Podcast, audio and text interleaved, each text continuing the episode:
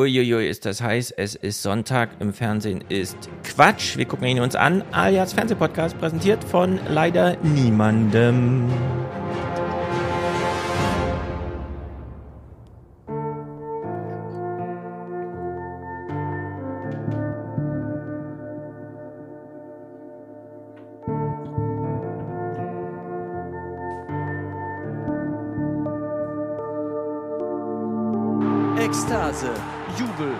Erleichterung bei den Bochumern.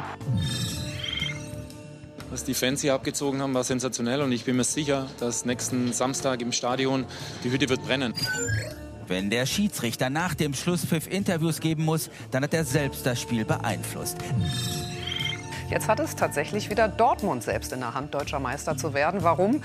Weil die Bayern das Abendspiel gegen Leipzig zu Hause mit 1 zu 3 verloren haben. Ja, im Tennis würde man sagen, Matchball Borussia Dortmund. Denn dieses Mal, ausgerechnet am vorletzten Spieltag der Saison, hat der BVB den Patzer der Bayern genutzt. Trainer Terzic im siebten Himmel. Seine Spieler unterstreichen ihren Meistertraum. Bauer patzt und Aller ist da. Die Dortmunder Führung nach knapp einer Stunde entfacht im Gästeblock eine wilde vormeisterliche Party. Zwischen Leiden und Freude liegen im Fußball manchmal nur wenige Sekunden. Kriegt ihr überhaupt mit, was hier passiert? Leider nein, leider gar nicht. Gar nicht, leider nicht. Schade eigentlich. Ich wäre gerne im Stadion gewesen oder einen Platz irgendwo hier in der Kneipe, aber keine Chance, gar nicht.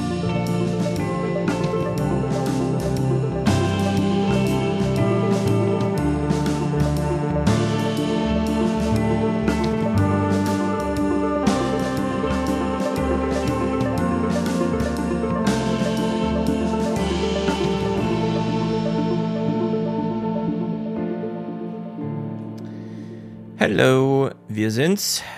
Mick ist da. Ist Berlin deutscher Meister geworden? Nee. Äh, knapp daneben, würde ich sagen. Bayern, ne? Obwohl, ja, sogar fast wirklich. Also, ich meine, Union, ähm, glaube ich, jetzt vierter Platz, korrigiert mich. Dritter Platz, vierter Platz. Champions League auf jeden Fall. Ich meine, Hertha ist halt abgestiegen. Champions League. Hertha ist abgestiegen. Ja, Hertha ist abgestiegen. Okay, in Berlin werden auch mal krasse Fußballgeschichten geschrieben. Also äh, für alle, die nur audiomäßig zuhören, was heißt nur für alle, die audiomäßig zuhören, weil das ist ja ein Podcast. Äh, es war nichts zu sehen im Intro. Das waren alles Nee. urheberrechtlich gesperrte Bilder. Und ich frage mich dann manchmal, wenn ich GZ-Zelt Geld zahle und dann lade ich mir von mir finanzierte Nachrichten aus der Mediathek runter und gucke die. Und dann findet da ein Sportereignis statt, das null Relevanz hat, außer dass es den Leuten emotionale Wallungen verschafft. Die sehe ich dann aber da nicht, weil irgendein BWLer findet, es ist noch besser für die Umsätze, wenn man niemanden Fußball zeigt, Ja, das ist wichtig. sodass dann nur die Akustik übrig bleibt und mir am Ende noch, auch das durfte ich, durften wir nicht sehen, wie ein Fan nach dem, also nachdem klar war, Dortmund wird nicht Meister, äh, dann sagt, ich habe es auch alles verpasst. Und ich mir, ja, ich habe auch alles verpasst. Ich habe sogar dich verpasst, weil du warst gerade urheberrechtlich nicht zu sehen. Das ist wie früher. Wir sitzen alle vom Radio und lauschen dem Wunder von Bern. So Ja. fühlt sich das an. Aber welche Betriebs, also welche, welche Genre in Betriebswirtschaft äh, sagt denn 2023, zeigt niemanden das, was du ihm verkaufen willst? Das ist doch Quatsch. Das ist, das ist, ähm, ja, aber das ist wichtig, damit die Gelder zusammengehalten werden und damit die Bundesliga auch im europäischen Wettkampf eine Chance hat. ja, also es ist wirklich so Hanebüchen. Man kann es nicht glauben.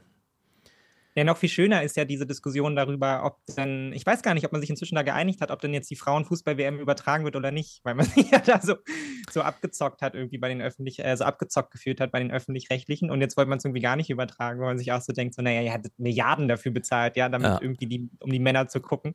Das ist ja da auch nochmal drin. Also es ist wirklich absurd, was da abläuft, wenn man Also- sich diese Fußballberichterstattung mal anschaut. Also die Berichterstattung über die Fußballberichterstattung, auf welchem Level wir da unterwegs sind medial. Ja, die letzte News zu Frauenfußball hatte ich. Ich glaube, Max macht sehr ausführlich Frauenfußball. Der hat ja seinen Rasenfunk sogar extra da verweiblicht noch.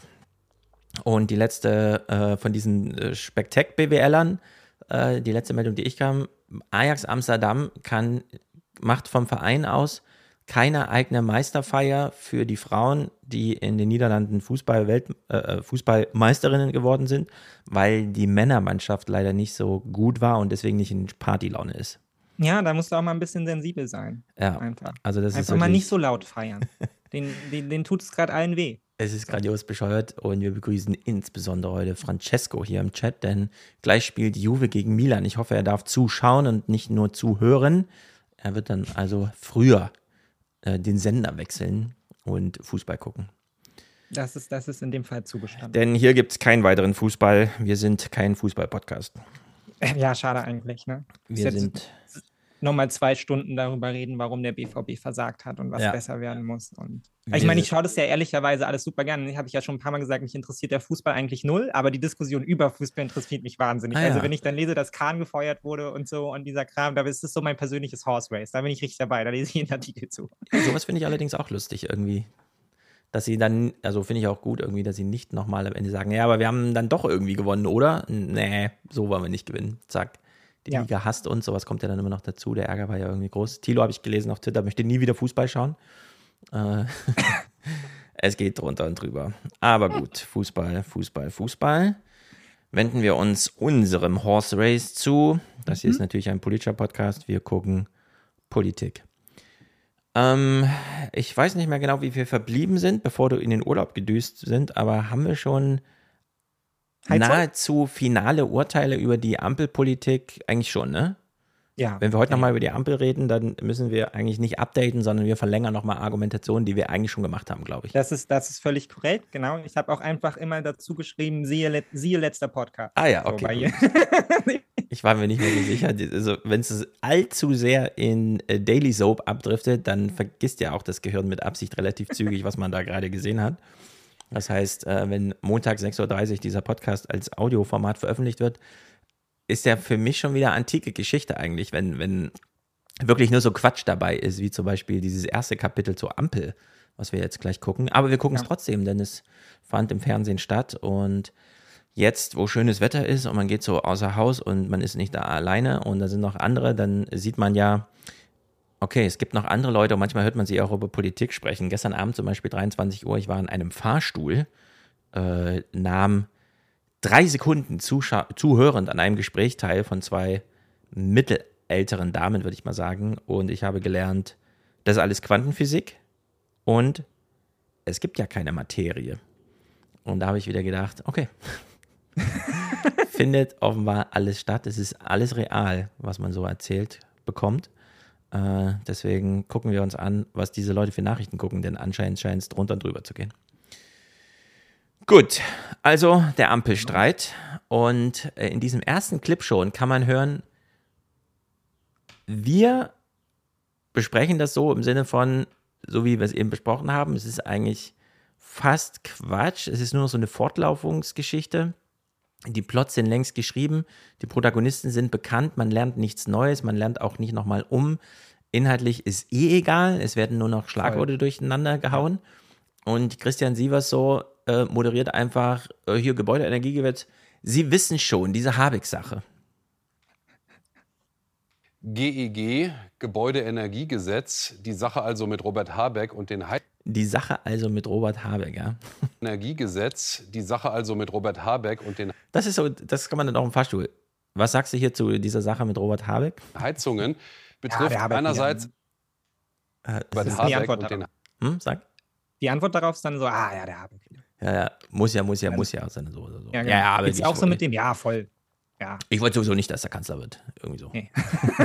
Heizungen betrifft einerseits so ziemlich jede und jeden in Deutschland Hm. und ist andererseits alles andere als geregelt. In seiner Regierungskoalition wird das Gesetz heftig hin und her diskutiert. Und was sagt jetzt der Kanzler heute im ZDF-Interview? Ja, was sagt denn der Kanzler? Was sagt Francesco de der Krawatte? Sie ist hässlich. Und ich muss sagen, ja, die ist wirklich mal hässlich. Man kann den Krawatten viel probieren, aber das ist wirklich nicht gut. Ja, vor allem die zwei verschiedenen Blautöne, das ist nicht hübsch. Ja. Also wenn da ist Nachrichten. zu wenig Distanz dazwischen. Ja, das ist wirklich gruselig. Also wenn Nachrichten losgehen mit diesem, naja, Sie wissen schon, Habeck, Hashtag Habeck. Eigentlich, also verkürzt wäre dann nur noch Hashtag Habeck, ja. Ja. Oder halt so eine Alliteration, wie das die Bildzeitung macht. Der Heizhammer, Habecks Heizhammer, der eigentlich ein Geiwitzhammer ist. Naja, Scholz jedenfalls, was sagt Scholz dazu? Äh, man hat O-Tone gehört. 8700 Kilometer sind es von Berlin nach Hiroshima und Olaf Scholz verfolgt ein Thema. Hochtrabend gestartet als Gebäudeenergiegesetz der Koalition wird es für Scholz und seine Ampel jetzt zunehmend zur Schlacht um den deutschen Heizungskeller. So, Scholz ist 8700 Kilometer weg in Hiroshima. Mhm. Wir wissen, da ist eine Atombombe gefallen. Er ist dann weiter nach an diese Grenze, Südkorea, Nordkorea. Äh, Weltpolitik. Ja, also auf, da wird es so eingereiht. Damals ist eine Atombombe gefallen, da ist er. Einen Tag später geht er zu dem letzten großen ungeklärten Konflikt, der irgendwie immer noch ein Krieg ist, obwohl und so weiter. Wir wissen alle nicht so richtig Bescheid. Und jetzt auch noch die Heizung.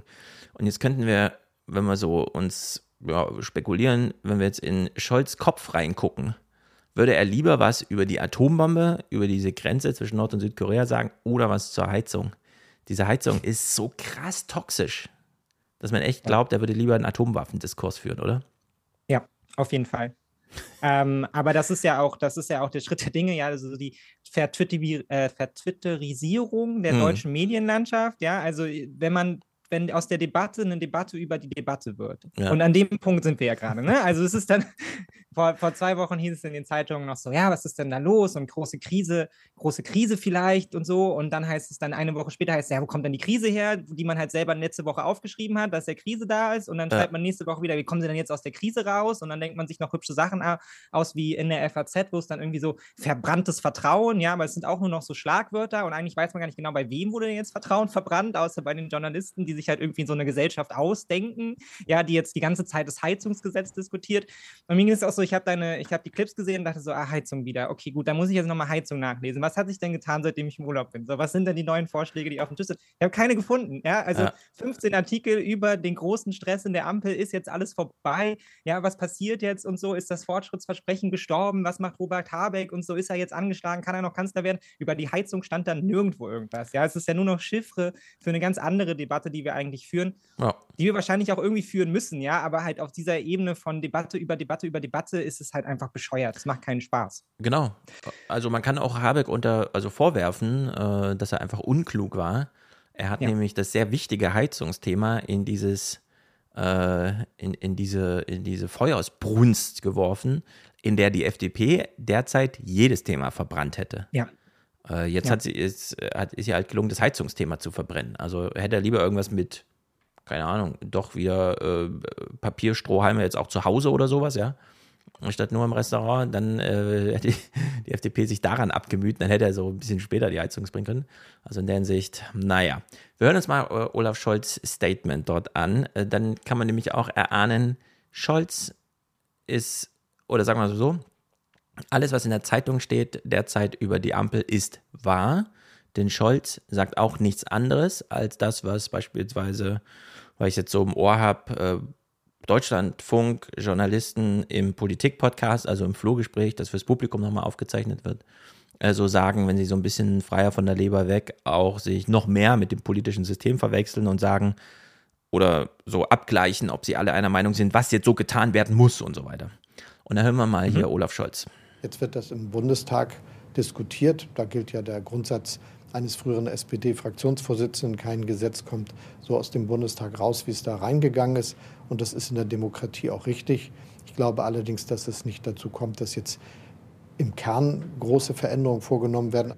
Das ist höhere Physik. Das Gesetz wird verändert, nur nicht im Kern. Die Frage ist nur, was war noch mal der Kern? Ja, das ist Berichterstattung vom ja. 21. Heute ist der 28. Das ist eine Woche her. Olaf Scholz lag mit allem komplett falsch, so wie alle Journalisten. Naja, am Ende wird das schon im Bundestag verhandelt und zu großen Veränderungen wird es wahrscheinlich nicht kommen. Oder aber, Ding Dong, Realität, es wird nicht im Bundestag verhandelt und wahrscheinlich wird es komplett gekippt. Ja. Also, ja, aber das ist ja auch die größere Diskussion, finde ich, die da ja auch dranhängt. So, ne? Weil ich meine, also, und die ja auch zum Beispiel Bernd Ulrich hatte, glaube ich, darüber auch gerade ein Essay geschrieben in der Zeit. Ähm, die große Dimension, die ja da dran hängt, ist, dass das Heizungs, dieses Heizungsgesetz ist ja eine der kleinsten Schrauben in, in, innerhalb unserer grünen Transformation, ja, die ja gerade lahmgelegt wird, letztendlich durch eine politische Blockade, die angenommen wird, weil man letztendlich von einer gesellschaftlichen Blockade schon ausgeht, ja, und ja. dann wird die politisch übernommen. Und dann bewegt sich halt gar nichts mehr. Und das stellt ja dann zwangsläufig die Frage, na gut, wenn sich jetzt schon nichts bewegt, was ist denn da mit all den anderen Dingen, ja? Also wie kommen ja. wir denn in den Modus der Bewegung? Oder sieht es halt eben, wie wir jetzt schon beim letzten Mal festgestellt haben, sieht es jetzt einfach so aus, drei Jahre lang bewegt sich jetzt gar nichts mehr. Ja, Olaf Scholz bringt sich in eine möglichst gute, ich will nochmal Kanzler werden Position, indem ich mich aus allem raushalte. Hoffentlich haben sie vergessen, ja, dass ich daran irgendwie beteiligt war. Und dann wird halt Habeck kleingeschlagen und die FDP versucht halt irgendwie nochmal ihre 10 Prozentpunkte davon der CDU abzuknapsen, ja, mit dieser aggressiven Politik in der Hoffnung, dass man dann nochmal eine Ampel aufstellen kann, aus der nichts wird. Also es ist ja ganz, ganz weird, ja. Also wo kommt man da eigentlich hin, wenn man das mal so zu Ende denkt? Aber auf der Ebene wird es ja leider ganz, ganz wenig diskutiert, sondern man hängt ja in diesem Momentaufnahmenstreit irgendwie fest, ohne mal die große, das große Bild aufzumachen. Was bedeutet es eigentlich für Politik in Deutschland, ja, wenn wir jetzt anhand, anhand von so einem Gesetz, was halt klimapolitisch jetzt mal so eine Stellschraube verändern soll, halt einfach politisch systemisch scheitern, ja? Mhm. Und was ist dann? Genau. Und die Journalisten machen einfach mit. Also die verstehen gar nicht mehr, dass sie eigentlich eigene Probleme für uns behandeln. Ja. Äh, stattdessen verwechseln sie die politischen Probleme mit ihren und führen für uns die politischen Diskussionen, die die Politiker aber nicht führen.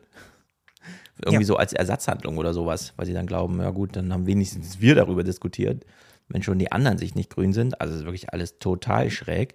Ja, und sie führen halt Gespräche über Politiker, aber nicht über Politik. Und das genau. ist immer so nervig. Wenn du an dem Punkt bist, wo wirklich nur noch über Politiker diskutiert wird und wo du halt wirklich, also das haben wir ja, ist ja hier ein Standardthema, ja, aber wo man immer wieder ankommt, es geht um Prozentpunkte, wer kann wo gewinnen, ja, und alles Politische, an sich Politische bleibt halt auf der Strecke liegen, weil es halt nur noch in so einem Horse Race, wer kann sich durchsetzen, wer hat wo Verbra Vertrauen verbrannt und so. Und das sehen wir ja nachher auch noch in den anderen Clips, ja. Mhm. Und alles, alles Faktische wird ja da so rausgesaugt, ja. Da geht es dann nur noch um so Chiffren wie, das muss jetzt aber gelingen, das muss funktionieren, aber es bedeutet ja. denn, es muss funktionieren im politischen Kontext? Das ist eine funktionale Demokratie. Ja, also genau. dass diskutiert wird über Sachen oder dass einfach ein Gesetz durchläuft und so. Wie bricht man Diskussion auf? Also, alles ganz krude. Es aber gut, es läuft halt so weiter. Alles ganz schräg. Und Olaf Scholz ist ja gar nicht der Hauptprotagonist, auch wenn dann immer alle kommen und sagen, er sollte aber sein.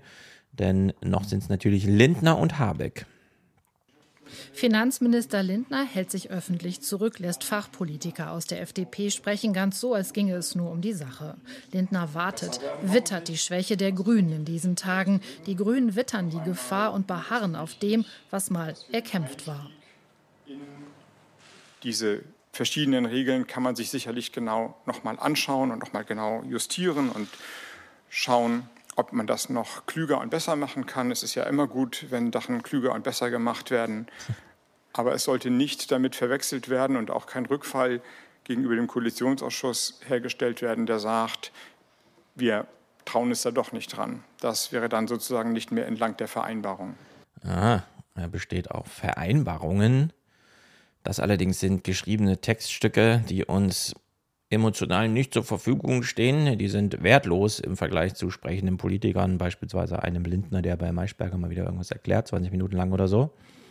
In der Hinsicht bezieht er sich sowohl auf Gesetze, die niemand bereit ist zu lesen, und eben auf äh, irgendwelche Koalitionsabsprachen, wo man, äh, das sind ja diese typischen, also ja, bezieht er sich ja auch wieder auf so eine Nacht- und Nebelsitzung, ja. wo man dann erst vier Uhr morgens und Mütze nicht kommt nochmal raus und sagt, also heute gibt es ja nichts mehr zu erklären, machen Sie ruhig Feierabend und so. Also, wo man ewig lange wartet, um dann am Ende zu verkünden, dass es eigentlich nichts, hatte man ja schon beim letzten Mal so verhandelt und äh, eigentlich gibt es ja gar keine Neuerung. Also, ich weiß nicht ja, genau, ob, äh, also ob Hab, also eigentlich fühlt man ja, dass Habeck da so steht und mit nichts argumentiert, mit luftleerer Masse, ja. die irgendwie auf irgendeinem, ja, Seite 17, lesen Sie doch mal nach und so. Das interessiert ja. wirklich niemanden und holt niemanden irgendwie ab. Ja, aber es macht halt zwangsläufig auch den Journalismus drumherum halt schlecht so. Ne? Weil er sich ja auch in diesem luftleeren Raum bewegt und dann kommst du halt bei so Formulierungen an wie, er wittert die Schwäche, die Grünen wittern, dass sie schwach sind. Was soll das bedeuten? Also. Ja, also das ist ja hier so ein Standardbericht von Winnie Hescher, die hat ja bei Andreas Kühners gelernt. Und äh, da hören wir jetzt auch so eine Floskel. Bei Habeck muss jetzt jeder Handgriff sitzen.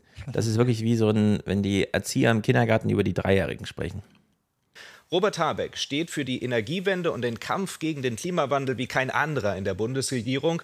Und er schaut auf die großen Aufgaben, die weitergewachsen sind, vor allem nachdem Vertrauen verloren gegangen ist. Nicht nur das soll zurückgewonnen werden, es dürfen sich auch handwerkliche Fehler nicht wiederholen. Jeder zukünftige Gesetzentwurf in der Energiewende muss sitzen und zuerst einmal die kritischen Reihen in der Ampelkoalition überstehen. Was ist denn das für ein Scheiß? Weil die FDP Ja. Quatsch gemacht hat, äh, muss jetzt aber jeder Handgriff sitzen. Also Ja. jetzt müssen die Gesetzentwürfe wirklich gut sein. Anders Gute als Politik vorher. ist, wenn alle zustimmen, oder? Also, Ja. Es ist, es ist total bescheuert. Also, ich verstehe es ehrlicherweise auch nicht so richtig, warum man, also, wie kann, wie kann so eine Anmoderation durchlaufen? Warum sitzt da niemand und sagt so, was hast du hier aufgeschrieben? Kannst du mir das mal erklären? Was soll das bedeuten, was du hier aufgeschrieben hast? Ja, dass jeder Handgriff sitzen muss. Was ist, Ja. also, was ist die politische Dimension von jeder Handgriff muss sitzen?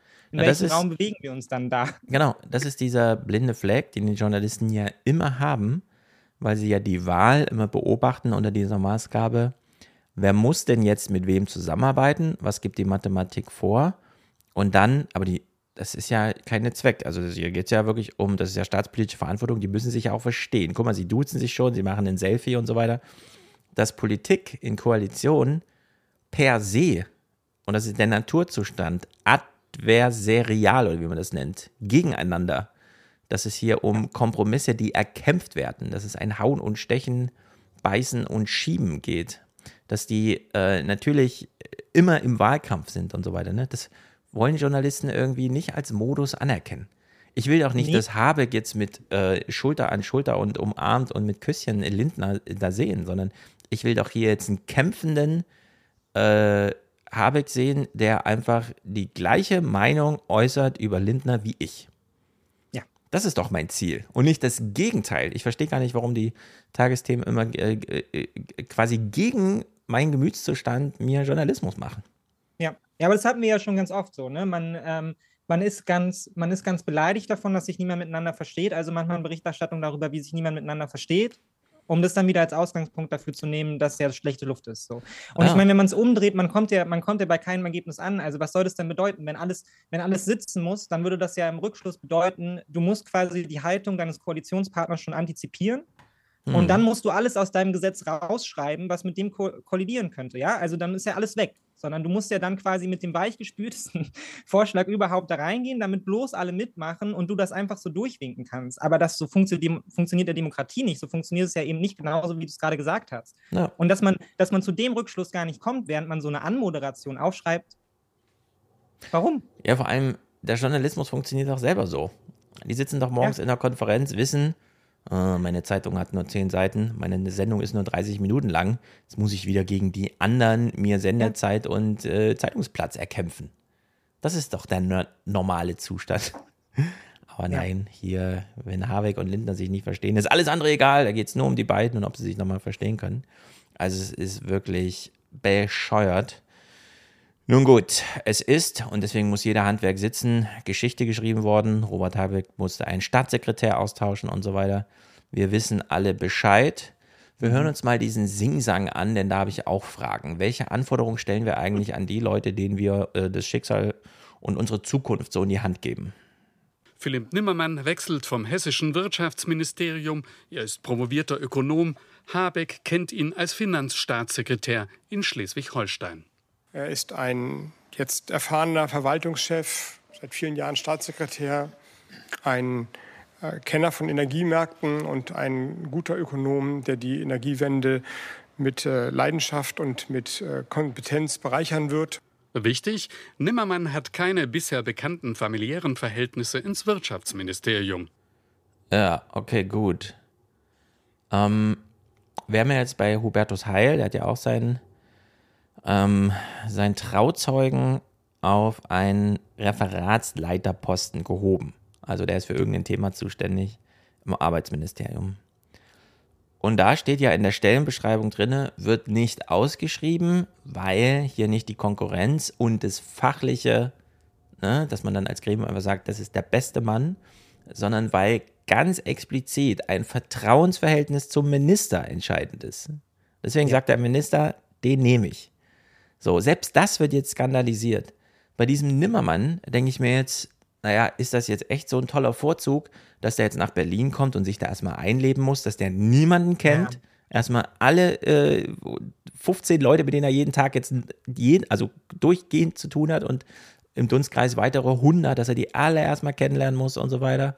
Ist das jetzt das, das ist doch nicht das Ziel. Also das ist mal wieder nicht mein, also überhaupt nicht das, was mich interessiert, was mir der Journalismus hier als ganz wichtig, er kennt niemanden, er kommt von 600 Kilometer weit weg, er muss jetzt auch erstmal privat umziehen, Ja, ja, ja das sind echt nicht toll. die Kriterien.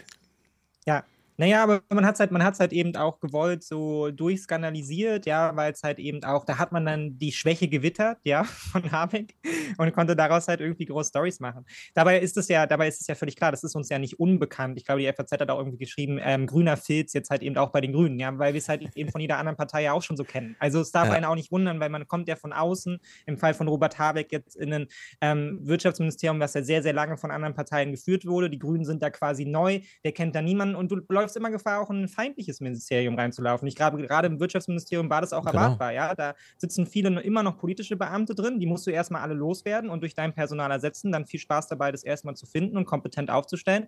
Und dann hast du eben noch die Beamten, die da mal so drin sitzen, ja, aber die sich natürlich auch an den Arbeitsrhythmus und an den politischen Rhythmus gewöhnt haben, die du dann überzeugen musst. Und wen wählst du dann natürlich auf, um deine ganzen Stellen da zu führen? Naja, deine Vertrauenspersonen. Die Ja. Personen, von denen du weißt, egal was passiert, die stehen an meiner Seite, ja, und die setzen meine, meine Agenda dann nach unten hindurch. Und dann ist natürlich klar, dass du ganz, ganz schnell anlangst bei all denen, die natürlich eh zu deinem politischen Netzwerk gehören. Und das hat dieser Fall ja auch sehr deutlich gemacht, indem er eben, und das ist ja eigentlich das Interessante daran, weil man das relativ selten immer noch zu sehen bekommt, aber was natürlich bei all diesen PolitikerInnen so ist, da hängt ein politisches Netzwerk dran, ja, das hat die überhaupt erst in die Position gebracht, in der sie jetzt sind. Und das sind natürlich die Personen, die sie jetzt halt eben auch dann weiter mitnehmen, in ihre Ämter setzen und so. Ja, jeder wird da begleitet von einem Klüngel von 50 bis 100 Leuten, ja, mit denen man halt sowohl persönlich verbandet ist, als auch beruflich verbandet ist. Genau. Und bei den Grünen sind es dann halt eben viele aus diesen Organisationen, sei es jetzt Greenpeace oder sei es ähm, Energiewende und all diese Organisationen, klar hängen die da dran. Genauso wie es bei der CSU, CDU etc. dann halt eben die Landwirte sind und Co. So funktioniert Lobbyarbeit. Das ist auch die Idee ja von Lobbys in der Politik. Das soll ja auch miteinander verschränkt sein in gewisser Weise. Ja. ja, du verlangst von allen die Ochsentour durch die Partei. Dann die inhaltliche, lehrreiche, bitte haben Sie ganz viel Berufserfahrung, gehen Sie in alle Institutionen. Und wenn du dann in verantwortlicher Rolle ankommst, bitte kennen Sie hier niemanden. Ja. das ist wirklich Ja. so. Hanebüchen, es ist wirklich skurril. Das nächste Ding, beziehungsweise wir schließen nochmal an, an das, was wir eben schon meinten. Bei Habeck muss jetzt jeder Handgriff sitzen. Also jede einzelne Gesetzestextformulierung, die irgendwelche Juristen da schreiben, muss von Habeck nochmal abgesegnet. Er muss sich alles zu eigen machen. Das sind immer seine Gesetze. Gesetze schreiben ist ungefähr wie Häuser bauen. Das dauert ewig. Das ist Planung, das ist Durchführung, das ist Kontrolle. Da muss man nochmal gucken und am Ende ist ein Richtfest und so weiter. Und dann hat das alles ein Jahr gedauert. Fertig. Wenn du es zerstören willst, Flugzeug kapern, reinfliegen. Dauert einen halben Tag, dann ist es zerstört. Und wir hören jetzt mal, wie die FDP sowas macht. Und äh, der Journalismus so, ah ja, hm, okay, wird gar nicht weiter kommentiert. Stattdessen legt die FDP aber heute noch einmal nach. Habecks Gesetz sei nicht beschlussreif, weil nicht durchdacht.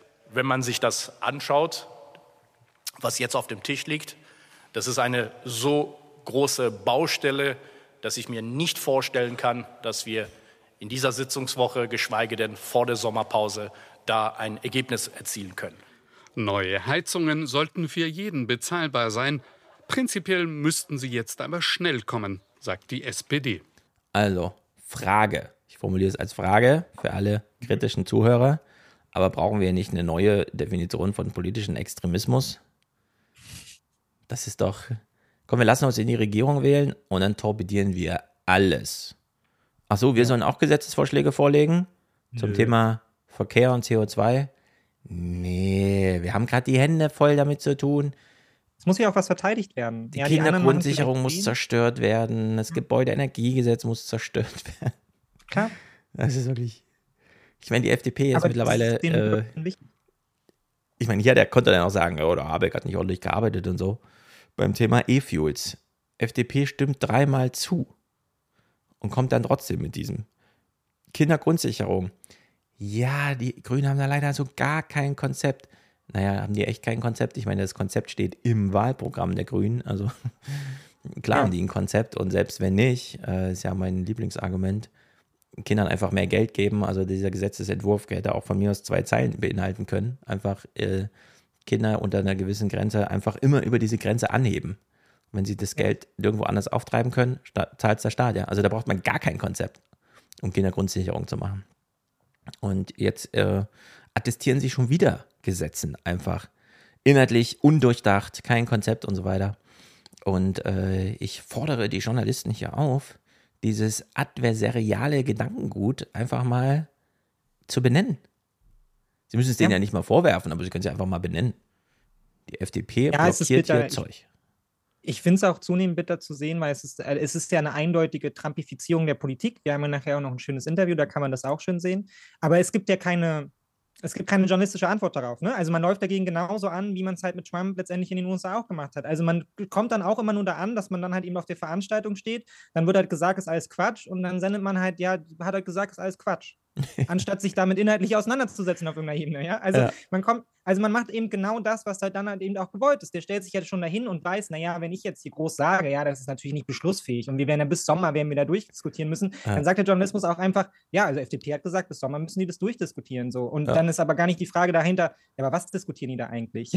also, genau. und sich da nochmal zu trauen, wenn man erstmal festgestellt hat, und ich meine, das merkt man ja in so Politik-Podcasts beim Deutschlandfunk und Co. auch, ähm, ja, wenn es dann halt eben mal, mal unter sich ist und man miteinander quatscht, ja, merkt man ja schon auch, naja, da gibt es ja auch Haltung, Meinungen und Positionen dazu, die sich ja dann auch daraus ergeben, dass man ja nicht ganz doof ist. Ja. Aber man spielt ja dann immer doch mal für das Publikum den Doofen, indem man dann halt eben auch einfach so wiedergibt, was da ist, anstatt mal einfach festzustellen, naja, die FDP hat selber keinen Vorschlag gemacht die haben keine Idee dafür, die ja. hauen es kaputt. Und dann ist es aber auch durch. Ja, also dann, klar, jede Woche wiederholen sie es dann und du musst immer noch weiter Berichterstattung darüber machen, aber dann ist deine Berichterstattung eben, ja, die FDP stellt sich hier quer und nicht, und nicht irgendwie die FDP möchte da jetzt noch inhaltlich rumdiskutieren. Also dann macht euch doch nicht so doof. Das verstehe ja, ich nicht. Am besten ist, äh, habe jetzt aber Inkompetenz zu unterstellen.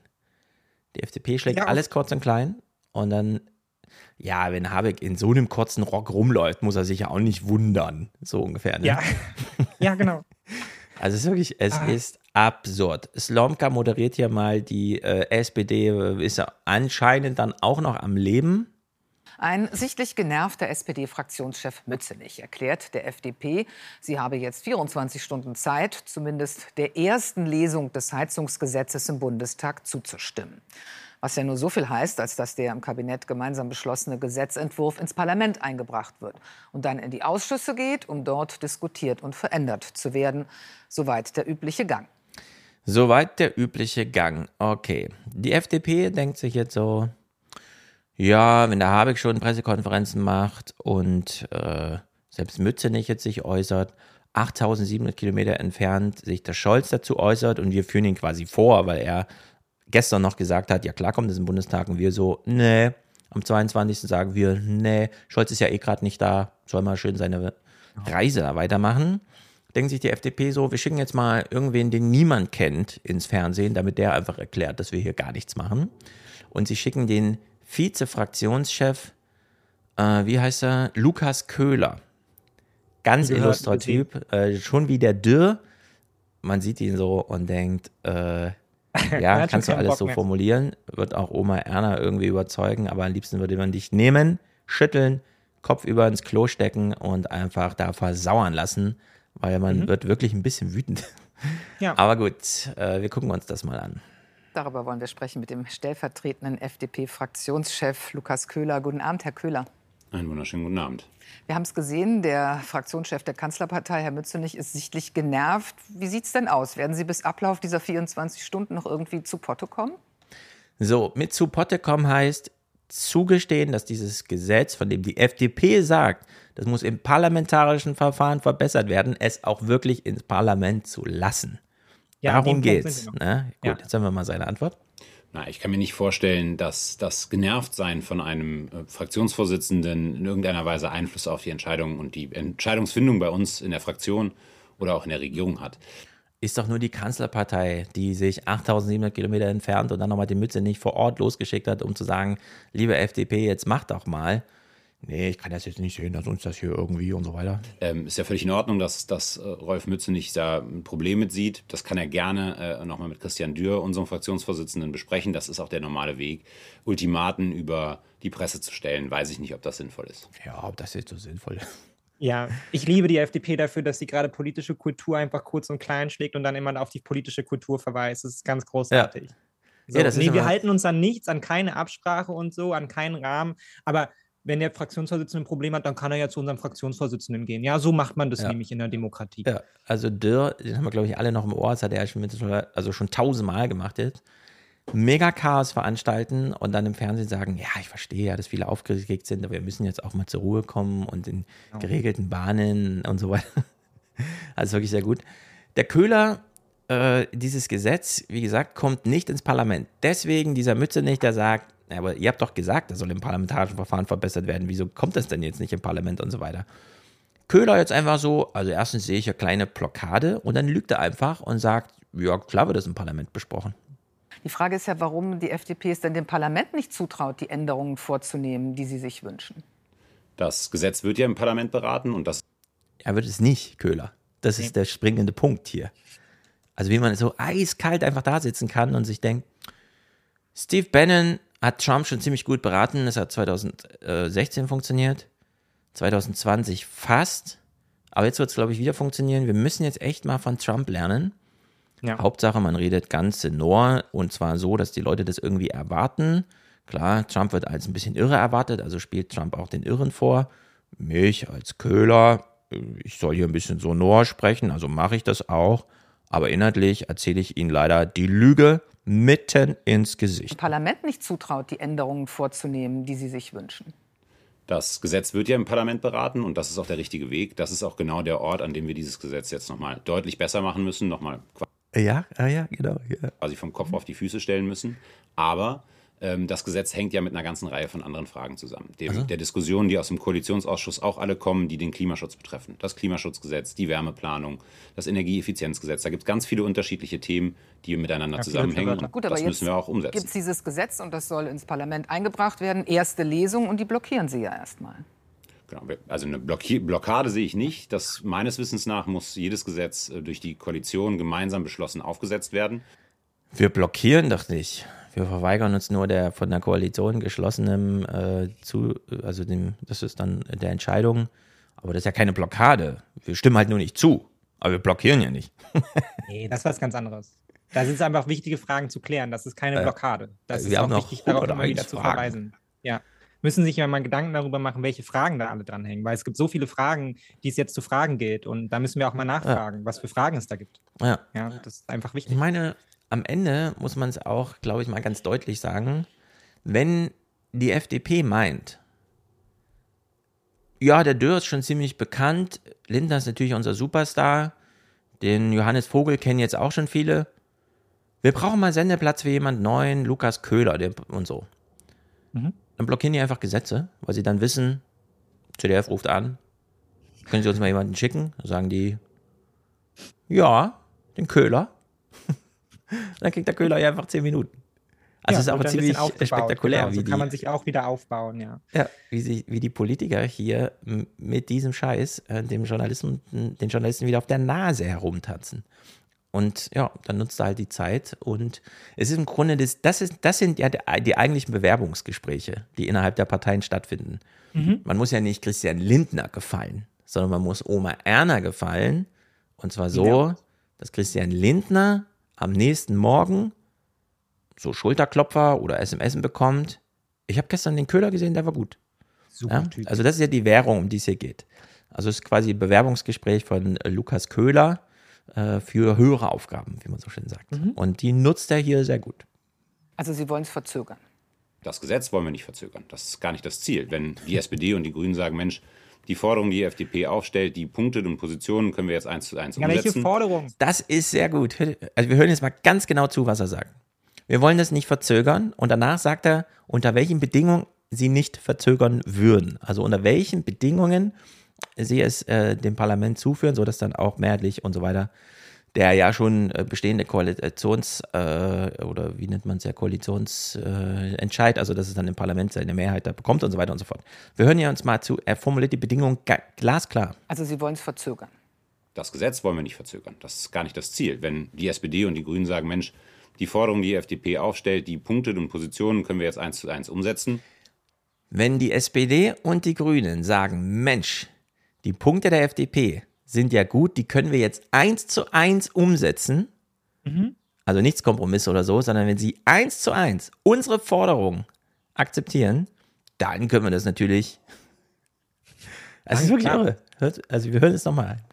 Das Gesetz wollen wir nicht verzögern. Das ist gar nicht das Ziel. Wenn die SPD und die Grünen sagen, Mensch, die Forderungen, die die FDP aufstellt, die Punkte und Positionen können wir jetzt eins zu eins umsetzen. Warum können wir, dann können wir das auch so schnell und in schnellster Form durchsetzen. Ich mache da allerdings Ja, ein Fragezeichen genau dran, so. weil in dem Gesetz noch einiges geändert wird. Das ist doch irre. Warum hört Slomka hier nicht zu? Ja, die ist damit auch schon durch. Die ist quasi auch schon im Feierabend. So. Wir wollen weiß ja auch, nächstes Jahr besprechen 75 will. Jahre Grundgesetz feiern. Wir haben in der Bundeskunsthalle äh, den, die große Ausstellung zum Thema Der Kompromiss. Die Mhm. deutsche Erfolgsgeschichte, weil Kompromiss, die Demokratie funktioniert nur mit Kompromiss.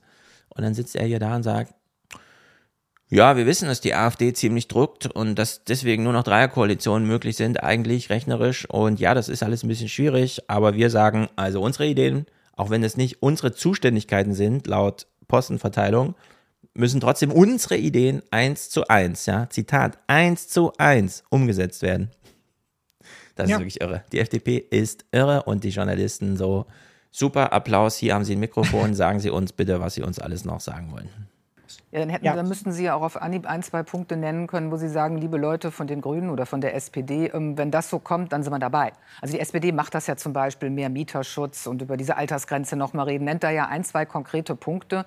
Und ähm, von der FDP kommen aber 100 Fragen, aber eigentlich keine konkrete Forderung. Ich glaube, es gibt zwei unterschiedliche Vorgänge. Das eine sind äh, die Fragen und es gibt eine Menge Fragen, die berechtigterweise gestellt sind.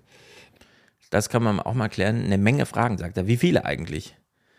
Ja. Strack Zimmermann, äh, ich weiß gar nicht, ob wir das nachher bei ihr hören, aber die FDP so, wir haben 101 Fragen. Und die Grünen so, ja, aber warum habt ihr nur 77 geschickt? Also es ist auch völlig irre, was, ja, dass die, dass einer weiß gar nicht, was der andere und so weiter. Wie viele Fragen sind es denn jetzt und so? Ja, weil es ihnen ja auch egal ist. Weil es ihnen ja auch egal ist. So. Ja, Aber es genau. ist halt eben, es ist halt grundsätzlich demokratietheoretisch wird es halt zu einem Problem, weil natürlich ganz, ganz viel in unserer Demokratie halt auf diesen Kompromiss aufbaut und vor allem halt auf der politischen Kultur, die zum Kompromiss führt. Ja, und wenn man, finde ich, jetzt so das Bild auf, weiter aufmacht, so langsam aber sicher stellt sich so ein bisschen die Frage, finde ich, bei den Grünen so, wäre Schwarz-Grün vielleicht eine bessere Variante? Ja, weil du, weil du kannst dir bei, also bei der CDU, die, die setzt sich ja auch sicherlich an bestimmten Themen fest, so, aber was sie bisher selten gemacht hat, zumindest unter der Merkel-CDU, das wird der vielleicht die März-CDU auch nochmal eine andere sein, obwohl er sich ja dann nach großem Gerauner und viel Kritik und Co. ja. Ja. dann auch immer relativ kompromissbereit zeigt. Aber mit so einer Partei kannst du ja nicht koalieren. Du kommst ja nirgendwo an, bei keinem im Schluss. Das ist ja das Problem. Also dann doch lieber mit Parteien, wo du sagst, ja, die interessieren sich vielleicht nicht für den Klimaschutz, die schreiben dann noch irgendeinen Unsinn rein, ja, von wegen, weiß ich nicht, extra Agrarschutz oder sowas, aber du kommst zumindest bei irgendeinem Ergebnis an, was du dann später kommunizieren kannst, während ja hier jemand letztendlich den kompletten Prozess, in dem wir bisher gelaufen sind in unserem politischen System, ja einfach kurz und klein schlägt, ja, Ja. und einfach sagt so, nee, so läuft es jetzt bei uns aber nicht mehr. Entweder sie sagt ja oder nein, ja, dann kommt das politische System zu erliegen, weil das gibt es nicht. Also vor allem, seitdem wir halt eben auch an einem Punkt sind, und das ja schon seit 20 Jahren, wo man sagt, naja, es gibt auch nicht mehr sowas wie eine, wie eine Wahlfreiheit unter Abgeordneten, sondern es ist ja so, die FDP sagt ja von oben nach unten rein so, nee, Leute, das stimmt dir nicht zu. Und damit ist dann auch jegliche Möglichkeit im Parlament was durchzuwinken, wo man Ja. jetzt vielleicht sogar FDPler sagen würden, da gehen wir jetzt den Kurs nicht mit von unserer Parteispitze, ist ja damit tot, ja, weil du wirst ja direkt sanktioniert, wenn du dann doch mitstimmst. Ja, dann musst du halt damit rechnen, na gut, dann kommst du halt beim nächsten Mal auf Listenplatz 5 oder 6. Ja, aber Mhm. dann, dann ist es, also wie gesagt, dann ist Demokratie quasi tot im Parlament. Dann funktioniert es nicht mehr. Wenn du eine Koalition hast, die sich wirklich nicht, also wo ein Partner nicht bereit ist, sich zu einigen, weil die Stimmen kannst du anderswo nicht einholen. Die Opposition wird nicht dafür stimmen. Das haben wir auch schon seit Jahrzehnten, ja. Das war die, die gleiche Debatte, die wir immer bei den Linken hatten, ja. Das Gesetz kann noch so gut sein. Sie werden da niemals zustimmen, weil so verstehen sie ihre Oppositionsrolle. Und wenn du dann nicht mal schaffst, deine Koalition letztendlich auf einen Kompromisskurs zu finden, egal wie albern der dann auch immer da aussehen mag, ja, aber dann ist Blockade. Also dann ist nichts anderes Mhm. als irgendwie so US-Schuldenstreit nur auf einer anderen Ebene halt irgendwie. Aber Ja. da an dem Punkt sind wir anscheinend so, ne? Und was bedeutet es dann halt eben, wenn wir auf andere Gesetze blicken? Weil bei der FDP ist es ja völlig egal. Also die fühlt sich auch noch wohl in dieser Rolle. Das ist ja das Absurde Mhm. daran. Ja, also ich verstehe auch nicht genau, warum die, also äh, klar, wir gucken ja nur diesen journalistischen Teil, warum das einfach so möglich ist. So viele Fragen. Wenn die FDPler machen das einfach nur, weil Christian Lindner das so will. Die können sich das ja selber nicht mehr erklären. Die sind jetzt auch so, so vielen, nicht nur Regierungen, sondern auch Landtagen einfach rausgeflogen. Und trotzdem, äh, Lindner hat gesagt, wir sollen und so weiter, Sprachlegung ist, der Köhler sagt das heute auch Abend im Fernsehen, das ist die neue Linie. So. Man denkt, warum eigentlich? Also, Ja. was für kraftlose Menschen sind denn das in der FDP? Die haben ja alle komplett ihr Gehirn ausgeschaltet. Es ist so eine richtige Imperatorpartei irgendwie. Ja. Naja. Ja, und das ist mein, das ist ja auch historisch bei der FDP daraus geboren. Ne? Also wir kommen ja aus diesem klassischen, also aus dem speziellen deutschen Sonderweg, so zweieinhalb Parteiensystem. So, da hat man sich daran natürlich auch gewöhnt, ne? weil man mal immer das Zünglein an der Waage. Und wenn man sich jetzt die politische Verteilung anschaut, hat man ja das Gefühl, die FDP ist auch da wieder das Zünglein an der Waage. Ne? Sie ist die einzige, die halt irgendwie mal so schnell hin und her springen kann und halt sich in einem Prozentrahmen hält, wo man immer weiß, naja, die werden jetzt nicht den, die Regierung stellen, ja, die duellieren hier nicht mit um das Kanzleramt, sondern ja. die sind am Ende das Pendel. Und was wird daraus eigentlich, wenn dein Pendel aber immer sagt Nein? Ja, weil dein Pendel nur daran interessiert ist, was ist denn in drei Jahren und wie kommen wir dann wieder auf 14 Prozent? Mhm. Und das ist ja genau das, was die FDP ausmacht. Die FDP hat keine Menschen da draußen, die jetzt irgendwie in irgendwelchen Verbänden wären für die FDP, ja, und sie sich da irgendwie groß einsetzen würden für irgendwas, sondern die FDP ist da, um halt im Parlament zu sein. Das ist ihre Funktion. Und wenn sie dann halt nur daran denkt, naja, wie komme ich denn wieder mit möglichst vielen Leuten ins Parlament, ja, damit auch alle hier glücklich sind und ich noch ein bisschen Lobbypolitik machen kann für die drei Leute, die mich wählen, ja. Dann kommst du halt bei, da, bei dem da an, was wir jetzt haben. Genau. So. Die FDP ist keine Kümmererpartei. Die ist nirgendwo Null. regional so verankert, dass sie irgendwie, ah ja, wenn wir uns nicht drum kümmern, kümmert sich niemand um die Radwege, die Schulwege und so weiter und so fort. Also müssen wir uns jetzt mal drum kümmern. Das allerdings, ich war jetzt auch wieder einen Tag in Bayern, die CSU ist da wirklich also vorbildhaft aufgestellt, ja. So, wenn man in Bamberg, Nürnberg, da kann man halt einfach mal mit dem Fahrrad fahren, weil die CSU sich darum gekümmert hat, dass da einfach mal ein Fahrradweg ist und so. Sowas musste die FDP nie machen. Die sitzt einfach nur da oben so im Elfenbeinturm in ja. Berlin und torpediert ja. irgendwie so kreuz und quer, weil irgendwie Christian Lindner sein Bild im Fernsehen dann besser gefällt. Oder weil, ne, äh, ich habe es nur so gelesen, aber äh, Christian Lindner scheint sich ja wirklich vor die Verbände zu stellen und dann so, ich bin Ihr Anwalt, ich bin Ihr Vermögensverwalter, ja.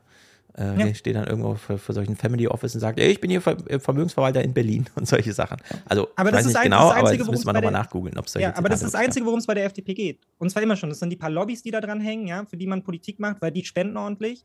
Und dann ja. ist es halt eben, sich verankern im Parlament mit so vielen Leuten wie halt irgendwie möglich. Ja. Was da draußen in der Welt passiert, das interessiert einen null. Ja, für Menschen macht man keine Politik da. Das ist einfach eine also Partei, also die existiert, um zu existieren. So, das ist FDP. Genau, ich werde mit Wolfgang jetzt mal den europäischen Klimadiskurs diskutieren, weil wenn man das alles runterdampft, was wir hier besprechen, Heizung und so weiter, letzte Generation und wer da wo mit gezogener Waffe morgens am Bett von äh, irgendwelchen ja, Studentinnen steht und so, das ist ja wirklich alles Wahnsinn.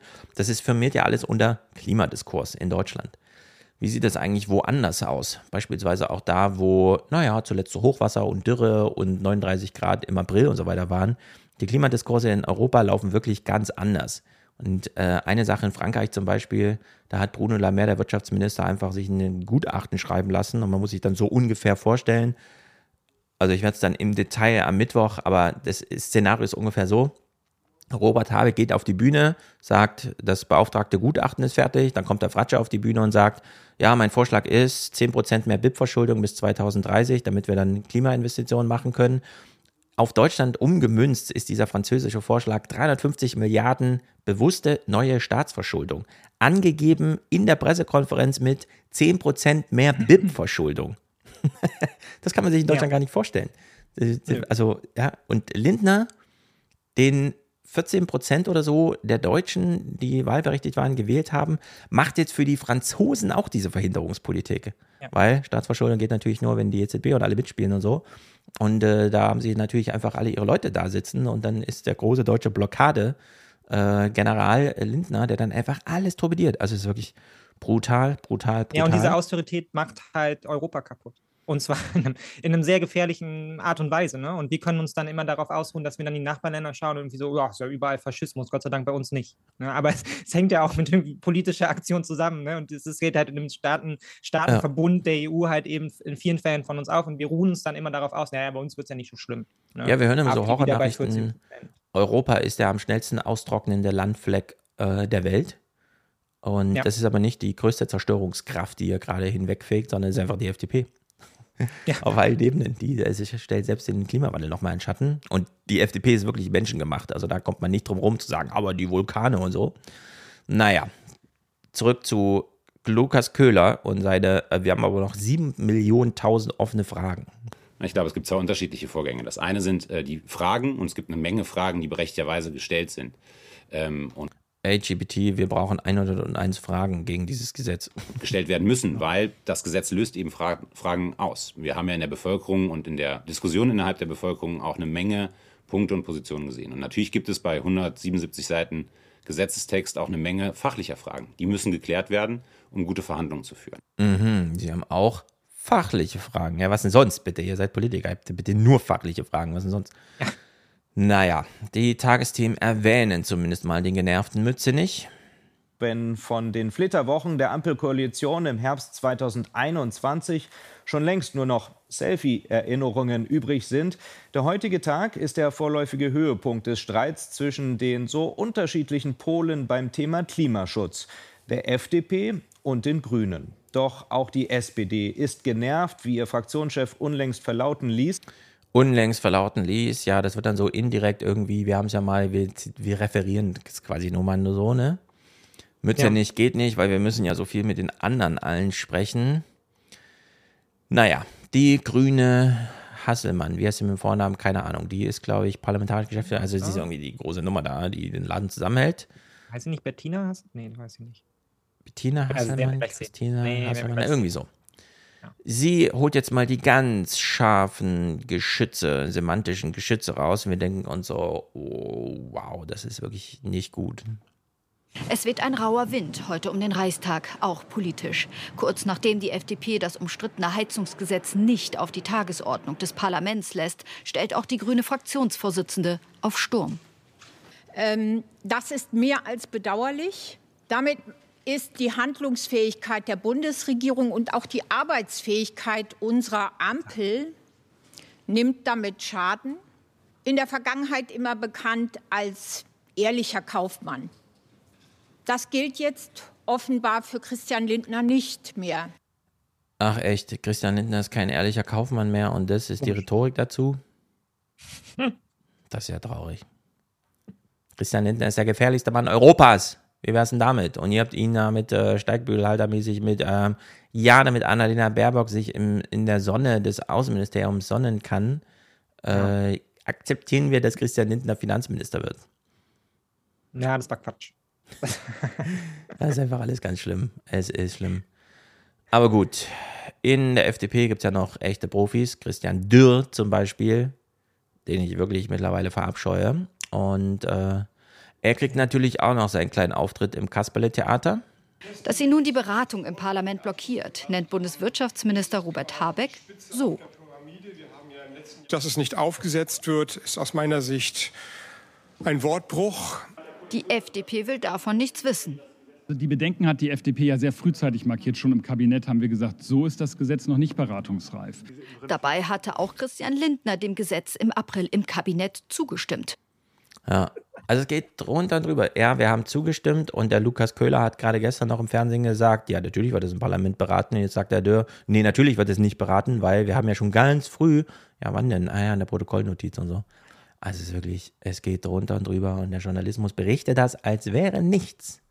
Als wäre das ja. so, ja, ja, so, wir müssen das mal kurz berichten. Das ist das Tages, das äh, Tagebuch des Olaf Scholz. Ich fand das halt schon. Ja, das ist halt wirklich das Problem, dass sie nicht mehr, also dass sie den Schuss da irgendwie auch nicht hören. Also das ist halt, ich meine, wir haben jetzt ein paar Punkte aufgezählt, warum das wirklich problematisch ist. Also für ganz Europa, ja, wie für die deutsche ja. Bundesregierung, wie für das Vertrauen in die Demokratie. Und da kann man ja dann wirklich mal die Vertrauensfrage stellen, ja, wenn man halt merkt, so, nee, da bewegt sich einfach gar nichts. Also ich glaube, den meisten Menschen wäre vor allem, das ist ja auch das, was wir, das war ja die Idee, ja. Veränderungskoalition hieß ja vor allem, naja, 16 Jahre lang ist halt gar nichts passiert. Es wäre jetzt schön, wenn wir mal eine Idee hätten. Und dann ja. versuchen wir mal ein paar Sachen. Ja, muss ja auch gar nichts Großes sein, einfach mal was machen politisch. Mhm. So.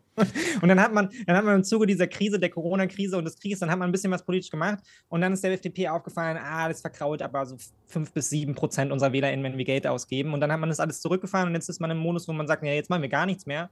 Und das, was, was vorgeschlagen wird, das hauen wir dann auch noch kurz und klein damit mhm. wir hier jetzt erstmal drei, drei, Jahre lang die Blockade stabilisieren, damit uns hoffentlich Menschen dafür wählen, dass wir das sozialgrüne Projekt halt irgendwie kaputt gemacht haben. Ja? Und man kommt auch gar nicht mehr darüber, man kommt ja gar nicht mehr an den Punkt, wo man jetzt mal aus linker Perspektive Habeck kritisieren könnte oder so, ja, ja. was muss da eigentlich getan werden, wie könnte man vielleicht mehr Menschen mitnehmen, was muss da finanziell gemacht werden, weil man sich nur in diesem, auch in diesem Mantra bewegt, wo man konstant eigentlich darüber diskutieren muss, dass halt gar nichts passiert, mhm. ja, absolut nichts.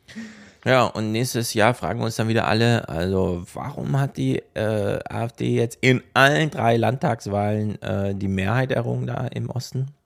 Ja. Dann ist wieder großes Gejammer. Nun gut, der Journalismus hat sein Bestes getan. Sie haben uns Twitter vorgelesen.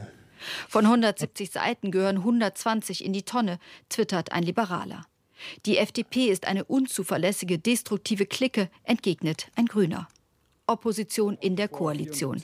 Die eigentliche Opposition staunt. Die Ampel ist stehend K.O. Ja, wenn jetzt irgendwelche Grünen schreiben, also das ist aber eine liberale Clique, Clique, die halten sich ja gar nicht an Vereinbarungen.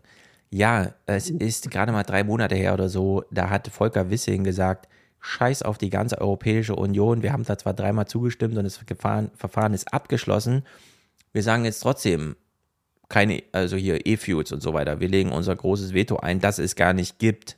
Also die legen sich sogar mit der Europäischen Union an. Was haben denn die Grünen jetzt erwartet? Dass die FDP, äh, ja, die werden daraus ihre Lehren gezogen haben, die werden uns ja wohl nicht jetzt hier und so wegblockieren. Klar, die FDP wird es jetzt machen bis zum Schluss. Wird überhaupt gar kein ja, Gesetzespaket mehr geben. Und ich finde, da muss man aber an der Stelle dann auch einfach mal so ein bisschen äh, moralisch nachhaken, ja, bei allen guten Begründungen, die es da aus Sicht der Parteien dafür geben wird, sich da zu positionieren im Zuge eines bald kommenden Wahlkampfs ja schon wieder und wie kann man da irgendwie bei wem was abziehen und so. Aber ich finde, die Frage sowohl an die Grünen als auch die SPD muss halt dann auch immer gestellt werden, so, ihr habt doch, ihr habt doch eine politische Idee, oder? Ihr wollt doch was umsetzen. Leute, ja. euch geht es doch eigentlich um mehr. Also Politik hat doch eine Aufgabe, hat doch eine Funktion, ihr wollt doch was erreichen. So, wie könnt ihr das irgendwie so geschehen lassen, ja? ja. Und dann auch immer in denselben Floskeln. Mein Ulrich hat es auch ganz gut an angeschrieben in seinem Essay, ja, die Grünen finden auch immer nur den gleichen Ton, ne? aus dem kommen sie gar nicht raus. Ne? Habeck ja. auch immer so in seinem, ja, ich erkläre das jetzt nochmal, das wäre natürlich gut, ich habe ja gar nichts dagegen, dass wir da nochmal arbeiten, aber es wäre natürlich gut, wenn man dann auch konkrete Punkte hätte und so. Und von der SPD hört man nichts dazu, außer dann halt ja. eben von Olaf Scholz so, ja, das wird schon alles im politischen Rahmen laufen. Da ist es ja genauso wie beim Journalismus, die lassen sich auch einfach gefallen, wo man auch so denkt, habt ihr den Schuss nicht gehört? Also in Frankreich, was du ja gerade auch schon gesagt hast, da gibt es inzwischen Verteilungskämpfe wegen Wassermangel, ja, wo dann mhm. auch wieder Reich und Arm aufeinanderprallen, so dürfen die Landwirte ihr, ihr Land noch bestellen? Ja, gibt es da noch eine Ernte oder füllen wir damit die Pools der Reichen? Also das sind die Debatten, die da drüben geführt werden und wir befinden uns hier in so einem politischen Allerlei irgendwie so, ja, da ist halt ein bisschen Streit in der Koalition, kommt das Heizungsgesetz jetzt oder ja. nicht, müssen wir noch mal ran und so. Der, der Kanzler ist ja gerade unterwegs, keine Ahnung. Also das stelle ich mir irgendwie nicht so vor. Ja. Ja, ich meine, du hast europaweit zur Diskussion, äh, also hier wird so dieses, äh, ja, wann muss ich meine Heizung austauschen dann? Also ich muss dann in zehn Jahren, kann ich nicht mehr eine Gasheizung kaufen, während sie so in Spanien da sitzen. Nee, äh, also wann kommt jetzt der Kesselwagen, der das Frischwasser bringt? Ja. ja. Ich habe kein Wasser mehr zu Hause, so, ja. Also wirklich, es geht drunter und drüber. Und der nächste Aufklärungsversuch, in dem Falle der Tagesthemen, ist ein Gespräch mit Agnes Strack-Zimmermann, weil die FDP hat noch nicht genug Sendezeit. Sie hat sich ja gut qualifiziert, wie eben schon beschrieben. Einmal ordentlich stunk machen und schon kriegt man Sendefläche, um, dann erklären wir es nochmal und so weiter. Wer ist die beste Erklärerin der Welt? Agnes Strack-Zimmermann, die laut dieser Studie von Harald Welzer pro Jahr inzwischen 1000 Medienauftritte macht. Also hat sie noch Zeit, irgendwas zu lesen oder so? Bin mir nicht so sicher. Also sie liest nur noch Einladungs-E-Mails. Können Sie bitte in meinen Podcast kommen? Ja, natürlich kann ich in Ihr Podcast kommen, Herr Feldenkirchen. Wie heißt denn Ihr Podcast? Spitzengespräch? Okay, wie lautet denn die erste Frage? Ja, waren Sie auch ein aufmüpfiges Kind? Das ist ja mittlerweile die Realität von Agnes Strack-Zimmermann.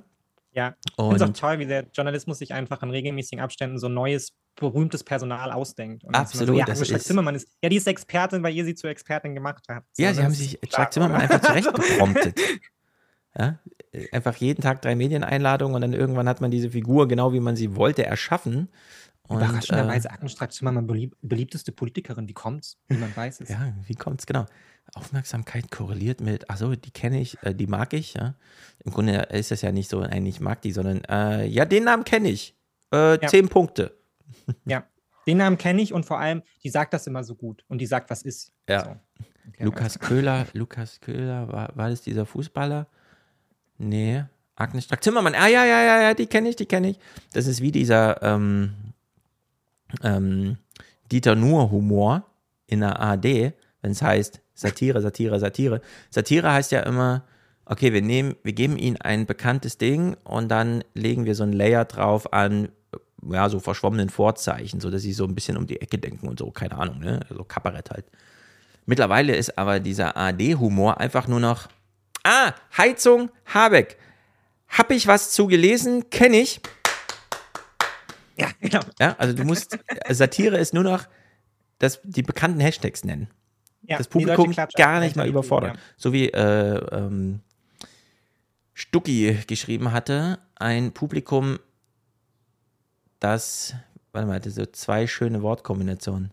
Dass dem nichts, ach ja, ein Publikum, dem man nichts zutraut, muss man alles zumuten. Ja. Da sind wir mittlerweile angekommen. Das ist die Losung für deutschen Journalismus. Alles muss im Lauf der Dinge, äh, also keine Überraschung mehr, es muss alles in den roten Faden eingewoben werden. Äh, die Sehgewohnheit schlägt alles und bitte immer Anlässe liefern. Also klar können wir über Strack Zimmermann reden, weil, haben wir ja gestern schon. Wolfgang macht sich dann immer lustig, wenn ich ihm sage, nee, meine Kinder gucken keine Filme, die sie nicht kennen, weil, ne? Und man fragt sich dann, aber wie wird dieser paradoxe Zirkel eröffnet? Also irgendwann muss man ja den Film zum ersten Mal gucken, damit man dann sagen kann, ja, den möchte ich gerne gucken, weil den kenne ich ja schon. Ja. Also das ist wirklich ganz verrückt. Wir werden hier alle zu kleinen Kindern gemacht, äh, die, äh, ja, sich wie meine Kinder da vorm Ja, wir werden halt auch alle Kinosessel einfach für wahnsinnig doof gehalten. So, ne? Das ist ja auch so ein bisschen, das merkt man ja leider auch vor allem in der öffentlich-rechtlichen Berichterstattung. So. Ja, alle und- sind immer wahnsinnig doof und müssen die Welt erklärt bekommen und so, aber dann auch in ganz simplen Formeln, damit sie es verstehen. Jetzt- ja, Ambivalenz gibt es nicht. Genau, du bist kriegen jetzt- entweder bist du Boomer oder du bist für, für Klimawandelbekämpfung. Ja, Das genau, das so geht auch nicht Punkte. überein. Äh, da Nee, nee, nee, keine grauen Flächen dazwischen. Wir kriegen jetzt die einfachste Formel überhaupt. Agnes Strack-Zimmermann macht für uns eine Sozialstrukturanalyse und von Habeck gelernt, sie erklärt uns auch nochmal ihr Argument, weil das ist ja nicht von selbst zu verstehen, sie erklärt es uns nochmal. 66 Millionen Deutschen, denn die sind davon betroffen, wenn ein solches Gesetz auf den Weg gebracht wird. Und 66 Millionen, wir sind doch 84 Millionen. die meisten davon wollen eine Veränderung, aber sie wollen es nachvollziehen, was kommt auf sie zu, was kostet es, wie schnell kommt es. Denn äh, all diese 66 Millionen, also ich berechne sozusagen die, die über 20 Jahre alt sind, Mieter sind, Vermieter sind, ein Logisch. Häuschen haben, die haben, glaube ich, ein Anrecht, dass man darüber diskutiert. Die verstehen das auch. Hm, Witziger hätte ich gefunden, wenn sie sagt, naja, sie buchen mich ja, weil ich wie so eine Standard 66-Jährige bin, also wie ihr Publikum. Und es ist natürlich gut, wenn ich ihnen einfach sage und dann ich rede eigentlich nur zu mir selbst, also zu Leuten, die vorm Fernseher sitzen und schon genauso lange leben wie ich. Und das sind die die 66-Jährigen, äh, ich meine 66 Millionen, also sind 66 Millionen 66-Jährige und mit 66 geht das Leben los und so. Da fängt das Leben an, so meist. Ja, Also das die Menschen interessiert vor allem eine Frage und das ist, was, was kostet der Spaß, wenn ich meine Heizung ausbauen und einbauen muss? Und wenn dann die, wenn dann die Ansage ist, keine Sorge, wird bezahlt, dann hat sich das Problem auch erledigt. Weißt du, dann kannst du das Gesetz durchwinken und dass die FDP sich ja auch noch hinstellt und sagt, ja, wir müssen jetzt für die 66 Millionen müssen wir jetzt eine Diskussion führen, als wäre das jetzt so eine mega Ja. komplexe Sache. Für wen, also wer sich, wer das fragt, der für wen es ein Problem darstellt, ist doch vor, vor allem eine finanzielle Sache. Klar, da gibt es noch immer die, die ideologische Dimension, ja. Wärmepumpen sind halt irgendwie grüne Ideologie, deshalb bin ich dagegen, ich will einen Atomreaktor im Keller oder sowas. Ja. Aber mal abgesehen davon ist es für alle eine Kostenfrage, dass sich die FDP jetzt hier so inszeniert als Menschenfreund, ja. Dabei schlägt sie halt eben, wie schon gesagt, in Europa alles kurz und klein, wenn es ums Geld geht und macht die einfach auch in Deutschland knallharte Austeritätspolitik von oben nach unten, wie immer. Ja. Ja. Es ist ja, ähm, vielleicht können wir hier so ein Muster entdecken. Die Deutschen fühlen sich ja immer besonders gekränkt, wenn ihre geile Technologie so ein bisschen in Grund und Boden geredet wird. Wie zum Beispiel, keine Ahnung, es beginnt irgendwie diese E-Mobilitätswende und dann kommt dieser Dyson-Chef, der so strunzdoof ist, dass er sogar für den Brexit war, weshalb Dyson jetzt England verlassen muss, weil sie es da irgendwie nicht mehr auf den Boden kriegen, ihren Umsatz zu erwirtschaften und so. Und sagt dann, wir machen jetzt auch mal ein Auto, weil, Zitat, ein Elektroauto ist ja nur wie ein Föhn, halt größer. Und alle Ingenieure so, ja, im Groben kann man das so sagen, stimmt schon. es ist halt einfach nur eine Spule und da ist halt ein Reifen dran und dann fährt man halt. Und so mehr Strom man reingeht, umso schneller fährt man halt. Da ist dann keine Gangschaltung mehr und kein Verbrenner und kein Katalysator und einfach gar nichts. Es geht nur noch um die Frage, wo kommt denn die Energie her? Ah ja, ein Akku, den müssen wir mitschleppen. Okay, ganz schönes Problem, wir haben nämlich keine Akkus. Ja, kann man ja kaufen.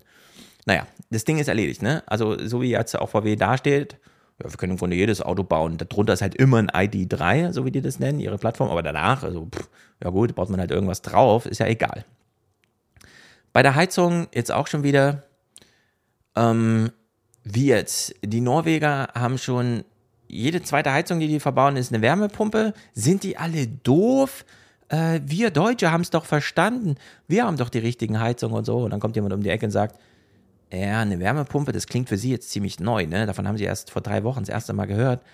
Aber das Wort Klimaanlage kennen Sie bestimmt. Das ist im Grunde wie eine Klimaanlage, läuft nur umgedreht. Also, Ja. holt halt Wärme rein, wo man sonst die Wärme rausholt. Ach so. So kompliziert ist das also gar nicht. Nee, das ist nicht wahnsinnig kompliziert. Und wenn Sie glauben, Ihr Fiesmann ist irgendwie Weltmarktführer, weil die jetzt anpeilen, so eine halbe Million herzustellen, also Panasonic stellt 20 Millionen her. Ach so. Das gibt es alles schon überall auf der Welt. Das ist schon gemachte Technologie und ganz Indien ist voller Klimaanlagen und das sind quasi alles Wärmepumpen. Die pumpen halt nur die Wärme äh, aus den Häusern raus nach draußen. Ach so, verstehe ich irgendwie nicht. Das ist mir alles zu kompliziert. Ich will meine Gasheizung und plötzlich hast du so einen ja. Peak an die, die meistverkauften Gasheizungen aller Zeiten, wo man sich denkt, Alter, was ist, wie kann man denn so diskutieren, ja? Also wirklich, ja, man versteht das einfach nicht. Das ist auch typisch deutsch, wie die Atom, wie die Atom. Äh, Atomkraft ist das nächste Thema, ja. Verbrennungsmotoren, genau so. Heizung, Atomkraft. Ja. Nee, das Man sind die besten so Atomkraftwerke so. der Welt, die wir hier haben. Ja. Oder Frankreich und es ist dann so, ja, die Franzosen machen alles mit Atomkraft. Und dann so, ja, aber die Franzosen haben keine, kein Wasser, um ihre Atomkraft zu betreiben. So. Ja, wenn die deutschen Atomkraftwerke an so einen französischen Fluss stellst, genau dasselbe Problem. Es ist ja. wirklich, es ist so, ich weiß ja, nicht. Ja, hatten wir ja schon mal letztes Mal. Dänemark hat es schon, äh, hat es ja schon vor Jahren verboten. So, bei denen ist alles, was da eingebaut wird, sind Wärmepumpen. Das machen die ganz selbstverständlich. So, ja. da habe ich auch nie was von der politischen Diskussion drüber gelesen oder gehört. Ja, wurde aber hier auch nie eingebracht. Ja, ich finde, äh, damit wir jetzt mal wieder ordentliche politische Diskussionen führen in Deutschland, sollte die FDP, äh, die Grünen sollten jetzt einen Gesetzentwurf machen zum Thema ja, Herr Söder, wir hören auf Sie, wir verbieten niemandem das Fleisch, aber bitte nicht mehr mit Messer und Gabel essen, sondern mit Stäbchen. Und dann sollte einfach ganz Deutschland nur noch über Stäbchen und so weiter. Und dann kommen die Grünen und sagen, eine Milliarde Menschen essen jeden Tag mit Stäbchen, den schadet das auch nicht. Das kann man auch aus Holz schnitzen, ist alles voll gut und so. Dann kannst du den ganzen politischen, also den journalistischen Diskurs einmal komplett lahmlegen. Die FDP kann das im Bundestag blockieren, was auch immer.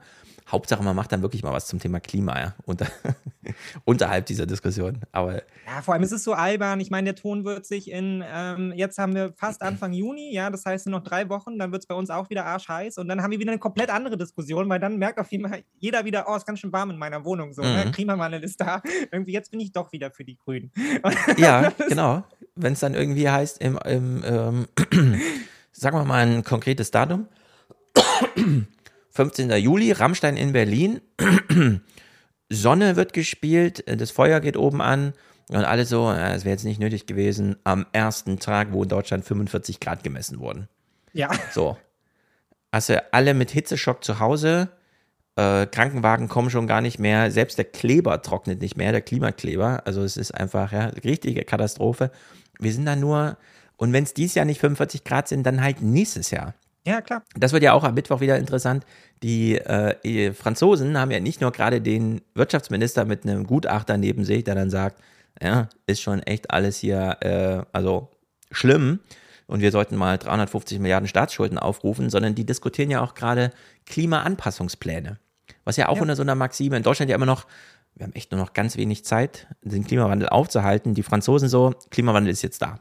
Wir haben Angst um unsere Weinberge. Es verschiebt sich alles Richtung Norden. Die Deutschen werden bald bessere Weine machen als wir, weil kein Wasser mehr. So, und, ähm, also die Weinberge werden einfach zu Dünen.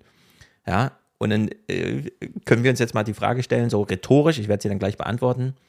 Wie viel Grad legt denn die Diskussion zugrunde, um zu sagen, daran müssen wir uns jetzt anpassen? Wir haben ja in diesem David Wells Buch gelesen, Die unbewohnbare Erde. 1,5 Grad ist schon katastrophal, aber unrealistisch, dass wir das noch halten, wird wahrscheinlich dieses Jahr schon gerissen. Zwei Grad, dieser in Anführungszeichen realistische Diskurs in Deutschland. Drei Grad, das ist schon katastrophal, also das ist dann wirklich schlimm. Äh, da kann man im Buch nachlesen, das ist nicht schön. Also das heißt dann wirklich, äh, ja, also in Frankfurt ist jetzt schon die Wasserversorgung nicht gesichert, aber dann funktionieren die Wasserrohre wirklich gar nicht mehr. Also dann kommst du echt nur noch mit so einem Tankladen vor. Die Franzosen, und das ist deren ohne Anführungszeichen, wirklich ganz ernsthafte Diskussionen, die jetzt kollektiv führen, so richtig mit Fernsehgesprächen und so. Vier Grad. Die führen gerade eine Diskussion darüber, kollektiv sich an vier Grad, an ein vier Grad Szenario anzupassen. Vier Grad heißt eine Übersterblichkeit von 200.000 Leute jeden Sommer. Ja, wird schön. Also das ist, Corona ist dann nichts dagegen. Ja. Das ist einfach unglaublich. Und hier in Deutschland so, äh, ja, die 66 Millionen, die müssen wir auch alle mitnehmen und so. Ja. Strack Zimmermann macht hier einfach die Anwältin für alle Menschen und kommt jetzt mit dem großen Zauberwort die Akzeptanz. Ja, es ist dieses Gelaber, Gelaber, Gelaber, aber die Akzeptanz, der springende Punkt ist die Akzeptanz. Nein, ich glaube, für die Menschen, von denen wir jetzt, wir beide jetzt sprechen, die meine 66 Millionen, ich bin ja deren Kanzlerin der Herzen. wollen natürlich eine Diskussion, weil es kommt ja da. Die wollen eine Diskussion. Klar, voll, ich mhm. habe da mega Bock drauf. Total. Da hat man die auch richtig gut vorbereitet auf, dass die jetzt eine richtige Diskussion wollen. Darauf an, was am Ende dabei rauskommt. Ob die jetzt besonders geräuschvoll ist oder nicht, ist nicht die Frage. Ich glaube, es ist schon wichtig, auch klarzumachen, dass wir gemeinsam einen anderen Klimaschutz wollen, dass wir die Menschen. Einen anderen, also kein. in Deutschland aber unbedingt mitnehmen müssen, weil sie die Akzeptanz sonst nicht haben. Und das ist jetzt der springende Punkt. Ja, das ist der springende Punkt. Ich meine, wir müssen jetzt einen Klimadiskurs und so weiter pipapo führen, weil äh, wenn ohne Akzeptanz machen die Deutschen ja nicht mit. Da, das, also das ist ja immer noch diese Maxime von, ja. Es ist ja freiwillig. Also man muss ja nicht unbedingt, aber es wäre ja schön, wenn wir es machen würden. Nur wenn hier diese Hitzewellen durchrollen und wir dann auch diese französischen oder italienischen, norditalienischen, eigentlich ist die Po-Ebene ausgetrocknet, den Fluss gibt es schon gar nicht mehr. Dann regnet es aber ja. plötzlich, der Boden ist gar nicht vorbereitet, Hochwasser. Also drei Wochen Hochwasser, danach kommt wieder sieben Monate Dürre. Das ist ja genau diese stehenden Wetterlagen und so weiter, was jetzt da alles passiert. Auch in Deutschland. Ja. So, Dürre ist einfach da, auch wenn es 17 Grad ist statt 35. Wir haben halt Glück mit 17 Grad statt 35 bisher gehabt dieses Jahr, aber es ist ja trotzdem Dürre. So, und wie man danach äh, dieses, es ist ja eigentlich, ist es ja freiwillig. Wir könnten uns auch anders, wir müssen es gar nicht machen, aber wir, gönnerhaft wie wir sind, geben wir den Grünen klein bei. Dass uns das so aufgezwungen wird und dass die letzte Generation da ohne Quatsch argumentiert, was sie argumentiert, wird hier einfach nicht verstanden. Und äh, Strack Zimmermann redet es sogar noch mal den 66 Millionen Leuten aus. Ja, voll. naja, und vor allem äh, ist es ja die, also wenn man jemanden mitnehmen will, dann muss man halt auch mal irgendwo hingehen. Das also, stimmt, man muss dann auch mal losgehen. Ja, muss halt dann losgehen. Und ich, und das, wir regen uns ja hier zu Recht schon immer darüber auf, wenn, wenn man so äh, ähm, Berichterstattung macht, genauso wie wenn man Politik macht, orientiert an Umfragen. Aber das ist ja jetzt nicht mal mehr orientiert an Umfragen, sondern man antizipiert ja schon eine negative Umfrage. Man schafft ja schon die negative Umfrage, indem man halt sagt, so, ja, die Grünen nehmen euch ja nicht mit. Ja. So, und dann also, oh, ich werde nicht mitgenommen von den Grünen, blöd. Ja. ja. aber man, also aber so langsam aber sicher, finde ich, kommt man an so einen Punkt an, wo man auch mal die Frage stellen muss in Richtung der Politik, so, ja Leute, ihr habt auch eine Richtlinienkompetenz für uns, ja. ihr müsst für uns Politik machen. Das ist euer Job. Das heißt, ihr macht erstmal Sachen und ja. dann schaut ihr, wen ihr mitnehmen könnt. Und wenn ihr dann feststellt, ihr habt eine ganze Menge Leute nicht mitgenommen und die wählen euch nicht, dann müsst ihr halt schauen, wie ihr die jetzt auch noch mit auf den Weg nimmt, mhm. ja. Und das kann man nicht alles vorher miteinander besprechen, dann ist es einfach Quatschpolitik. Dann ist es keine Politik. Man muss Sachen machen, um festzustellen, ob sie ankommen oder nicht, ja. Und dann muss man halt gucken, wenn man davor Sorge hat, ja, dass nicht alle Menschen mitkommen, wie kann man die davor entlasten? Ja, und wenn die Antwort dann eben ist aus der Bevölkerung, wir wollen einen Atomreaktor im Keller, dann ist es eine Quatschantwort. Da muss man schauen, dass man mhm. die irgendwie von was anderem überzeugt. Ja, und genauso sieht halt dann eben auch politische Richtlinienkompetenz im Zweifelsfall über uns aus als Gesellschaft. Wir haben unser Mandat, wir wählen alle vier Jahre und wir geben das in eure Hand. Was soll ich, also was soll ich denn machen? Ja, ich ja. kann nicht kann keine Wärmepumpe bei mir zu Hause in meiner Mietwohnung einbauen. Ja, ich kann nur sagen, ich fliege nicht mehr, ich fahre kein Auto mehr, damit trage ich vielleicht ein bisschen dazu bei, that's it. So, und an dem Punkt bin ich ja schon fast. Ja. Genau. Wenn man die, äh, das Vorzeichen dieser Diskussionskultur mal umkehrt, müsste man sagen, okay, dann geht die FDP demnächst an diese blockierten Kreuzungen, stellt sich ganz akkurat auf den Bordsteig und ruft so rein in die Szenerie. Wollt ihr nicht wirklich mal euch jetzt nicht festkleben? Ja. Und dann sagen die, nein, wir sind nicht überzeugt. Okay, wir müssen jetzt noch mehr erklären. Brauchen ganz viel Zeit. Liebe Autofahrer, bitte bleiben Sie alle stehen. Wir, wir wir müssen die jetzt mitnehmen. Ja? Also äh, wir müssen es jetzt erklären, erklären, erklären, bis dann irgendwann aus Freiwilligkeit die Straße wieder geräumt wird. Stattdessen. Ja. ja, genau, 66 Millionen muss man mitnehmen, bis auf die Leute auf der Straße, die muss man einsperren. Genau. Die müssen erstmal überfahren werden, danach eingesperrt und überhaupt. Also es ist wirklich, das ist alles ganz schräg. Acht Watt schreibt ihr auch im Chat, äh, frag mal Jürgen, wie es gerade in Montevideo läuft. Ich weiß ja, wie es in Montevideo läuft. Ich habe ja Jürgens letztes Mal auch schon angesprochen. Und in Montevideo ist schon diese, äh, wir kriegen das Wasser quasi nur noch mit Tanklastern dahin. Äh, er hat dann auch ein Bild geschickt, wie sich da die, äh, wie nennt man diese Gallonendinger, also 10 Liter Wasserdinger ja. stapeln. Und man ist jetzt schon wirklich über die Grenzwerte hinaus, Salzwasser damit reinzumischen, damit es auch irgendwie reicht. Die Leute werden davon auch krank, weil sie es einfach dann natürlich roh essen und so. Also äh, als Nahrungsdings äh, damit kochen. Also es ist wirklich ganz, ganz, ganz dramatisch. Nun gut, Strack Zimmermann allerdings hat Verständnis dafür, dass Journalisten das sehr prickelnd finden, wenn die FDP äh, sagt, also sie müssten hier schon eins zu eins unsere Vorschläge mitnehmen. Ansonsten gibt es hier Streit. Ja, ist ja schon schade, dass sie das. Also ja, ich verstehe sie. Also sie, sie sieht ja gar keinen politischen Streit. Der Journalismus soll das mal nicht so aufbauschen.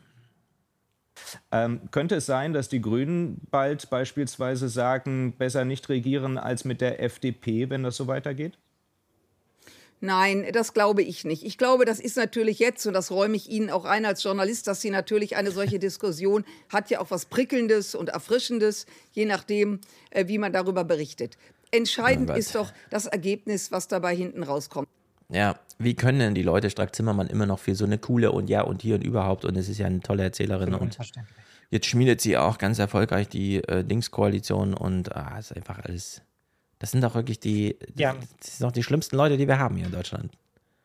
Das finde ich, das finde ich tatsächlich auch sehr bemerkenswert, dass Menschen es schaffen, da irgendwie so verschiedene Persönlichkeiten von ihr irgendwie abzuspalten, anstatt man zu erkennen, dass sie einfach eine, und es tut mir jetzt sehr leid, das so zu formulieren, aber dass sie einfach eine aufmerksamkeitsgeile Politikerin ist, die ihre Chancen Aber gewittert hallo, hat, auch ja. mit diesem Krieg als Verteidigungsexpertin da halt irgendwie durchzustoßen und sich jetzt sehr, sehr wohl fühlt in der Rolle von der Erklärerin Deutschlands halt irgendwie so. Ja. Ja. und ich meine, sie ist ja darüber in einem Maße aufgestiegen. Ja, Agnes Strack-Zimmermann hat man davor vielleicht mal alle drei Jahre im Deutschlandfunk Politik-Podcast gehört, wenn es dann irgendwie zum Thema, brauchen wir die Wehrpflicht doch nochmal oder so ein albernes Thema ging, wo sich damals kein Mensch für interessiert hat. Und Ja. jetzt hat sie da ihren Aufstieg maximal gut inszeniert, ist da auch, glaube ich, in eine sehr machtvolle Position gekommen innerhalb ihrer Partei. Das hat man ja auch gemerkt. Ne? Sie konnte die komplette Koalition vor sich hertreiben, ähm, immer schön begleitet von den deutschen, von der deutschen Medienlandschaft. Und Leute klatschen noch dafür, ja, dass, dass wir da Ja. jemandem halt irgendwie so einen Ex Expertenstatus zugestehen, die dann halt eben diese Expertise halt eben auch auf solche Themen überträgt, von denen sie absolut von Tuten und Blasen keine Ahnung hat. Ja, Ja.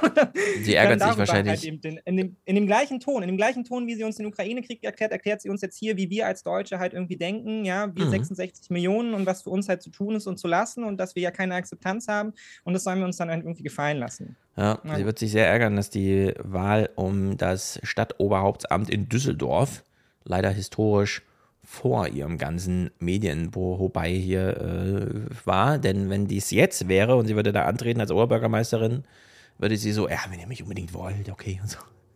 Ja. Und die würde sich total schmücken mit dieser Deko, aber so ist sie hier einfach nur Gesprächsgast im Fernsehen und ich verabscheue zutiefst, was wir hier erleben. Das ist wirklich ganz schlimm und ich möchte das mir alle nacheifern.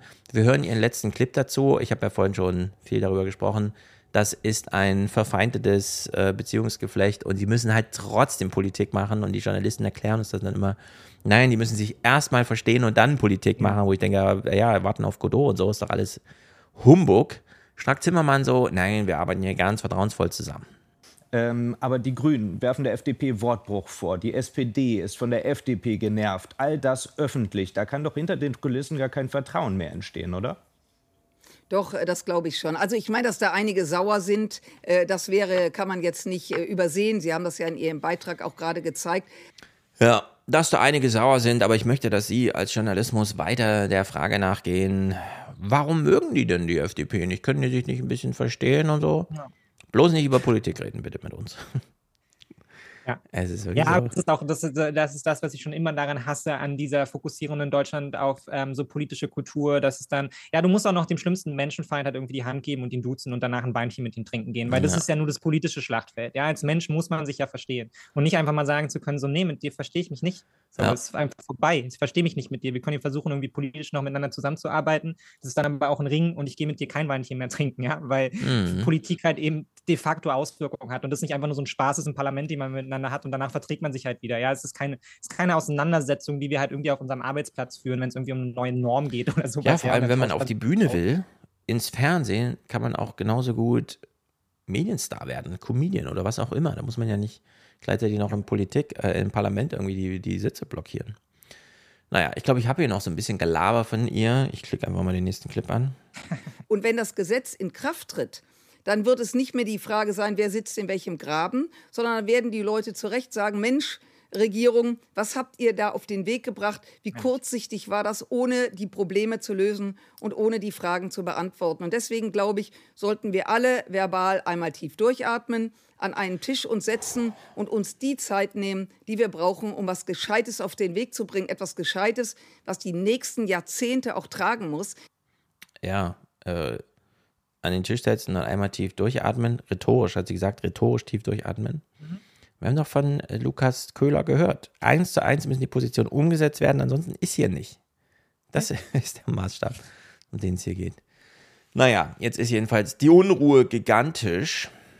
Und die Unruhe ist gigantisch. Das werden Sie in Ihrem Freundesbekannten Familienkreis auch hören. Keiner weiß mehr, was Sache ist. Jeder fragt, brauche ich jetzt eine neue Heizung oder nicht? Und ich glaube, deswegen ist es Ja, wer hat denn die Leute so aufgewiegelt, weshalb sie sich diese alberne Frage stellen? Ist doch, also. Ja, alle sind genervt. es auch hören. Keiner weiß mehr, was Sache ist. Jeder fragt, brauche ich jetzt eine neue Heizung oder nicht? Und ich glaube, deswegen ist es sehr wichtig, dass wir intern in der Tat verbal abrüsten. Ah ja, verbal abrüsten, da können wir ja lange drauf warten.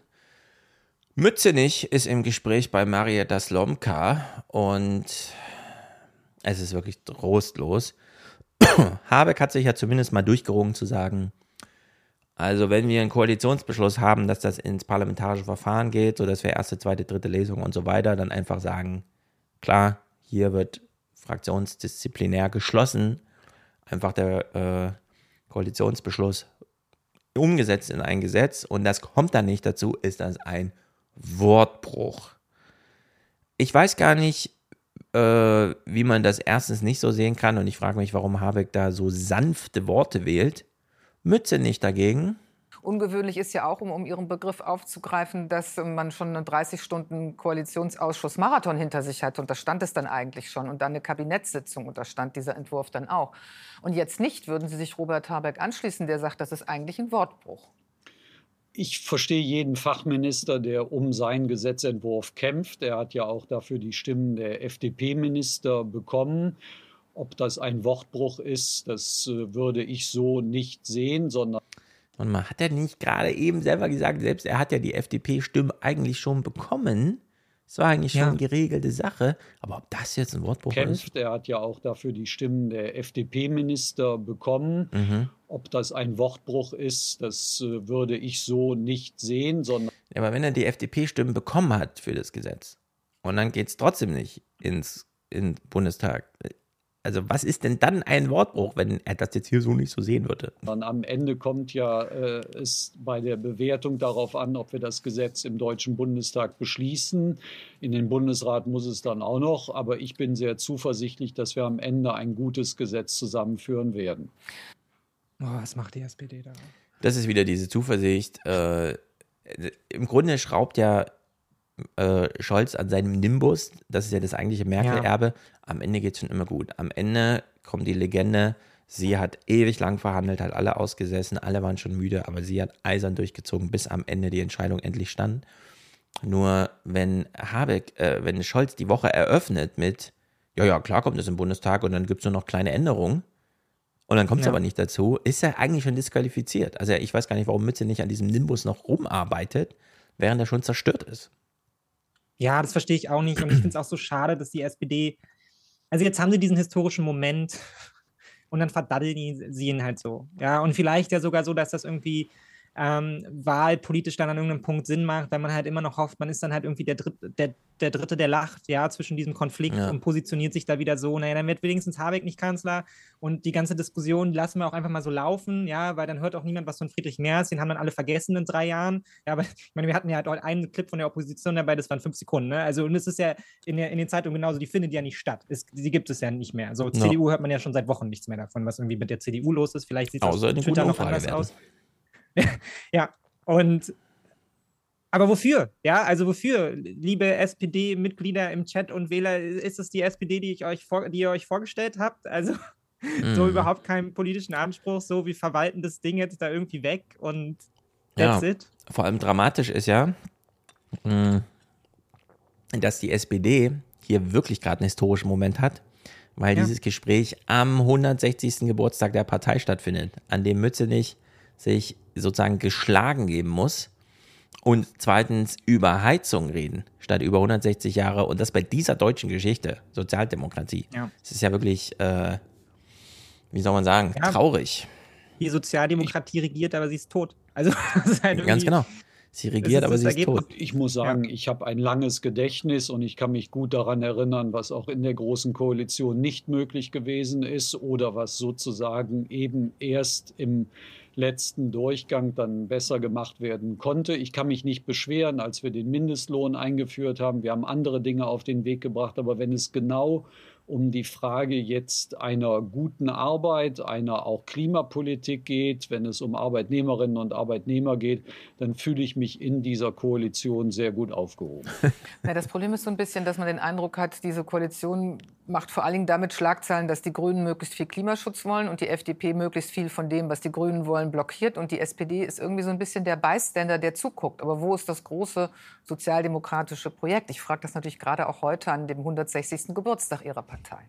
Na, in der Tat. Und ich glaube, wir haben gerade auch im letzten Jahr gezeigt, dass wir auch Strukturveränderungen machen, so, letztes Jahr hat man gezeigt, ach so, es findet auch noch sowas wie externe Zwänge statt, Krieg. Dann hat man mhm. sich darauf besonnen, wir haben eigentlich gar keine Idee, wir schnüren mal Nothilfeprogramme. Äh, also hat man äh, beispielsweise 100 Milliarden mal ins Grundgesetz geschrieben, die immer noch nicht ausgegeben werden. Äh, man hat diese ganzen Hilfsdinger gemacht und so. Die äh, Inflation galoppierte trotzdem davon. Alle leiden darunter. Und äh, im Grunde ist das ja auch nur die Rampe, damit Christian Lindner jetzt sagen kann, also für diesen Herbst werde ich ein Sparprogramm auflegen. Äh, und zwar werden wir überall sparen, außer beim Wehretat. Und da hat Thilo ja, dann auch zu Recht drüber getwittert, das sind amerikanische Verhältnisse. Ja. Wenn du alles kreuz ja. und quer wegsparst, Hauptsache Panzer werden finanziert. Ja. Ja, und das zum 160. Meine, äh, Geburtstag der SPD. Also Gratulation. Ja, sie, ich meine, sie tragen es mit. Also ich meine, sie tragen es mit und ich finde schon die Art und Weise, wie er dann so sagt, ich fühle mich hier gut aufgehoben. Es geht, seid in dieser Koalition nicht aufgehoben. Ja, große Koalition ist vorbei, wo ihr halt irgendwie der Beifahrer wart und damit rechnen konntet, nee, jedes Jahr gibt es halt 10 Prozentpunkte nach unten für uns und so, aber Hauptsache, wir sind irgendwie mit, mit dem Zug dabei. So, das ist eure Chance. Und ihr redet davon, dass ihr euch gut aufgehoben fühlt. So. Und ihr stellt den Kanzler, Leute. Das, ja. ist, das ist eure Koalition, das ist euer, das ist euer Projekt, ja das, das, muss, irgendwie, muss irgendwie auch ein bisschen geführt werden. Und da ja. muss auch mal eine Ansage sein. Und ich meine, vor allem auch eine Idee. Mit der CDU als Juniorpartner Mindestlohn und Ehe für alle gemacht. Erfolgreich. Ja. Und scheitern jetzt in einer Koalition mit den Grünen an diesen ganzen Klimafortschritten. Das ist doch bescheuert. Also da sieht man ja, doch, es ist bescheuert und es tut mir auch leid, aber es gibt aus meiner Sicht auch eine, eine, muss es eine größere politische Allianz geben zwischen Grünen und SPD als zwischen SPD und FDP. Also ja. das ist genauso, darüber habe ich mich, rege ich mich seit Wochen auf, wie in Berlin, ja, da zerstreitet man sich dann halt und dann geht die SPD mit der CDU, anstatt einfach mal anzu, das ist der politische Gegner, mit dem arbeitet man nicht zusammen, ja, weil dann kommt man genau in die Falle, in der man halt 16 Jahre mitgelaufen ist. Warum? Also warum macht ihr mit denen Politik? Die, ja. die, wollen nichts von dem, was ihr wollt. So, dann, dann wehrt euch dagegen und dann sagt, nee, dann gehen wir halt lieber mit den Grünen, ja, weil die stehen uns politisch nahe, auch wenn sich unsere beiden Spitzenkräfte hier nicht miteinander verstehen, ja, als dann mit der CDU, die alles kurz und klein schlägt, was man halt irgendwie an sozialgrüner Idee mal aufgebaut hat. Und dann stellt man sich wieder vor die Menschen in ein paar Jahren, wenn eine Wahl ist und sagt denen so, ja, jetzt wird die SPD für unsere große sozialdemokratische Idee. Ja, ich sehe diese sozialdemokratische Idee auch nicht. Und mir reicht dann auch nicht mehr, dass sie vor zwei Jahren mal den Mindestlohn umgesetzt ja. haben von 12 Euro, ja, der jetzt durch die Inflation schon lange aufgefressen ist. Ja. Es ist einfach alles absurd. Diana Zimmermann, die ja jetzt nicht mehr Queen-Berichterstattung aus London macht, sondern, keine Ahnung, sich um diese deutschen Themen kümmert, kommt wenigstens nochmal mit einem Punkt, bei dem man ja denken müsste, ja, aber ist das nicht spätestens jetzt erstens Anlass für die Journalisten, ein bisschen mehr auf die SPD zu schauen? Und ist das nicht eigentlich auch ein Anlass für die SPD, jetzt auch ein bisschen mal mehr zu sagen, ach wieso, wir sind ja wirklich involviert, wir regieren ja mit, weil wir schreiben ja die Gesetze? Der Minister hat Fehler gemacht. Inzwischen aber steht er für alles Ungemach, das mit der Energiewende verbunden wird. Jüngstes Beispiel. Ein Gesetzentwurf sieht vor, dass die Kommunen Informationen über Gebäude und ihre Heizungen sammeln. So soll der künftige Energiebedarf ermittelt werden. Von Gebäudegeheimdienst spricht die Opposition, von Habecks nächstem Heizhammer das Boulevard. Der Gesetzentwurf stammt allerdings nicht von Habeck, sondern aus dem Bauministerium. Mhm, okay. Mhm. Ja, das ist doch ja. interessant. Das kommt von der SPD. Ja, aber ich meine, dafür, dafür opfern sie halt die politische Idee, damit sie dann halt am Ende so, ah, boah, Gott sei Dank wurde es Habeck zugeschrieben, so, wir sind aus dem Schneider. Ja, ja genau. Gehabt, so. Das wird sich nicht festsetzen bei den Menschen. Wieder mal Glück gehabt. Gut, dass es alles auf Habeck abgeladen ja. wurde. Am Ende muss man der SPD noch unterstellen, dass sie diesen Heizhammer tatsächlich gerne opfert. Die Hauptsache, er schadet Habeck. Weil ja. man irgendwie äh, ganz kühl rechnend in der SPD-Parteizentrale sitzt und sagt, Die FDP hatte ein historisch gutes Ergebnis mit 14 Prozent und lust aber jetzt die halbe äh, Legislaturperiode schon ab. Also die kommen niemals über 12 Prozent. Die werden uns also nicht gefährlich. Bei den Grünen wissen wir es noch nicht so genau. Die müssen wir noch ein bisschen drücken. So, und das scheint irgendwie das Kalkül zu sein. Anders kann ich mir Ja, das alles nicht mehr erklären Politik. und das ist einfach dumm. Ewige Politik. Koppeln wir direkt mal da dran, diese letzte Generation, das ist ja ein ganz großes Drama. Ähm, die Polizei, beziehungsweise die Staatsanwaltschaft, die Generalstaatsanwaltschaft da in München, hat sich ja einfach gedacht, mhm, ja, ja, und so, hm, keine Ahnung, ist das jetzt eine, ach, wir sagen mal kriminelle Vereinigung. Um kurz nach 7 Uhr morgens kommt die Polizei, wie hier in Berlin, aber auch in Bayern, Hessen und vier weiteren Bundesländern. Und auch bei ihm klingelt es. Ingo Blechschmidt in Augsburg. Er stand im Impressum der heute beschlagnahmten Homepage der letzten Generation. Blechschmidt sagt, er habe nur Telefondienst für die Gruppe gemacht und die Vorwürfe seien völlig überzogen. Eine kriminelle Vereinigung, das ist wirklich was ganz Erhebliches. Das sind irgendwelche Gangsterbanden, die sich zusammenschließen, um nachts immer wieder irgendwelche Straftaten zu begehen. Das sind wirklich Kriminelle. Und die Menschen von der letzten Generation und auch äh, ich vom Klimacamp, wir engagieren uns friedlich für Klimagerechtigkeit. Was ist die letzte Generation? Eine Protestgruppe, die quasi nebenbei einzelne Straftaten wie Nötigung begeht oder eine kriminelle Vereinigung. Also, ich glaube nicht, dass man hier irgendwas Falsches behauptet oder so, wenn man jetzt mal allen in die Köpfe guckt. Selbst die größten SUV-Liebhaber, letzte Generation, Hasser und so weiter, wissen genau, das ist Drangsalierung. Also hier wird wirklich nur ein Theater aufgeführt. Niemand glaubt, dass man bei so einer Razzia irgendwo einen Sprengsatz, ein Manifest gegen den deutschen Staat oder sonst irgendwas findet. Das ist Entscheidende ist ja das klar Signal. für Der alle Staat- Beteiligten. Der Staat lässt sich nicht auf der Nase herumtrampeln. Darum geht es hier. Genau. Da muss eingeschüchtert werden, damit die alle wieder in Spur kommen. Das nicht. ist Symbolverwaltungshandeln, sagen wir es mal so. Ähm, klar kann man jetzt so nachrecherchieren, wer hat denn das angeleiert, wie kommt denn das dazu, war da irgendwie politische Weisungsbefugnis, die es ja angeblich nicht gibt und so. Oder sind da einfach irgendwelche Staatsanwälte selber so genervt, wo haben die denn vorher Karriere gemacht und so weiter. Das kann man alles, ist alles egal. Denn äh, die eine Frage, die man sich stellt, ging hier wirklich eine Gefahr aus für den deutschen Staat? Und die Antwort ist, nee, davon ging wirklich keine Gefahr aus. Also das ist einfach absurd. Wir hören ja auch nichts von, ah, da gab es irgendwelche Funde oder so. Also nicht mal, man hat Nee, sich ja nicht mal nicht, ne? getraut, irgendwas zu erfinden, weil man genau weiß, na, bei der Razzia jetzt behauptet hätten, wir hätten da irgendwie ein Kilo Sprengstoff gefunden, das hätte uns niemand geglaubt. Also gab es auch die Behauptung erst gar nicht, ja. Also so frech muss man es, glaube ich, mal sagen. ist völlig Banane, was hier abläuft. Naja, und äh, naja, diese Generalstaatsanwaltschaft hat sich dann trotzdem da so voll in die Nesseln gesetzt. Also es ist unglaublich. Die Tatsachen hier ausreichend sind für eine kriminelle Vereinigung, wird sich erst am Ende dieses Ermittlungsverfahrens zeigen.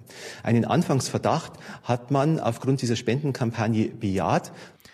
Aufgrund einer Spendenkampagne, was war denn das für eine Spendenkampagne? Wurde da irgendwie Bombengeld gesammelt oder was? Ja, haben alle aufgeschrieben. Für die Bombe. Ja. 50 Euro. Also weißt du, um welche Spendenkampagne es da geht? Das ist doch. Ich habe überhaupt keine Ahnung. Ich, also wirklich null. Das haben sie sich da alles halt hübsch ausgedacht und weil sie genau wissen, dass sie halt auf diesen Paragraphen beruhen können. Weil es muss ja, also um die Razzien, durch, um die Razzien durchführen zu können, kannst du ja diesen Paragraphen nur nutzen. So, ne? Das Mhm. ist ja der einzige, ist ja die einzige Möglichkeit, eben Vereinigung einer kriminellen Organisation.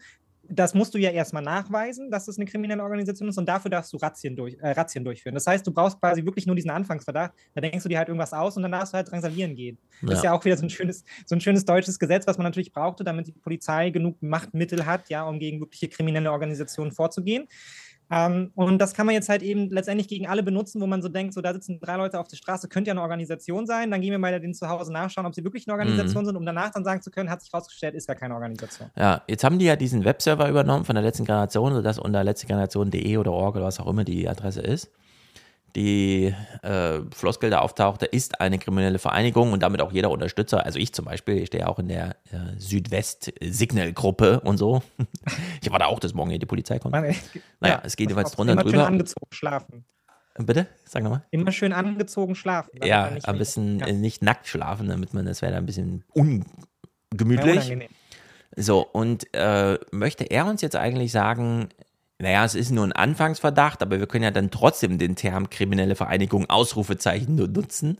Also äh, müsste man sich nochmal genauer anschauen, wie der Text auf dieser Webseite aussieht. Ob dann so kriminelle Vereinigung, Sternchen und dann unten Sternchen, Anfangsverdacht. Anlass für die Razzia. Ja? Das ist noch nicht die Feststellung, sondern ist immer nur die Vermutung. Äh, Vermutung so.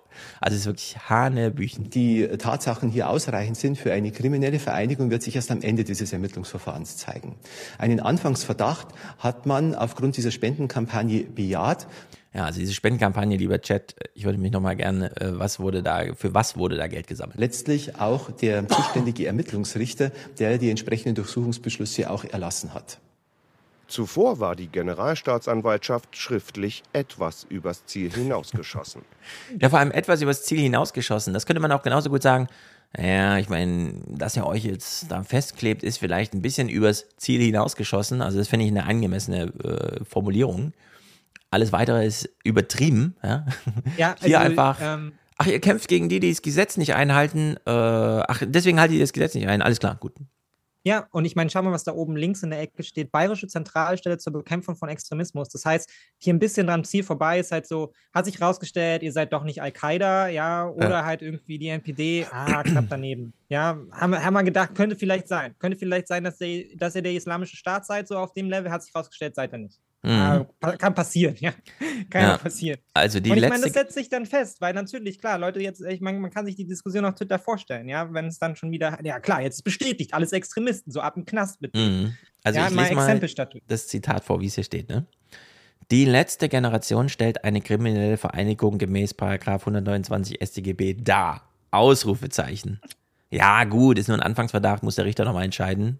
nee, also das ist da nicht rauszulesen. Klammer auf, Achtung, das ist jetzt wahrscheinlich so ein äh, Nutzerhinweis oder so. Spenden an die letzte Generation stellen mithin eine, ein strafbares Unterstützen der kriminellen Vereinigung dar. Ausrufezeichen, Klammer zu. Das heißt, zweimal Ausrufezeichen, jeder finanzielle Unterstützer. Also wenn ich jetzt da vorbeilaufe und so ein 10-Cent-Stück reinwerfe auf die Straße, im Sinne von, das für euch, äh, bedeutet dann für mich, ab jetzt äh, werde ich einfach mit auf die Liste gesetzt, die nächste gezogene Waffe, 7 Uhr morgens am Bett, gilt mir. Ja. ja. Oh naja, Gott, nachdem man sie erst als Klima-RF bezeichnet hat, so ist jetzt offensichtlich auch eine Politik eingekehrt, die quasi genau das macht, was man gegenüber der RF auch gemacht hat. So, ne? Du warst Na. zusammen mit denen in einem Seminar an der Uni, naja, dann müssen wir mal bei dir vorbeischauen. Könnte ja sein, dass du ja irgendwie Enselin und so bei dir zu Hause hast, ja? Who knows? Mann, Mann, Mann. Was soll denn das Ausland denken, wenn die an den deutschen Diskursen nicht teilnehmen, sondern nur so wie wir auch snippethaft, anekdotenhaft das hören, dass das hier die Realität ist? Das ist doch bescheuert. Also es ist wirklich, es ist krank. Die letzte Generation stellt eine kriminelle Vereinigung gemäß 129 Strafgesetzbuch dar. Ausrufezeichen. genau das ist aber überhaupt noch nicht geklärt. Ob die letzte Generation die Kriterien für eine kriminelle Vereinigung nach dem Strafgesetzbuch erfüllt oder nicht, das steht trotz der Razzien heute überhaupt noch nicht fest. Das ist weiterhin eine offene Frage und die Antwort darauf, die ist aus meiner Sicht rechtlich komplex. Die Gerichte sind dafür zuständig, das abschließend zu klären. Ja. Aber ich finde so Sprengstoff, Pamphlete oder was auch immer sollte schon sein. Also nur Kleber reicht mir da nicht. Unzureichend. Ja. Kartoffelbrei auch nicht. Oder Eintrittskarten fürs Museum. Also das Ja, und man muss auch hier wahrscheinlich langfristig wieder, man muss auch hier mit einer Ambivalenz umge äh, umgehen müssen, so, ne? Weil ich meine, das sind jetzt, das sind jetzt Richter und Staatsanwälte aus bestimmten Regionen, die sagen, das ist für uns total angemessen, ja, das sehen wir so, und dann sie vielleicht auch so einstufen. Ja. Und dann wird es andere geben, die werden es ganz anders beurteilen. So, ja. Also das kommt ja auch noch hinzu. So klar ist es ja dann am Ende doch oft auch nicht. Ja. Wir haben jetzt auch schon eine ganze Menge Texte gesehen, auch von Juristen, die sich darüber beschwert haben, dass letztendlich da die Juristerei ihre, ihre Rahmen auch viel zu eng auslegt, wenn es halt um die letzte Generation geht. Ja, diese Debatte ist ja auch noch nicht vorbei. Ja, kämpft jetzt da jemand für die Grundrechte, ist es deshalb legitimiert und letztendlich auch legal, ja, weil das eben auch gerichtlich so vorgesehen ist, dass man das machen darf oder halt eben nicht. Und ich, wir werden da zu keinem, ich glaube, zu keinem abschließenden Ergebnis kommen. Da kann sich dann jetzt wieder jeder an seinem Lieblingsrichterspruch letztendlich mhm. ja, seine, sein, sein Argument halt ausmalen, wie er halt irgendwie Bock hat. So. Ja, ich bin mal sehr gespannt. Das Argument wurde ja auch schon häufiger angemerkt. Wenn man jetzt sagt, eine kriminelle Vereinigung aber eben mit so einem politischen, extremistischen, terroristischen, das sind ja die beiden Fachbegriffe dieser, äh, dieses, der Staatsanwaltschaft. Das erfordert ja schon, dass die letzte Generation mal formuliert hat, sie möchte gern die freiheitlich-demokratische Grundordnung überwinden, sie erkennt ja. das Grundgesetz nicht an oder was auch immer. Nur ja. genau das Gegenteil ist ja wahr. Also ich ja. bin sehr gespannt, wie Richter das beurteilen können, also welch, was sie sich zutrauen, in welchem Rahmen ähm, da Argumentationen möglich sind, weil ich halte das für wirklich, also um mich als Laien, und wir wissen aber, im Strafgesetzbuch ist ja der Schöffe, der Laie, schon mit einer recht wichtigen Rolle bedacht. Also ich sehe schon, dass man mich ja auch innerlich überzeugen muss. Einfach nur die Autorität eines Richters reicht mir da nicht. Äh, ich bin mal sehr gespannt, äh, ob man mir das weismachen kann, dass die letzte Generation jetzt Deutschland überwinden möchte, obwohl die genau das Gegenteil wollen. Im Grunde wollen die ja, das einfach dann, nur, klar, dass das Deutschland das länger äh, bei seinem jetzigen Status bleibt und nicht alles dem Klima geopfert wird, über kurz oder lang.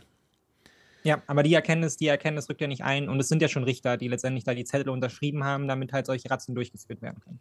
Und dann mhm. bist du natürlich auch, auch der Laie, ja. Ich meine, es gab jetzt zuletzt viele Berichte darüber, wie auch ähm, letztendlich die Chefenschaft ja durchweg gekapert wird, weil darauf eigentlich so gut wie keiner mehr Bock hat. Bis halt ja. auch bestimmte Gruppen, die sich halt denken, so, das ist genau unsere Chance, letztendlich da auch in dieses System hineinzukommen. Eben mhm. vor allem sehr viele Rechtsextreme, die sich halt denken, hier können wir letztendlich auch nochmal ein bisschen an, der, an den Gerichten mitentscheiden, ja, wenn es schon sonst mhm. nicht so gut mhm. klappt. Ganz genau, da sind die Gefahren. So, auf Twitter ist es schon rumgegangen. Es gab natürlich dann dieses Gespräch mit der neuen Justizsenatorin von Berlin, Felor Badenberg, die parteilos ist. Also man weiß doch gar nicht, aus welcher Richtung. Wir hören mal so ein bisschen rein. Ich fand's, äh, wie soll man sagen, man hatte so ein bisschen Mitleid, da das äh, erkennbar, wie soll man sagen, also es war so, äh, ohne jetzt beleidigend zu sein, aber äh, als, als wäre sie so eine Schülerin irgendwie.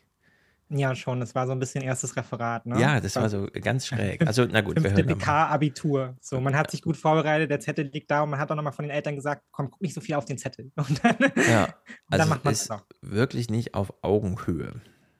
Nee. Und zugeschaltet ist mir jetzt die neue Justizsenatorin in Berlin, Felor Badenberg. Guten Abend, Frau Badenberg. Guten Abend, Frau Abud. Innenministerin Faeser sagte, dass die Maßnahmen heute zeigen, dass der Rechtsstaat sich nicht auf der Nase herumtanzen lässt. War das denn die letzten Monate so? Das äh, würde ich so nicht sagen, ähm, aber die äh, Vorfälle in den letzten Wochen und in den letzten Monaten haben gezeigt, dass die Protestform sich verändert hat, dass wir eine neue Qualität, aber auch eine neue Quantität hier erreicht haben. Also, Klar, die ARD macht das den Leuten wirklich sehr schwer, weil da ist eine Kamera im Dunkeln nichts, mit der muss man dann kommunizieren. Dieser Monitor steht irgendwo da kreuz und quer. Wenn man da immer hin und her springt, das weiß man aber eigentlich intuitiv, gerade als Politiker auf dieser Flughöhe, weil dann sieht man die Kollegen häufig im Fernsehen. Das sieht absolut scheiße aus, wenn man die ganze Zeit so mit den Augen hin und her springt. Aber ganz wichtig, und ich verstehe das absolut nicht wenn man in diese Zuschaltung kommt, das ist ein Gespräch. Ja, da werden auch Fragen gestellt, aber wir wissen doch, da darf man sagen, was man will. Hauptsache, mhm. es ist interessant, hat einen roten Faden und ist für die Bevölkerung wichtig. Dann kann man die Fragen einfach links liegen lassen. Man braucht hier wirklich keinen Zettel vor sich, auf dem irgendwelche Notizen stehen. Oder vielleicht sogar noch Formulierungshilfen, die man dann eifrig sucht, wenn man eh schon den Blick immer, wo gucken die jetzt eigentlich hin und so diese Art von Inkompetenz mit einer Kamera umzugehen, mit dieser ganzen Situation, ist wirklich nicht, zu, nicht entschuldbar. Denn wir leben nun mal in so einer blöden Mediendemokratie, auf der es bei, auf sowas ankommt. Man muss ja. einfach stur in dieses schwarze Nichts gucken, wo eine kleine rote Lampe vielleicht noch leuchtet. Und sich dann darauf verlassen, sich einfach imaginieren, dass da eine Million Menschen sitzen, die zuhören.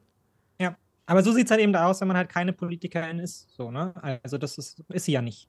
Und das merkt man hier halt, finde ich, sehr, sehr deutlich. So, da ist, da fehlt jegliche Expertise im Umgang und offensichtlich auch mediales Training von der neuen Koalition, die sie da aufgestellt hat. Ja, ich ne? finde, diese, diese Art von medialer Anforderung, die verlange ich eigentlich von allen. Auch von allen, die mit mir diskutieren. Also wenn mich jetzt irgendwelche Leute anfragen für so, keine Ahnung, können Sie mal hier einen Talk machen oder da eine Podiumsdiskussion und so weiter, dann gibt es ja immer ein Vorgespräch wenn die dann vor mir sitzen und so, ach so, wir machen das mit Bild, okay, ja gut, dann mache ich mal mein Bild an und so. Und dann kleben die so an so einem Zettel, anstatt einfach mit mir ein Gespräch darüber zu führen. Äh, also diese Art von, es ist halt eine Videokonferenz, die sie gerade macht, nur halt für ihr großes Publikum. So kann man sich da nicht verhalten. Also das ist für mich auch ein Ausschlussgrund für äh, geeignet zu sein für diese Posten. Denn diese Art Politik ist ja, man sagt dann immer, das ist die Verwaltungsspitze und so weiter, aber das ist Publikumsbespaßung. Ja, man ja. muss seine Verwaltung ja, im Griff klar. haben und die organisieren, aber da hat man Experten für alles. Man muss keinen Gesetzestext selber schreiben ja. und so weiter. Sieht man ja an Habeck. Äh, aber dieses Mediale muss funktionieren. Und sei es nur, und jetzt sage ich eigentlich ein Argument, das so ein bisschen gegen mein Naturell ist, aber man muss Oma Erna methodisch, es geht ja gar nicht um Inhalte, methodisch einfach zeigen, wir haben es im Griff. Denn sonst geht Oma Erna ins Bett und sagt, oh Gott, die ist für die Justiz in Berlin zuständig, ich habe Panik. Und dann klappt es nicht mehr. Also dann ist auch irgendwann, äh, dann greifen die zu eigenen Mitteln, ja. Also man muss äh, suggerieren und so gelogen es auch ist, aufzeigen, man muss äh, Kompetenz, Darstellungskompetenz haben, wie man in der Soziologie sagt. Und wenn das nicht gegeben ist, ist man auf dem Posten einfach falsch. Ganz ja. eindeutig, so möchte ich das sagen. Und sie ist auf dem Posten offenbar sehr falsch. Also das geht einfach gar nicht. Nun gut, sie klebt an ihrem Zettel und versucht uns Sachen zu vermitteln. Aber erfüllen denn Ihrer Meinung nach die letzte Generation die Kriterien einer kriminellen Vereinigung? Das ist eine spekulative Frage und zu Recht, denn sie kann jetzt einfach eine politische Haltung äußern. Und es ist zu Recht von ihr abverlangt.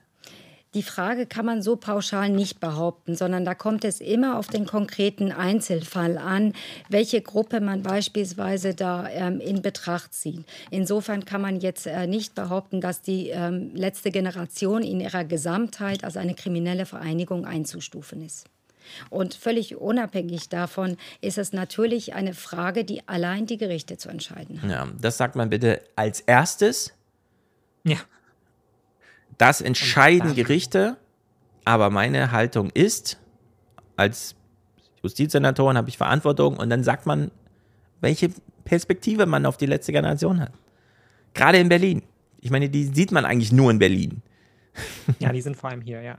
Es ist wirklich, es ist schlimm. Naja, jetzt zählt sich so ein bisschen auf, wie die letzte Generation den Verkehr behindert, wo ich mir denke, es ist Berlin. Man hat die Straßen so breit gebaut, dass da Panzer Paraden fahren können und trotzdem bewegt sich fast nichts.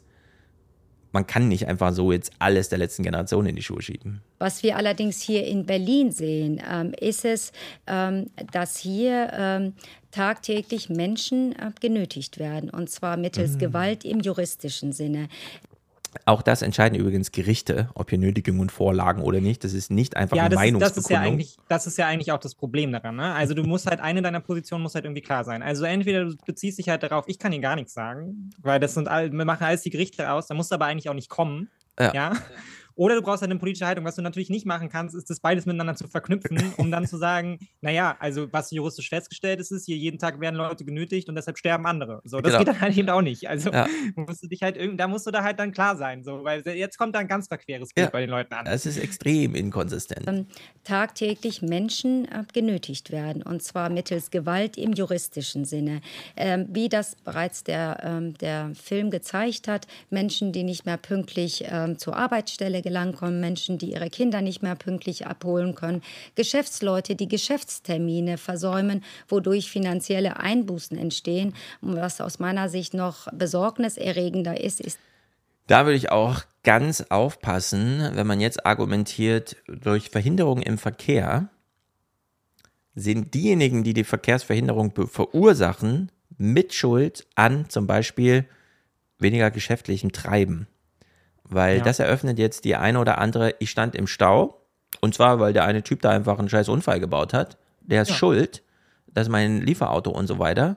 Weil das willst du eigentlich nicht als Justiz Justizsenatorin jetzt so Rechts, äh, wie soll, Beratung geben an Leute, die vielleicht noch mal eine Einflugschneise für der Verkehr ist so scheiße, mir, äh, keine Ahnung, taut immer mein Eis auf, dass ich geliefert kriege oder so. Ich hätte gerne mal eine Entschädigung. Ja. Wo ist ja, mein ja, Nothilfeprogramm für schlechten du halt das Verkehr? Feld aufmachst, ja.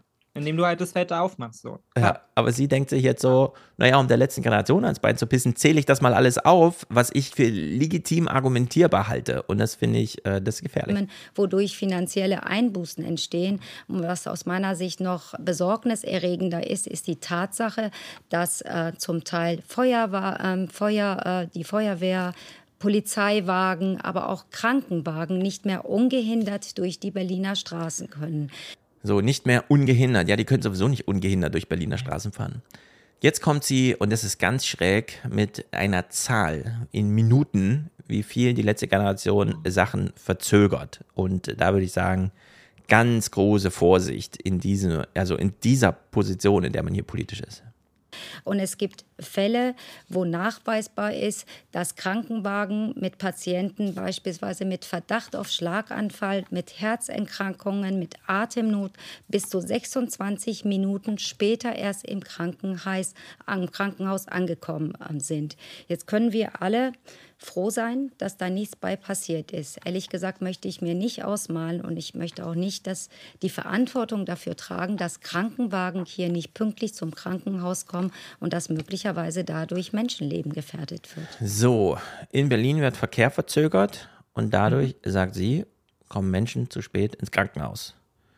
Nur die Verzögerungsgründe sind echt austauschbar. Das ist nur noch eine Chiffre. Da kann man die letzte Generation ja. aus der Argumentation und ganz viel anderes reinpacken. Und ja, das, klar, da kann man jetzt absoluten Whataboutism dran aufziehen. Genau. Und das will sie, glaube ich, nicht in ihrer Verantwortung haben, dass plötzlich das alles durchdiskutiert wird. Denn wo sollen das enden? Also hier haben so viele Leute Ansprüche.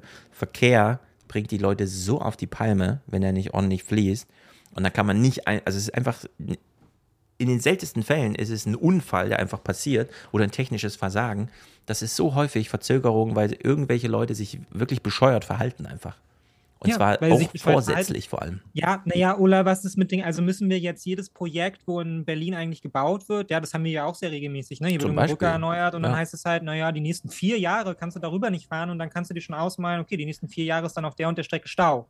Ja, ja, nun kann man ja da auch anmessen, also Leute, ihr verzögert jetzt für vier Jahre letztendlich den Verkehr hier auf dieser Straße. Was ist eigentlich eure politische Verantwortung für all die, die dann halt eben da im Stau stehen? Mhm. Ja, weil ihr nicht bereit seid, halt ein bisschen mehr auszugeben und ein bisschen mehr Personal einzustellen, damit die Leute halt vielleicht mal schneller damit fertig sind, diese Brücke zu sanieren. Ja, also das ist ja, ja. ein wahnsinnig großes Feld, was man da aufmacht. Und letztendlich schiebt man ja hier auch jegliche politische Verantwortung letztendlich für das Funktionieren so, von so einer Stadt ja ab an so eine Gruppe aus so 15 Leuten und sagt, naja, die legen das halt hier lahm. Ja, während halt eben sich seit Jahren Feuerwehr, mhm. Polizei, ja, Sanitäter darüber beschweren, dass sie, dass sie keine guten Strukturen vorfinden, dass sie zu wenig Personal haben, dass sie zu wenig Stationen haben, dass sich Sanitäter halt auch gerade in Berlin darüber beschweren, dass es letztendlich keine, kein, Reglement, kein Reglement gibt darüber, wann kann man eigentlich einen Krankenwagen rufen, ja, dass Leute wegen allem möglichen Kram Krankenwagen rufen, dass sie zum Teil so maximal ausgelastet sind, dass die bei Patienten gar nicht mehr ankommen.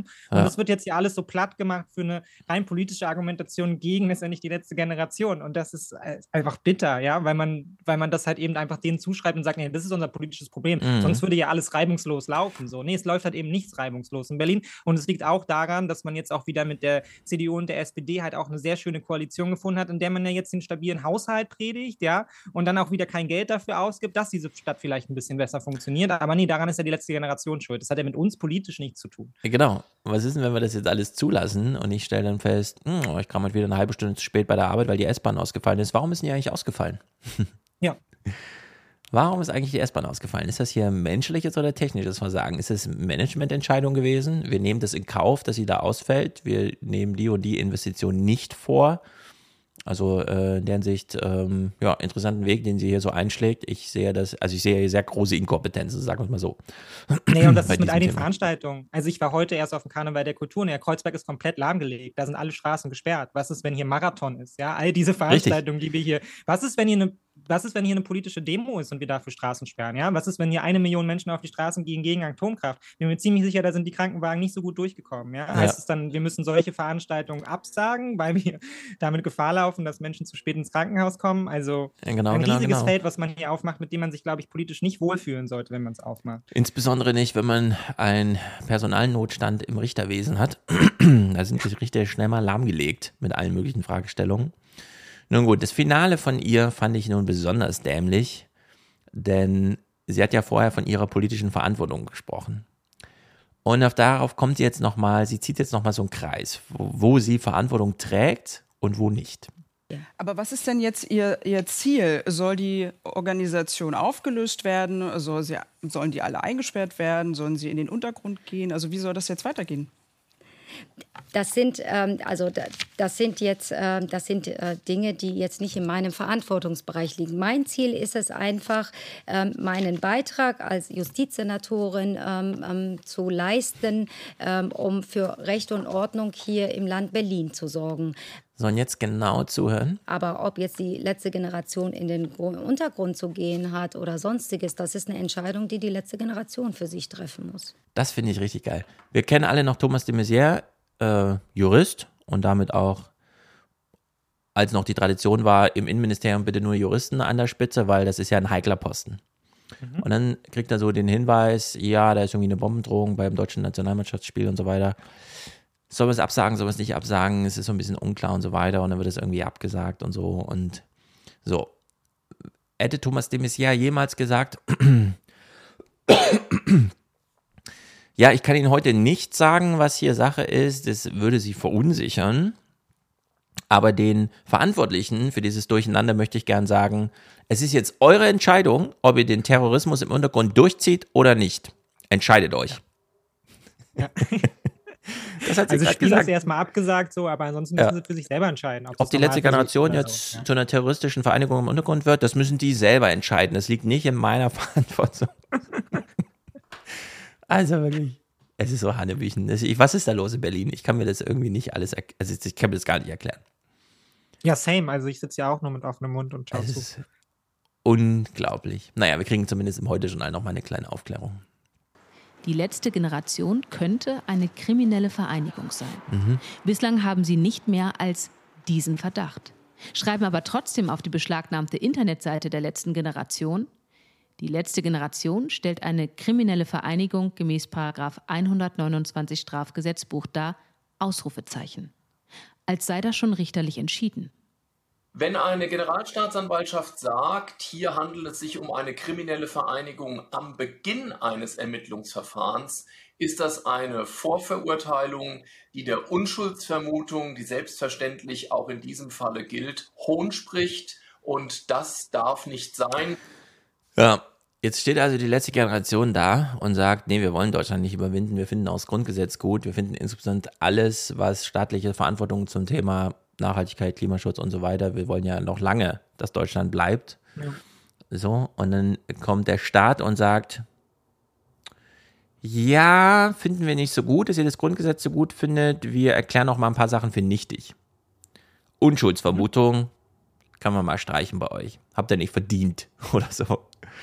Und dieses kleine Paradox ist doch wirklich wahnsinnig interessant, oder? Das ist doch, dass hier jetzt plötzlich die Protestler ja, wie jemand für ein politisches System eigentlich kämpft und ja die Ansage klar ist, naja, ihr habt ja Dinge beschlossen, wir halten euch daran fest, ja. dass ihr Dinge beschlossen habt, dann setzt sie doch auch bitte um und dann die andere Seite sagt so, nee, machen wir nicht und das System bauen wir jetzt auch noch ab ja. damit ihr nicht, damit ihr nicht sagen könnt, wir beharren aufs System. Ist absurd, aber ich meine, dafür kriegt man, äh, kriegt die Politik ja auch die Packung. Also ich habe, glaube ich, also ich habe so ein bisschen das Gefühl, der Wind dreht sich auch medial. Ich habe jetzt sehr, sehr viele Kommentare dazu gelesen, die sehr, sehr unzufrieden waren, damit das jetzt Razzien durchgeführt wurden bei der letzten Generation. Ja, also da haben wir ja. Auch, also ja, genau. Naja, weil da nichts bei rumkommt und natürlich eben auch, weil natürlich es auch eine mediale Verantwortung gibt, darauf hinzuweisen, dass natürlich solche Dinge wie Unschuldsvermutung nicht einfach ab ACTA geführt werden können. Ne? Und da schaffst du natürlich auf einer, in einer anderen Spek einem anderen Spektrum der Gesellschaft, die jetzt nicht unbedingt zu den Menschen gehören, die halt Klimakleber von der Straße zerren, natürlich auch wieder ein sehr, sehr großes Staatsmisstrauen und ja auch zu Recht. So, ja? ja. Also, wie du schon richtig gesagt hast, wenn ich denen jetzt 20 Euro überweise, muss ich dann damit rechnen, dass die Polizei bei mir vor der Tür steht und mich quasi vorverurteilt, als irgendwie Teil einer Organisation, die halt irgendwie mhm. den Leuten deutschen. Staat abschaffen möchte. Ausrufezeichen. Ja, also was, ja. ja. Ausrufezeichen. Was macht das mit meinem Staatsvertrauen? Ja, was vielleicht eh schon ein bisschen angeschlagen ist. Ja. Also, also ich finde es wirklich wahnsinnig interessant, dass die letzte Generation zuerst nur inhaltlich mit dem Grundgesetz argumentiert und sagt, das sollte jetzt mal eingehalten werden. Völkerrechtliche Verträge binden äh, auch uns, das steht da im Grundgesetz drin. Und dass dann nachdem der Staat meint, wir gehen jetzt mal dagegen vor, dass sie eigentlich innerlich auf der richtigen Seite stehen, schlägt das Pendel auch auf beim Forma bei der Formalia plötzlich ja. in Richtung letzte Generation rum. Und irgendwelche Juristen, Professoren sitzen dann im Fernsehen und sagen, also das war echt nicht okay. Ja. Äh, die Grundgesetzverteidiger, die, für die gilt auch das Grundgesetz.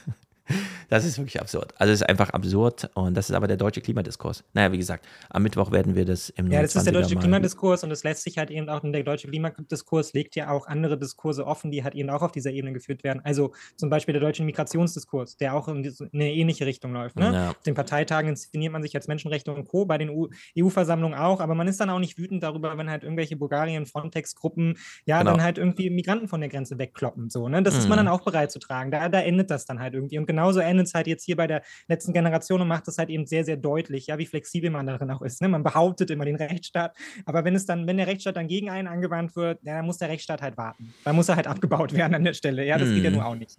Elite-Virus schreibt im Chat, keine Ahnung, wie ihr euch dieses Theater geben könnt. Maximal nach einem Monat bin ich psychisch kaputt und brauche Pause, indem wir einfach auch Pause machen, aber nur ein paar Minuten.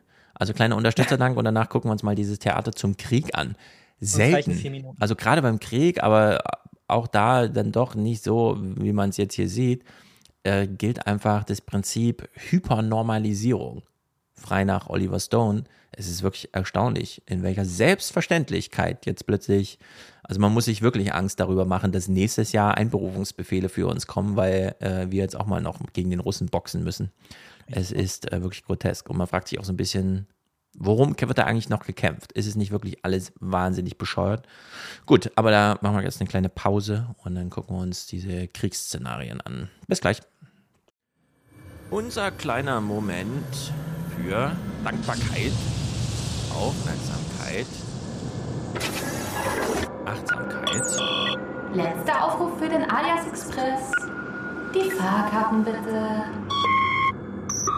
Die Fahrkarten bitte. Wer hat denn heute gebucht?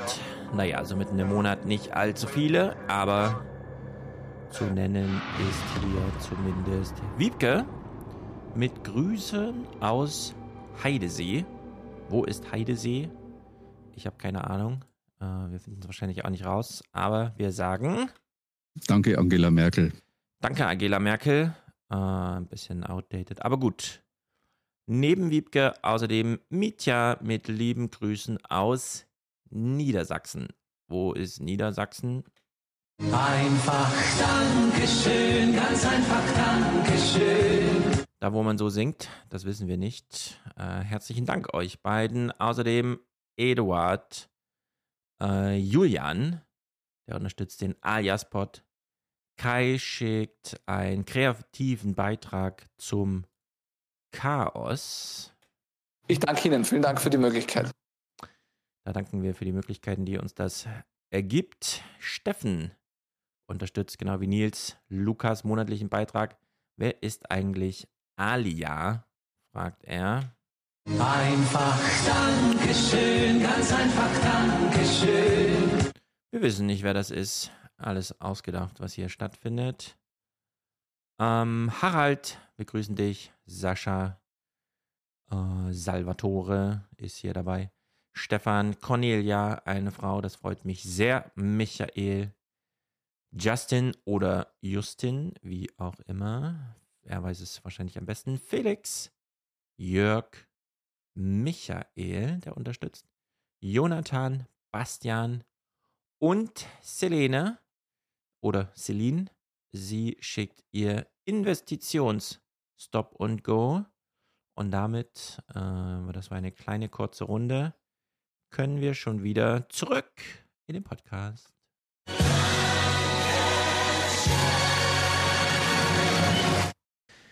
Der Krieg entfaltet sich so ein bisschen, wie soll man sagen, wie er zu erwarten war. Mit mhm. immer mehr Waffen ist immer mehr Zerstörung. Bis irgendwann wirklich nichts mehr übrig ist. Also von so Städten ja. wie Bachmut und so. Ist wirklich erstaunlich. Und diese immer mehr Waffen, äh, während man gleichzeitig, das muss man eben dazu sagen, ne, wenn es dann immer heißt, ja, aber was heißt denn immer mehr Waffen? Was heißt denn weniger Waffen? Dass dann die Russen einfach gewinnen?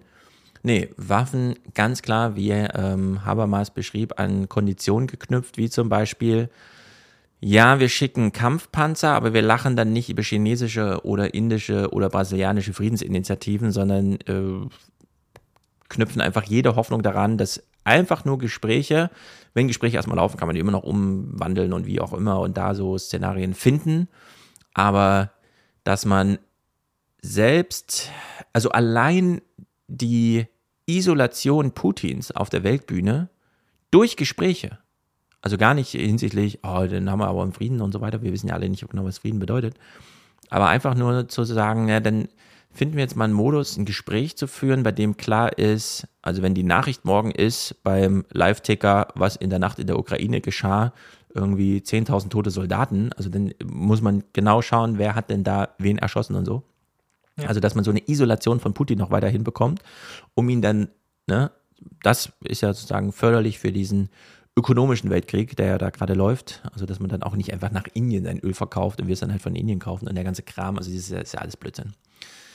So, und nun ist ja diese Spirale von mehr Waffen, zieht sich ja durch bis heute und jetzt sind es eben diese Flugzeuge, die diskutiert werden.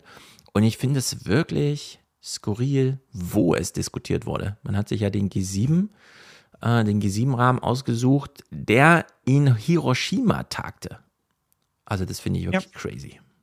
Auf dem G7-Gipfel in Hiroshima haben die USA zugesagt, der Lieferung der von Präsident Zelensky lange geforderten Kampfjets zumindest zuzustimmen. Ukrainische Piloten sollen ausgebildet werden auf solchen F-16, die helfen können, den Himmel über der Ukraine zu kontrollieren und Truppen am Boden besser zu schützen. Ja. Also Kampfflugzeuge laufen nicht unter der Maxime, damit schützt man die eigenen Bodentruppen, sondern das sind nun wirklich Angriffsdinger. Ja, und ich meine, es ist an sich auch schon, es ist eine Annahme. Also das ist, ja. sie, sie tut jetzt so, also äh, das, Experten haben beschlossen, das wird dagegen helfen. So wie bei unseren ökonomischen Dingen auch immer. So, ja. ja. also EZB hat jetzt das und das gemacht, das wird dafür sorgen, dass die Inflation sinkt, so wie wir es brauchen. Genau, es sind der Ebene ist man hier auch unterwegs, ja. Alles also. nur Annahmen und Hoffnungen und damit auch Semantik, die das äh, für uns verträglich machen soll. Aber Kampfflugzeuge, also bei Drohnen verstehe ich sogar noch, dass man dann sagt, naja, die können dann so kreisen, denen wird da auch nicht langweilig, die machen das einfach die ganze Zeit und die sind immer so in der Nähe dessen, was sie da am Boden bewachen. Und am Boden bewegt man sich nicht mit 600 km/h oder 1000 oder wie auch immer, sondern Kampfflugzeuge sind wirklich Angriffswaffen. Also da kommt man echt nicht mehr drum rum, das zu sagen. Aber gut, läuft hier weiter unter Verteidigungswaffen und Schutz der Bodentruppen. Ähm, ja, so war auch bei uns die Drohnendiskussion auch wir, Deutschland braucht auch nur Drohnen, um sein Personal am Boden besser zu schützen. Ja, aber da würde ich sagen, kriegt man es wenigstens argumentiert. Aber ich kann mir nicht mehr vorstellen, dass die Soldaten, die ich kenne und mit denen ich ja diese Drohnengespräche nun wirklich auch ausführlich führe, mhm. dass die bei Kampfflugzeugen mir das auch sagen würden. Weil spätestens da wäre, glaube ich, auch dann so eine Logikgrenze erreicht, wo das Bizarrometer einfach ausschlägt. Aber gut, hier wurde im Fernsehen äh, mit Verteidigung und Schutz der Bodentruppen argumentiert. Diesmal sind es, nachdem ja die Leoparden alle deutsche Waffen waren, äh, sind es äh, jetzt ist es wirklich eine amerikanische Diskussion, was ja interessant ist, da ja mittlerweile auch Henry Kissinger sagt, man kann nicht nur Putin die Schuld geben. Es gibt hier hm. größere Zusammenhänge und es sowieso weltweit als Auseinandersetzung äh, Amerika gegen Russland beobachtet wird. Also ja, aber das haben wir aufgegeben, das diskutieren wir nicht in Deutschland. Nein, das, das ist das wirklich hat, haben wir gar nicht angefangen. Das haben wir, also das war zwei Wochen oder so. Dann ähm, standen alle in einer sehr ungünstigen Ecke so. Das haben wir ja selber auch miterlebt, ja. Und ja. dann wurde Diskussion aus, aufgegeben und seitdem geht es halt nur noch ums Material. Und ich meine, jetzt ist die nächste spannende Stufe, wenn man sich jetzt fragt, so ja, jetzt haben wir ja alles Material geliefert. Ja, jetzt geht halt immer noch mal mehr Material, aber dann ist halt auch Ende Gelände. Und dann bin ich sehr gespannt, ob wir noch mal eine andere Diskussion kommen oder dann nur noch darüber diskutieren, wie viel jetzt von dem Material und das dann noch mal zwei Jahre machen. Genau, wie viele Flugzeuge sollen es denn sein? So wie wir ja auch alle ganz selbstverständlich in Bataillonen gerechnet haben, als es um die Leoparden ging. Ja. Naja, diesmal steht jedenfalls wirklich Amerika im Mittelpunkt. Die USA haben die geeigneten Maschinen vom Typ F-16. Einer Ausbildung von ukrainischen Piloten haben sie bereits zugestimmt. Als Herstellerland haben sie auch ein Vetorecht, wenn andere liefern wollen. Dänemark und die Niederlande kommen in Frage. So, das Herstellerland ist immer entscheidend, egal von wo sie kommen, denn diese Non-Proliferations, ihr müsst die Lieferkette immer auf den Hersteller zurückführen. Das war ja in Deutschland auch so. Deutschland hat ja. immer Vetorechte. Endverbleibsregelung oder wie das auch immer heißt, was übrigens nicht besonders gut funktioniert, wenn man sich den mexikanischen Drogenkrieg und so weiter anschaut. Da ist ja wohl Gar jede nicht. zweite Waffe eine deutsche. Ja. Aber gut, wie es halt so ist. Lizenzen laufen halt aus. ja, in Amerika läuft unterdessen eine besondere Diskussion, denn man weiß nicht so genau, was kommt als nächstes. Und damit ist gemeint im Weißen Haus. Auf der anderen Seite, naja, eine Weile regiert ja Biden noch, ne? Aber trotzdem, man denkt jetzt schon mal so ein bisschen voraus, dass man jetzt noch schnell was macht, was danach nicht mehr geht. Es gibt möglicherweise nur ein kleines Zeitfenster, um die Ukraine zu unterstützen, bis in den USA die nächsten Wahlen anstehen. Deshalb kann es nicht überraschen, dass die beiden Regierung diesen Moment nutzt, um Zelensky so viel wie möglich zu unterstützen. Das finde ich irgendwie skurril, denn es gibt dieses kleine Video, wenn nicht alles fake ist, was man heute bei Internet, im Internet sieht, aber dieses kleine Video gibt es, wie ähm, Lindsey Graham, der US-Senator, im Gespräch mit Zelensky sitzt und sagt, ähm, hier werden Russen getötet und so weiter. Und dann fügt er so an, äh, wir haben noch nie besser Geld ausgegeben. Mhm. Also er ist wirklich er ist sehr begeistert von dem Return on Investment für 40 ja. Milliarden im Kongress, 100.000 tote Russen. Irgendwie so ist das gemeint wahrscheinlich. Also ja. es ist wirklich ganz naja, skurril. Die, die, Republikaner biegen das ja dann im Zweifel zwar auch wieder drüber. Donald Trump hat ja auch immer so, America first, so, ne, mit niemandem mehr irgendwas. Und dann ist man erstmal am Abend und dann so, aber die Saudis bezahlen halt wahnsinnig viel Geld für geile Waffen so ne? und dann werden halt doch die Deals gemacht so und das ist ja. das zählt dann nicht, weil das ist ja dann der Partner und so. Also wahrscheinlich werden die da auch noch mal rumspringen, aber was man ja womit man ja rechnen muss, ist, dass es erstmal zu einem Wahlkampfthema wird. Biden hat sich so positioniert, können wir jetzt lernen von der FDP. Also wenn sich die einen so positionieren, dann musst du dich erstmal dagegen positionieren und klar machen, das ist nicht dein Krieg. Du kannst ja dann später immer noch mal anders, ja, wenn du dann ja. erstmal selber an der Macht bist. Das heißt, man muss wahrscheinlich schon damit rechnen, dass sich das dass sich das verlangsamen wird, genauso wie sich die ich komplette US-Politik so jetzt so verlangsamen wird, in der Diskussion zumindest darum. Ja, also wenn wir uns so zurückerinnern an die letzten Debatten, die da liefen mit Rubio und dem Texaner, wie heißt er nochmal, und so alle auf der Bühne. In einem waren sich ja alle einig und es gab ja teilweise Vorwahldebatten, die sich zwei Stunden nur um ein Thema drängten, äh, drehten, Umgang mit dem IS. Mhm. Und die Republikaner, wenn sie einen Feind gefunden haben, kriegen sie auch vor ihrer, ähm, muss man ja ehrlicherweise sagen, sehr auf Frieden und die Amerikaner mischen sich nicht ein und es ist auch unser Geld und so weiter. Da sind ja die Republikaner, den Wähler schon sehr scharf. Aber wenn der Feind einmal formuliert ist, dann greift da auch diese, wir versammeln uns hinter dem Präsidenten, weil er ist im Krieg und so weiter und dann wird hier eisern mhm. durchgeackert. Und es ist, glaube ich, in Amerika keine schwere Übung, für die äh, Waffenlobby eine öffentliche Diskussion anzustrengen zum Thema, also der Russe ist nur wirklich Standardfeind Nummer eins. Diesen Krieg beenden wir nicht, ja, natürlich, wenn wir das Weiße Haus übernehmen. Aber dann ist halt die Frage, ob sie sich dann damit Unterstützung überschlagen dann letztendlich weil du brauchst ja, du brauchst ja immer noch eine Diskussionsgrundlage. Ne? Irgendwas ja. musst du ja diskutieren. Das heißt, dann ist dann, dann wäre es halt in die andere Richtung ausschlagend, ja. Also dann kriegen wir quasi die komplette American Hawk-Diskussion, die dann zu uns rüberschwappen wird, nämlich jetzt geht es nur darum, wer kann noch mehr. Ja, mhm. und naja, Atombomben vielleicht stationieren dort und dort. Also man kann sich das ja vorstellen, wie sich das dann letztendlich auch in die andere Richtung, die Spirale da geht. Ja, also jetzt haben wir halt auch noch vergleichsweise die Möglichkeit mit dem Präsidenten, der noch gesetzt ist, das ja zu steuern, so wie das bisher gesteuert wurde. Ne? Kleine Schritte voran. Wir schauen immer, was macht, der, was macht der Gegner. Wir lassen ihn darauf reagieren, bloß nicht zu impulsiv, ja, damit der mhm. nicht irgendwie impulsiv agiert. Und und dann ist ja die Frage, was passiert eigentlich, wenn so eine US-Debatte dann halt eben impulsiver wird durch einen Wahlkampf, ja, und dann sich vielleicht Menschen da in der Richtung überschlagen. Das ist dann halt quasi die andere Richtung, die das Pendel ausschlagen kann. Ja, das sind sicherlich zwei Varianten. Beide sind ein bisschen beunruhigend, ehrlich. Ja.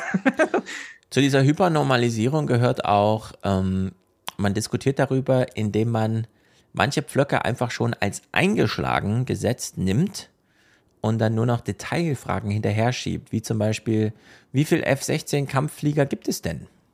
Es gibt noch überhaupt keinen Zeitraum. Wir wissen nur, es gibt 3000 F-16 Kampfjets überhaupt. 922 davon haben die Amerikaner. Alle anderen sind in Europa. Und da muss man jetzt eben gucken, wer kann auf was verzichten und wann könnte das der Fall sein. Ja, wer kann eigentlich auf seine Flugzeuge verzichten? Naja, keine Ahnung, sind F-16 jetzt irgendwo anders im Kriegseinsatz? Also ich glaube, die werden nur in der Ukraine gebraucht, wenn man so argumentieren will. Ja. Das ist wie äh, Putin mit seiner komischen, und dann fährt nur ein Panzer bei der Parade mit zum 8. Mai, weil alle anderen im Krieg sind. Also ja, das ist die, die Nachdiskussion, die da ansetzt. Ist ja dann natürlich, ähm, man hat Verpflichtungen innerhalb der NATO, jetzt gibt man seine Flieger ab, jetzt hätte man aber auch gerne ein neues Gerät. Und jetzt ist die Frage, wer verkauft das neue Gerät und was soll es kosten? Genau. nachkaufen immer gut. Mioska und die US-Korrespondentin hier, weiß gar nicht, wie sie heißt, ah, hören wir bestimmt gleich, Engel, Gudrun Engel, ähm, über Modis Rolle. Es ist ja dieses große G7-Ding, man sucht ja die Nähe zum globalen Süden. Was könnte Modi da noch beisteuern? Ein erfolgreicher Tag für Zelensky. Fortschritt in der Kampfjet-Frage und dann noch diese Begegnung. Indiens Premier Modi, der gute Kontakte nach Moskau unterhält, will sich für ein Ende des Krieges einsetzen. Ja, das wollen wir noch ein bisschen genauer wissen von unserer USA-Korrespondentin Gudrun Engel, die mit in Hiroshima ist. Gudrun, wie ist denn das Gespräch gelaufen zwischen Zelensky und dem indischen Premier Modi? Denn Indien sagt ja eigentlich, wir halten uns da raus, das ist Europas Krieg. Tja, das sagt Indien zwar, aber natürlich kauft Indien auch große Mengen russisches Rohöl und unterstützt so natürlich Russland finanziell. Auch das gehört zur Wahrheit. Mhm. Die Inder, haben wir ja schon häufiger gehört, haben also eigene Interessen. Und für die Inder ist die Ukraine wirklich wahnsinnig weit weg, so wie ja für uns deren regionalen Konflikte auch immer wahnsinnig weit weg waren. Wenn er irgendwie ja, aber das ist ja auch das Problem. Und das begleitet uns jetzt halt auch leider durch diese Berichterstattung, wie die letzten Wochen eh immer schon. Man, ähm, dadurch, dass alles runtergebrochen wird auf diesen, äh, auf diesen Krieg und immer nur auf die Frage, bist du jetzt für die Seite oder bist du für die Seite, wird ja alles an Kontextualisierung, was eigentlich diese Länder ausmacht, an nationalen Krisen, ja, an Verwicklungen, an mhm. Interessen, das wird ja völlig, wird ja völlig ausgeklammert. Also so wie es ja hier auch schon wieder an, angesprochen wird, so, naja, auf der einen Seite sagt er halt, der Krieg hat nichts mit ihm zu tun, auf der anderen Seite unterstützt er aber Russland, weil er kauft ja von denen Öl. Nee, Indien kauft einfach Öl. Ja. Das, ist, das, ist, das was sie machen, weil sie brauchen Öl, um ihre Wirtschaft am Laufen zu lassen, am Laufen zu halten in einem Land, was halt konstant wächst, wo jetzt schon eine hohe Arbeitslosigkeit herrscht, ja, was auf Klimawandel etc. Also die haben ja massiv eigene nationale Probleme. Natürlich kaufen die weiter Öl. Ja, also, ja das größte Land der Welt und ab April 45 Grad. Und zwar ja. flächendeckend. Also ja, also die stehen die vor massiven Herausforderungen, so wie viele, viele andere Länder des globalen Südens auch. Und das, was sie jetzt gerade machen, ist sich daran zu klammern, irgendwie dafür zu sorgen, dass sie nach Corona-Krise, wo sie unter die Räder kamen, nach Energiekrise, mhm. wo sie unter die Räder kamen, wo sich niemand für sie interessiert hat, für ihre nationalen Interessen und wo sie immer kurz, die, die, am Ende, die waren, die hinten anstanden, ja, hinter den Interessen Europas, der USA und der großen anderen Industrienationen. Und jetzt sind sie an einer Position, sie müssen jetzt einfach schauen, wo sie bleiben, ja, also weil sie sind die, die darunter am meisten leiden im Zweifelsfall und auch politisch am meisten leiden, die deren Systeme davon am ehesten betroffen sind, ja, genauso wenn man nach Afrika schaut, so, das sind massive Probleme, die man hat und ich finde, es ist nicht mehr angemessen, das jetzt runterzubrechen auf naja, aber an sich sind das alles Unterstützer von Putin. Das ist, das ist politisch so begrenzt. Genau. Annahme, also, macht gar keinen Sinn, so zu diskutieren. Und so langsam kommt das in den Blick, dass der globale Süden vernachlässigt wurde, weshalb er jetzt nicht an unserer Seite steht, sondern wir die ganze Zeit hören, ach, Bolsonaro geht nicht mehr, cool. Dann vielleicht irgendwie äh, Steinmeier hin, begrüßt äh, äh, Brasilien wieder im Reise der Demokratien und so, weil das ist ja Steinmeiers Entscheidung, wer da dazugehört und nicht. Und wir stellen so fest, ach so, der neue Präsident, der ist auch nicht so sehr auf unserer Seite. Naja, es geht ja jedenfalls drunter und drüber. Und jetzt hören wir mal Elmar Thewissen, der uns mal diese politischen Versuche, den globalen Süden wieder auf Spur zu bringen, beschreibt. Und er nennt dabei eine Zahl. Und ich denke mir nur so, ich halte das für erklärungsbedürftig, Elmar. Ich bin sehr glücklich. Vielen Dank an unsere Partner. Es hilft uns, unsere Häuser und Familien zu schützen. Genau das bekam dann auch der indische Premier zu hören. Der und seine Kollegen aus dem globalen Süden sehen immer neue Waffenlieferungen ja kritisch und deshalb werben auch die G7 für Zelenskys Sache, indem sie die Wertefrage stellen. Respektieren wir das internationale Recht? Respektieren wir die UN-Charta? Und dazu gehört Souveränität und territoriale Integrität. Und wenn das ein klares Ja ist, dann gelingt es eben auch Indien auf unsere Seite zu bekommen. Auch nette Gesten können helfen, aber viel wichtiger sind wohl die 600 Milliarden Dollar, die Europa und Amerika den Schwellen- und Entwicklungsländern geben für Infrastruktur und den Kampf gegen den Klimawandel. Erste Projekte laufen schon. Äh, 600 Milliarden? Hat Emma Thewissen gerade gesagt, die Amerikaner und die Europäer geben dem globalen Süden 600 Milliarden Dollar nee, für nicht. Entwicklungsprojekte? machen sie nicht. Also ja, es geht um 600 Milliarden, aber das wird also nicht alles. Ich will, dass wir das nochmal hören, nur damit jeder weiß, ah ja, das ist, äh, jetzt Jetzt können schon wieder die bayerischen CSU-Abgeordneten Klagen in der EU anstreben, um zu fragen, ist es etwa mein Steuergeld? Ein klares Ja ist, dann gelingt es eben auch Indien auf unsere Seite zu bekommen. Auch nette Gesten können helfen, aber viel wichtiger sind wohl die 600 Milliarden Dollar, die Europa und Amerika den Schwellen- und Entwicklungsländern geben für Infrastruktur und den Kampf gegen den Klimawandel. Erste Projekte laufen schon. 600 Milliarden werden ja einfach genannt. Ich Ja. würde das auch gern nochmal sehen, Elmar Thewissen. Was genau? Also einfach hier mal 600 Milliarden in den Raum stellen.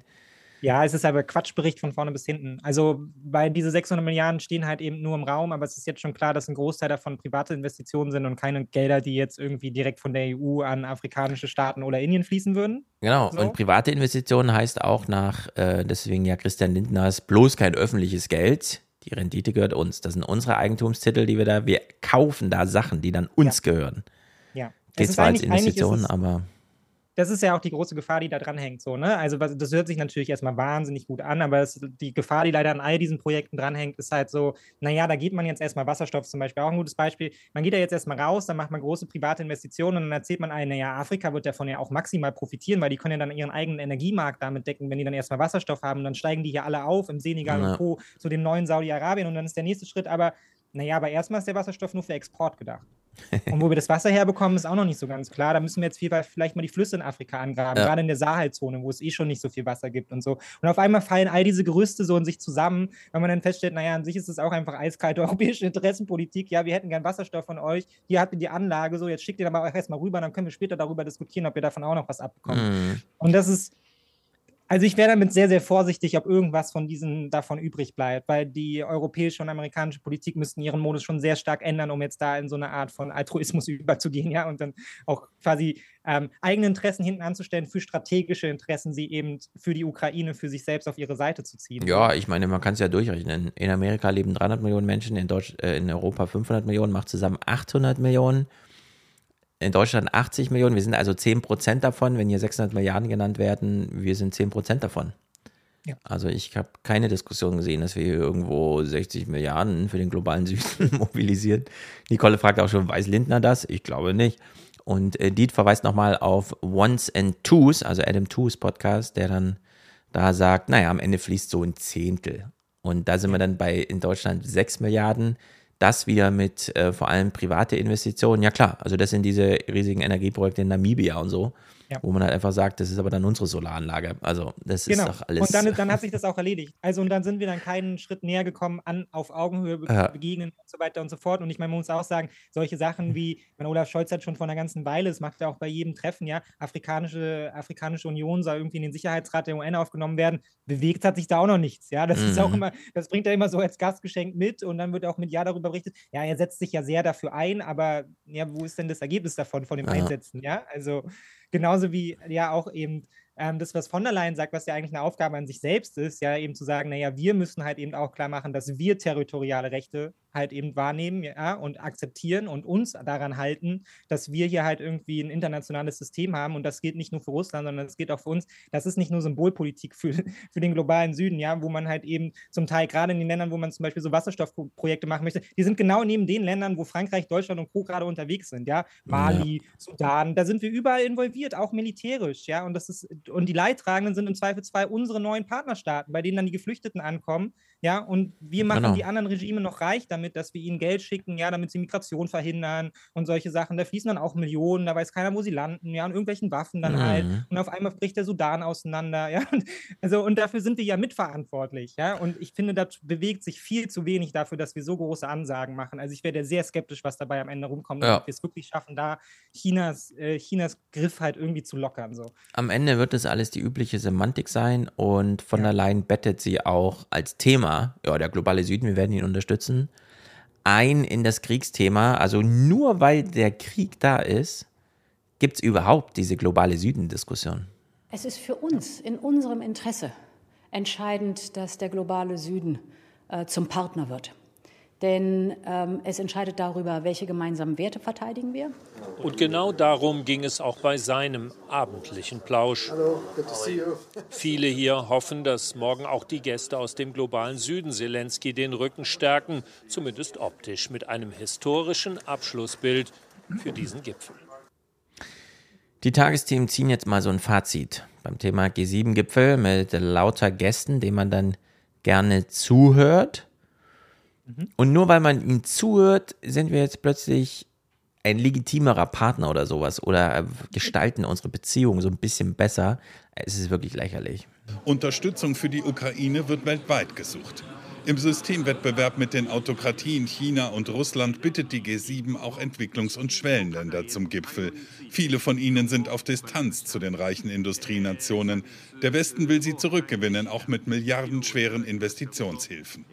Umgang auf Augenhöhe, das gehört zum neuen Selbstverständnis der G7, so Bundeskanzler Scholz im ARD-Interview.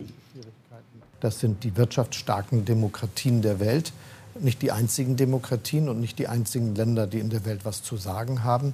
Das ist ganz anders als zu der Zeit, als zunächst als G6 und G7 diese äh, Gespräche begonnen wurden. Das Gruppenfoto mit Gästen aus Südamerika, Afrika und Südostasien soll auch den Abschied von einer alten Weltordnung symbolisieren. Was hat uns dieser G7-Gipfel also gelehrt? Dazu die Meinung von unserer USA-Korrespondentin Gudrun Engel vom Westdeutschen Rundfunk. Wir haben hier in Hiroshima die Wiederauferstehung der G7 erlebt. Ausgerechnet der russische Angriffskrieg auf die Ukraine hat dem Format, ähnlich wie der NATO, zu einer neuen Legitimation verholfen. Ja, oder gerade nicht. Ja, ich würde es also halt auch umdrehen. Ich würde sagen, genau da, es ist, es, die G7 macht halt nur klar, wie die Welt vorher aufgeteilt war und dass jetzt Staaten aus berechtigtem Interesse und halt eben auch ein Stück weit Verzweiflung sagen, ja Leute, wir können euch die Welt nicht weiter aufteilen lassen, dann kommen wir unter die Räder. So, wir müssen mhm. eure Legitimität eigentlich angraben. Und das, was ihr ja letztendlich weiterhin macht, ist in einem paternalistischen Ton uns dann quasi einladen zu euren wichtigen Gesprächen, ja. wie ihr die Welt untereinander aufteilt und die Rohstoffe und so. Und da dürfen wir dann auch dran teilnehmen, anstatt mal die Frage zu stellen, naja, so Gremien wie G7 und Co., auf was beruhen die denn eigentlich? Was ist das für eine globale Machtverteilung, die hier inszeniert wird? Eben die wirtschaftsstarken Nationen, sieben, ja, sieben, die über 100 Staaten dann halt irgendwie da Politik hinweg machen. Ja? Also ja. ich würde das auch ein große Fragezeichen stellen, ob hier die Legitimität der G7 bewiesen wurde. So. Während die G7 ja auch zu dem gehören, die letztendlich andere internationale Institutionen, ja, wie UN und Co. halt Stück für Stück marginalisiert haben und das immer weiter in diese anderen bilateralen Gremien hinein verschoben haben, weil man ja überhaupt keinen Bock hatte, mit den anderen zu diskutieren. Die haben man ja nicht Vor interessiert. Die, die man unter Kontrolle hat, also IWF und Weltbank und so, die allerdings ja. jetzt nachgebaut werden von China. Ich finde das eh 800 Millionen Menschen in Europa und Amerika und G7 ist ein Bruchteil davon. Das heißt, ja. Indien mehr als doppelt so groß wie G7 und auch was die Bedeutung angeht. Indien schon doppelt so groß, Bedeutung steigt, also wirklich krass wachsend. Südamerika, Brasilien und so, riesig. Ja. Und auch mit entsprechender Zukunft. Insbesondere, wenn dann alle da wirklich gemeinsame Sachen machen. Also ich würde auch sagen, dieser G7-Gipfel in Hiroshima wäre mehr so dieses Gegenteil. Der mhm. letzte Versuch, anhand des Krieges nochmal so eine globaler Süden-Diskussion irgendwie anzuzetteln. Aber es hat nicht funktioniert. Das kann man, glaube ich, sagen. Und naja, ja. wird halt hier nochmal so kommentiert, dass man jetzt, aber das ist wirklich so lächerlich. Richtig schlimm ja. ist diese Situation da in Bachmut. Das ist ja auch Teil des Krieges. Also verlassen wir mal diese ganz große G7-Weltbühne und gehen mal in dieses ganz kleine, diese Frage, worum wird da eigentlich gekämpft? Wofür sterben da Menschen? In Bachmut tobt die am längsten andauernde Schlacht dieses russischen Angriffskriegs. Wer sie für sich entscheidet, hat mehr gewonnen als nur ein paar Quadratkilometer Boden. Und so ist es auch ein und wenn man solche Moderationen hört, es ist ja nicht so, dass sie jetzt hier jemanden zitiert oder so, sondern sie stellt das ja so als Behauptung in den Raum. Also, also sie macht sich da nicht mal einen anderen Spruch zu eigen, sondern äh, nennt so einen ganz eigenen Satz, ja. wie zum Beispiel, also wer hier gewinnt, gewinnt mehr als nur die Stadt. Und das ist so ein bisschen. In Bachmut tobt die am längsten andauernde Schlacht dieses russischen Angriffskriegs. Wer sie für sich entscheidet, hat mehr gewonnen als nur ein paar Quadratkilometer Boden. Und so ist es auch ein Krieg der Worte und der Bilder, wenn Russland nun sagt, Bachmut sei erobert. Darko Jakovlevic. Bachmut, eine weitgehend zerstörte Stadt. Wie viele Zivilisten sich momentan hier noch verstecken, ist unklar. Unklar ist auch, wer die Stadt und ihre Bewohner kontrolliert. Jewgeni Prigorschin, Chef der Söldnergruppe Wagner, veröffentlichte dieses Video. 20. Mai 2023. Heute Mittag um 12 Uhr wurde Bachmut vollständig eingenommen. Aha. Okay, und man sieht im Hintergrund, was wurde da eingenommen? Ja, ein Trümmerhaufen. Das heute schon halt thematisiert das auch mal. Die Gräueltaten des Krieges verfolgen Zelensky, wo immer er ist. Ein Reporter fragt, ist Bachmut gefallen? Ich glaube nicht. Da ist aber auch nichts mehr. Die Russen haben alles zerstört. Es gibt keine Häuser mehr. Es ist eine Tragödie. Bachmut gibt es nur noch in unseren Herzen. Ja. Und trotzdem ist ihm nochmal ganz wichtig zu sagen, nee, es ist noch nicht verloren, wir sind noch da. Es gibt Mhm. irgendwo eine Straße, wo noch ukrainische Soldaten kämpfen und sterben. Also, ich weiß nicht genau, was das alles soll. Das ist wirklich absurd. Äh, Christian Sievers moderiert jetzt hier mal zum Thema Krieg allgemein. Er bringt so ein Larry Summers Zitat. Also wir verstricken uns jetzt so langsam auch in so einer Semantik hier. Wir stehen auf der richtigen Seite der Geschichte mit unserem Einsatz für Demokratie und gegen Russlands Aggression. Aber es sieht allmählich ein bisschen einsam aus auf der richtigen Seite der Geschichte, meint der frühere US-Finanzminister Larry Summers. Selbst wer das ein bisschen arg pessimistisch findet, muss zugeben, diese Welt hat jetzt viele Pole und wir werden uns auf alle davon einstellen müssen. So, hier hört man schon, der Ton ist so ein bisschen anders. Also hier würde wahrscheinlich, wenn wir jetzt in diesen Bericht reinschauen, danach nicht irgendjemand kommentieren, oh, jetzt sind wir endlich wieder, jetzt haben wir uns wieder neu legitimiert, jetzt haben wir den globalen Süden, der, wir hören ihm zu für äh, zwei Tage, äh, jetzt läuft der Laden wieder. Andreas Künast ist mitgereist, ja, yeah, sehr beliebter Berichterstatter. Und ähm, da hört man so anderes. Das Staatsfernsehen liest Pekings Gipfelreaktion vor. Die G7 behaupten hochtrabend, eine stabile Welt fördern zu wollen, aber sie behindern den Frieden und die Entwicklung anderer Länder. Dabei sollte gerade dieser Gipfel die Staaten, die die Ukraine unterstützen, mit denen, die es nicht tun, versöhnen.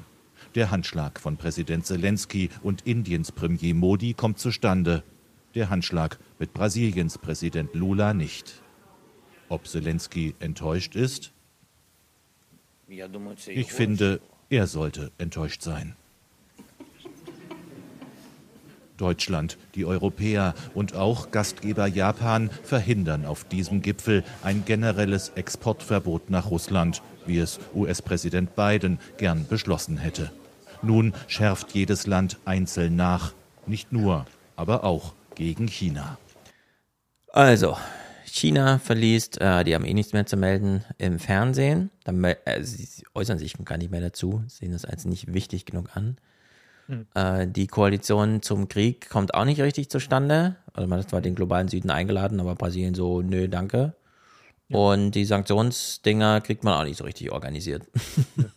das ist ja ein ganz anderes Bild, als wir das gerade in den Tagesthemen gehört haben. Ich dachte, wir sind jetzt wieder angekommen an der Weltspitze und neu legitimiert, aber nichts da. Also es ist wirklich. Hm. Wer hat denn jetzt recht von den beiden Sendern? Zum Glück haben wir zwei Sender, das ist dann plurale Die Berichterstattung. gleichen, die sich wegen sich au- wesen, wesen, wesen, was? Wie sagt man das? Wenigstens, sorry. Ja. gleichen, die sich wenigstens aus. Aber das Problem Ja. ist ja, die Leute schauen ja immer nur einen von den beiden. Also, du, entweder du bist jetzt total pessimistisch oder du bist total gut drauf, weil G7 sind zurück. Ja, was die politische Haltung angeht, ist das so ein Glücksspiel. Es gab ja jetzt auch diesen einen Text in der Washington Post, der so eine Runde gemacht hat. Was ist, wenn ich feststelle, dass meine politische Haltung sehr von GPT und Social Media geprägt ist? Und man denkt sich so, ja, woher sonst? Also, war man vor Ort oder was? Über die Sachen, über die man so nachdenkt. Und hier ist jetzt einfach wirklich das Glücksspiel. Welche Meinung die Leute haben, ist dann so die Frage, ob sie früh ins Bett gegangen sind oder nicht, ob sie Tagesdemo oder heute schon gesehen haben. naja, am Ende, das hat man uns in den Tagesthemen auch nicht gesagt, man hat nicht mal ein Gruppenbild hinbekommen. Dann legt Volodymyr Zelensky am Friedensdenkmal in Hiroshima einen Blumenstrauß nieder. Es hätte ein Bild mit allen Anwesenden, auch den noch skeptischen Staatslenkern geben sollen. Aber das kam auf diesem Gipfel nicht zustande. Und das muss man sich mal vorstellen. Man macht einen G7-Gipfel mit internationalen Gästen von Rang und Namen in Hiroshima.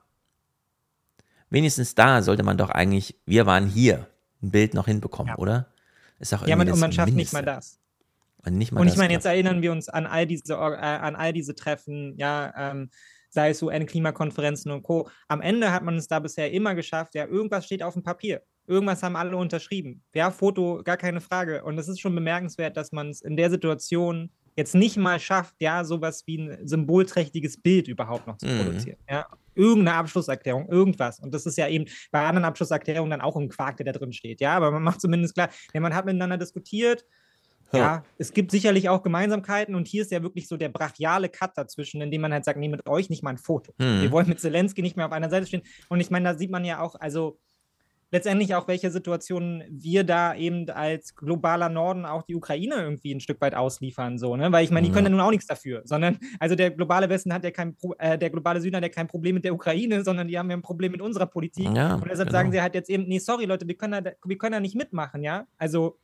und in Deutschland wird es dann immer so berichtet, als wäre es irgendwie, als wäre das Grundproblem so, naja, der globale Süden so und Menschenrechte sind denen eh scheißegal Mhm. und so und Demokratie und Freiheit und sowas auch, deshalb wollen die hier nicht mitmachen. Die sind ja nur interessenorientiert, während wir ja die Demokratie verteidigen. Da muss man sagen, dadurch, dass wir es nicht geschafft haben, ja, Demokratie mal Nachdruck zu verleihen, sonst in der Welt, ja, und immer uns nur behaupten als die großen Demokratie-Weltmeister, lassen die jetzt eben auch die Ukraine im Stich, weil sie keinen Bock haben, mit uns zusammenzuarbeiten, weil sie genau wissen, dass sie dabei wieder unter die Räder kommen. Ja. In den letzten Krisen halt auch. Ja, jetzt hast du es so gesagt. Ich finde es auch, jetzt wo du sagst, äh, am Ende wäre es für die Ukraine, gäbe es vielleicht bessere Szenarien, globalen Anschluss zu finden und Hilfe, wenn sie nicht so nah jetzt an den vom globalen Süden als wirklich nicht als adäquater Gesprächspartner, vor allem nicht auf deren Einladung wieder, äh, Ja. wenn sie da nicht so nah dran wären. Also es ja auf die Seite geschlagen. In der Hinsicht, ja, ist das so ein Stellvertreterkrieg. Russland gegen Amerika, bei dem die Ukraine jetzt wirklich äh, da einfach zerrieben wird. Ja. Naja, welchen besseren Gesprächspartner kann man sich vorstellen zum Thema G7 und globaler Süden im Heute-Journal als Muss ja ein Experte sein. Norbert Jemand, der Röttgen? richtig Ahnung hat. Na, man hat sich Norbert Röttgen. Wir können uns ungefähr vorstellen, in welche Richtung das geht. Wir hören es uns mal an. Das ist ja zum Beispiel auch die Idee des Bundeskanzlers aktuell, den globalen Süden mit einbinden. Und zwar, wie er immer sagt, auf Augenhöhe. Ich nehme an, das ist etwas, was Sie begrüßen bei Olaf Scholz, oder? Ja, das macht er. Er hat das ja auch, als Deutschland die G7-Präsidentschaft hatte, gemacht. Er hat das, glaube ich, äh, äh, wirklich auch initiiert, diese Ausweitung. Und er macht es seither weiter. Ob das Afrika ist, ob das Asien ist. Und das ist sehr gut, sehr notwendig. Das begrüße ich, unterstütze ich sehr. Es ist eine richtige Außenpolitik in diesem Teil. Die Frage ist nur, wie funktioniert Ist aber gnädig, dass die CDU dem Kanzler hier mal eine richtige Außenpolitik unterstellt. Wenn schon die Innenpolitik nicht so richtig gut funktioniert. funktioniert das ganz genau und wie kriegt man dann Erfolge raus auf der anderen Seite? Man hört, wir, wir hören jetzt gerade, wir reden auch beide gerade darüber, dass man sagt, diese Länder sollen auf Augenhöhe eingebunden werden. Andererseits spüren wir aber, die lassen sich von uns nichts mehr vorschreiben. Ähm, aus einem Land, das man früher Entwicklungsland genannt hätte, sagt einer den schönen Satz, von China kriegen wir einen Flughafen, was wir von den USA bekommen, ist ein Vortrag. Kann man den Menschen dort verdenken, dass sie lieber den Flughafen wollen? Ähm, also erstens müssen wir diesen Ländern sagen, es ist eure Entscheidung. Äh, aber wir sagen ihnen auch, wir wollen euch nicht in Abhängigkeit bringen. Mm. Wir müssen diesen Ländern sagen, es ist eure Entscheidung. Wir können es ihnen nicht mehr aufzwingen. Und wir wollen sie aber auch noch nicht in, äh, auch nicht in Abhängigkeiten zwingen. Und denken, ja, was sie bisher waren in unserer Abhängigkeit. Ja, Das ist ja, das ist ja das absurd. Absurde daran. Ich finde es auch faszinierend, dass das nie mal so auf die Füße gestellt wird. Lanz hatte genau den gleichen Quatsch in seiner Sendung, wo es dann auch so, naja, der machen die Kooperation mit den Chinesen, die Afrikaner, und alles, was sie dann dafür bekommen, ist eine blöde Zugstrecke. Wo man dann auch so denkt, so, wie kann es denn sein, dass, ein, dass afrikanische Staaten von sich aus nicht mal in der Lage sind, eine Zugstrecke zu bauen, Ja. sondern darauf angewiesen sind, ja, weil sie unter massiver Überverschuldung leiden, weil wir sie ausgebeutet haben ohne Ende. Die, sind, die können nicht, die haben nicht mal die finanziellen Mittel, um Zug, Zugbahnen zu bauen, Ja. ja. um damit ihr Land zu versorgen, Wie damit konnte ihre das denn Wirtschaft am passieren? Laufen damit ihre Wirtschaft am Laufen zu halten. Und dann ist der nächste, dann kommt China, ja, und dann ist das Absurde, wir schaffen es nicht mal, da eine Zugstrecke hinzubauen. Na. Ja, sondern die müssen dann darauf warten, dass China letztendlich kommt und sagt, wir sind bereit, euch eine Zugstrecke zu bauen. Bei Europa war es 20, 30 Jahre lang halt einfach nicht. Ja, und, dann, Mhm. und dann wundern wir uns hier und sagen, ja, wir wollen euch jetzt nicht in Abhängigkeiten drängen. Das wäre ja fatal. Ja, dabei ist der globale Süden schon davon abhängig in vielen Fällen, dass jemand da hinkommt und dann eine Zugverbindung hinbaut und einen Flughafen, weil die Mittel dafür nicht reichen. Na. Jetzt kommt so ein richtig guter Spruch von Röttgen. Das ist so ein richtiger Röttgen-Spruch. Wir müssen es besser machen. Ich glaube, wir haben mehr zu bieten als China. Die Menschen fliehen ja auch nicht nach China, sie fliehen in die westlichen freien Gesellschaften und diese wollen wir in ihrer Freiheit verteidigen und für die Prinzipien der Freiheit die anderen Länder gewinnen. Auf Augenhöhe in Partnerschaft. Diese Länder sollen sich entwickeln. Wir wollen ihnen dabei äh, Unterstützung geben. Ja, wir wollen sie nur unterstützen und wir machen es besser als China. Ja. Sie wollen, dass wir sie, ja, genau. Und das ist natürlich auch kein paternalistischer Ton, wenn man davon spricht. Wir wollen ja nur, dass sie sich dahin entwickeln, wo wir ja schon sind. das, das, ist dann die Diskussion auf Augenhöhe, die wir anstreben. Auch Ja. ganz schön, Augenhöhe ist übrigens auch nicht von Olaf Scholz geprägt, sondern das hat Sarkozy schon mal vor 20 Jahren eingebracht, ja, als er seinen großen, schönen Afrika-Plan auf die Beine gestellt hat und da auch auf Augenhöhe mit allen diskutieren Mhm. wollte, ja. Und daraus geworden ist absolut nichts. Ja, und vor das allem, er hat ja jetzt diesen Spruch hier gebracht, die Menschen fliehen ja auch, wenn sie aus persönlichen Gründen fliehen, wegen Krieg oder was auch immer, aus ökonomischen Gründen, sie fliehen ja nicht nach China, sondern zu uns in die westliche Welt. Mhm. Und wir lassen sie dann ersaufen, ja. Genau, da würde ich mal sagen, mal abwarten. Die Chinesen haben ja jetzt ihre eigene Berechnung gemacht und haben festgestellt, oh krass, sind ja weniger Menschen, als wir dachten. Also da hat ja dieser eine Professor nochmal nachgerechnet und meinte, ja, also gerade für so ein Land wie China, das ja nun so fünf Jahrespläne schmiedet, ist so eine Art, sich zu vertun, demografisch nicht gut. Die werden da sehr viel revidieren und China wird ja nun sehr zügig Beschäftigte brauchen. Und wir haben ja bei der Corona-Politik gesehen, wie sie einfach gestern noch sagen, ist das tödlichste Virus der Welt, bleibt alle zu Hause und am nächsten Tag, ja, jetzt geht mal wieder zur Arbeit. Mhm. Äh, alles ist aufgehoben von jetzt auf gleich. Also wenn ein Land von jetzt auf gleich einfach einen neuen politischen Wind wehen lassen kann, sieht es anders aus auf der Welt. Und die Chinesen werden sich irgendwann auch diesen Migrationsströmen zuwenden. Ja, ja und China hat die Kooperation schon gebaut. Das muss man halt auch sagen. Ja, China baut diese Kooperation schon seit langem auf, da St- Studierende hin und her zu schicken, Universitäten da, da was, Mhm. diese ganzen China-Institute, die wir ja hier auch kennen und so, die sind da alle überall unterwegs, ja, wo wir uns immer mit unserem Goethe-Institut, was für uns völlig unterfinanziert ist, versuchen dann auch Werbung für Deutschland zu machen, ja. Genau. Und ich meine, das ist ja auch faktisch Quatsch. So, die meisten Menschen fliehen natürlich nicht nach Europa, sondern sie fliehen über Binnengrenzen. Und da bleiben sie dann auch und im Worst Case verhungern sie halt da an der Binnengrenze. So, ne? das, ist, das gehört ja auch immer noch dazu. Also es ist ja hier auch schon wieder ein Bild, was von Europa gemalt wohl, wird, ja, als das Ja, wir haben gelobte 100 Land Millionen. Flüchtlinge und jetzt kann man ja nachlesen, wie viel wir in, Deu in Europa haben. Ja, ja, genau, wie viel dann hier de facto ankommen und hierher wollen, ja, Ja. und sich auf den Weg machen. So. Also in der ja, das ist Hinsicht, alles verzerrt von vorne bis hinten so. Deshalb macht es auch überhaupt keinen Sinn, mit solchen Personen sowas zu diskutieren. Das ist einfach alles Quatsch. Warum ladet ihr den ein? ja, mit Norbert Röttgen darf man wirklich nicht diskutieren. Das ist nur noch Semantik und zwar genau nach den Regeln, die wir alle kennen. Das sind diese langweiligsten.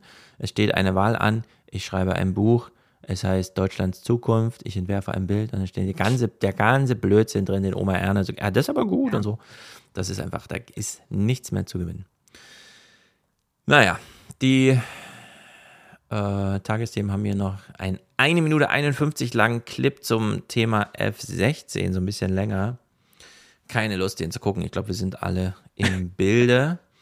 Ich guck mal, ob hier noch Ja, stimmt, wir haben uns hier voll in Rage, wir haben uns hier voll in Rage geredet, fällt mir gerade auf. Ja, wir gucken mal noch äh, als abschließendes Kapitel. Wie spät ist es? 22 Oh, Uhr 22.16 schon. Das sind fünf Clips. DeSantis hat seine Kandidatur erklärt. Es ist so dumm. Ich würde es nicht mal mehr zum Thema noch im Neue 20er Podcast machen. Vielleicht nochmal ein Halligalli-Clip aus Leo Laports, äh, weil die haben einen Live-Podcast gerade aufgenommen, als das war und haben dann immer mal so reingeguckt, ob die was sehen und haben sich wahnsinnig drüber lustig gemacht.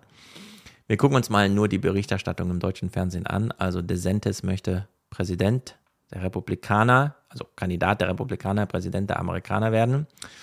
Und naja, ging ja nicht alles so gut wie gedacht. Äh, wir gucken mal hier Clip 1, also 24.05.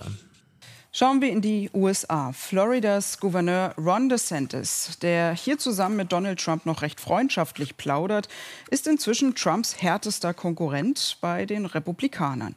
Denn auch DeSantis will der nächste US-Präsident werden. Das war Mhm. schon länger vermutet worden. Jetzt hat der 44-Jährige heute Abend seine Bewerbung um die Präsidentschaftskandidatur bekannt gegeben. Gut, die große Frage für alle Beteiligten. Wie sie mir halt noch einen Gefallen tut und sagt, so es, es ist vermutet worden. So alle, alle wussten, dass es machen wir genau, das war das Problem. So, und dann Ja. hat er den Moment verpasst und jetzt sind alle so, ja, okay, hat er sich halt aufstellen lassen. Nee, es Ja, war ja auch nicht die Woche vorher eigentlich klar, wann das so Ja. passiert und dass es kommt. Naja. Äh, in diesem Bericht wird natürlich diese Standardfrage geklärt, kann man die Trump-Basis abholen und Trump trotzdem aus dem Felde schlagen? In Florida, in Florida fahren wir jeden Tag große Siege ein. Wir lehnen die Verliererkultur ab, die die Republikanische Partei in den letzten Jahren befallen hat. Wir wissen, es gibt keine Alternative zum Sieg. Ein Seitenhieb gegen Trump, auf dessen Unterstützung DeSantis im Gouverneurswahlkampf 2018 noch vollsetzte. Doch auch jetzt im direkten Duell präsentiert sich DeSantis nicht als Anti-Trump, sondern vielmehr als eine zupackendere Version von ihm. Und da liegt vielleicht die größte Herausforderung für DeSantis. Trump schlagen, ohne dessen Basis zu verprellen. Ja, also Donald Trumps Geschichte als Präsident hat er sich aufgemacht, DeSantis in diesen Posten Gouverneur von Florida zu werden, zu kommen, 2018. Das ist natürlich ähm, ein vorbildliches, die Republikanische Partei äh, förderndes Verhalten, mhm. während äh, es ein bisschen unklar ist, was, was, wenn Trump sich darauf, also wenn das einfach in Erinnerung gerufen wird und so, ne, dass es ja diese Geschichte gab, wie sie zusammenstehen und Trump für On DeSantis kämpft. Was will ein DeSantis da jetzt dagegen halten? Er ist ja trotzdem scheiße oder sowas. Also das, der kommt ja da gar nicht raus aus dieser Nummer. So nee, insgesamt. Kommt er auch nicht. Äh, also bei solchen Startschwierigkeiten wie jetzt, dass man nicht als Frontrunner einfach Trump links liegen lässt, im Sinne von, das ist ja der alte Kandidat, ich bin der Neue, wenn man dieses einmal nicht geschafft hat, sondern weiterhin die Platz 1 Kandidaten attackieren muss, das geht ja gar nicht. Also ich sehe ja gar keinen Weg irgendwie für DeSantis, das jetzt so hinzubiegen. Ich sehe das auch nicht. Das hat nur eine Person jemals geschafft, das war Angela Merkel mit Kohl. Und einzigartig. Das wird es nicht nochmal geben. Ja.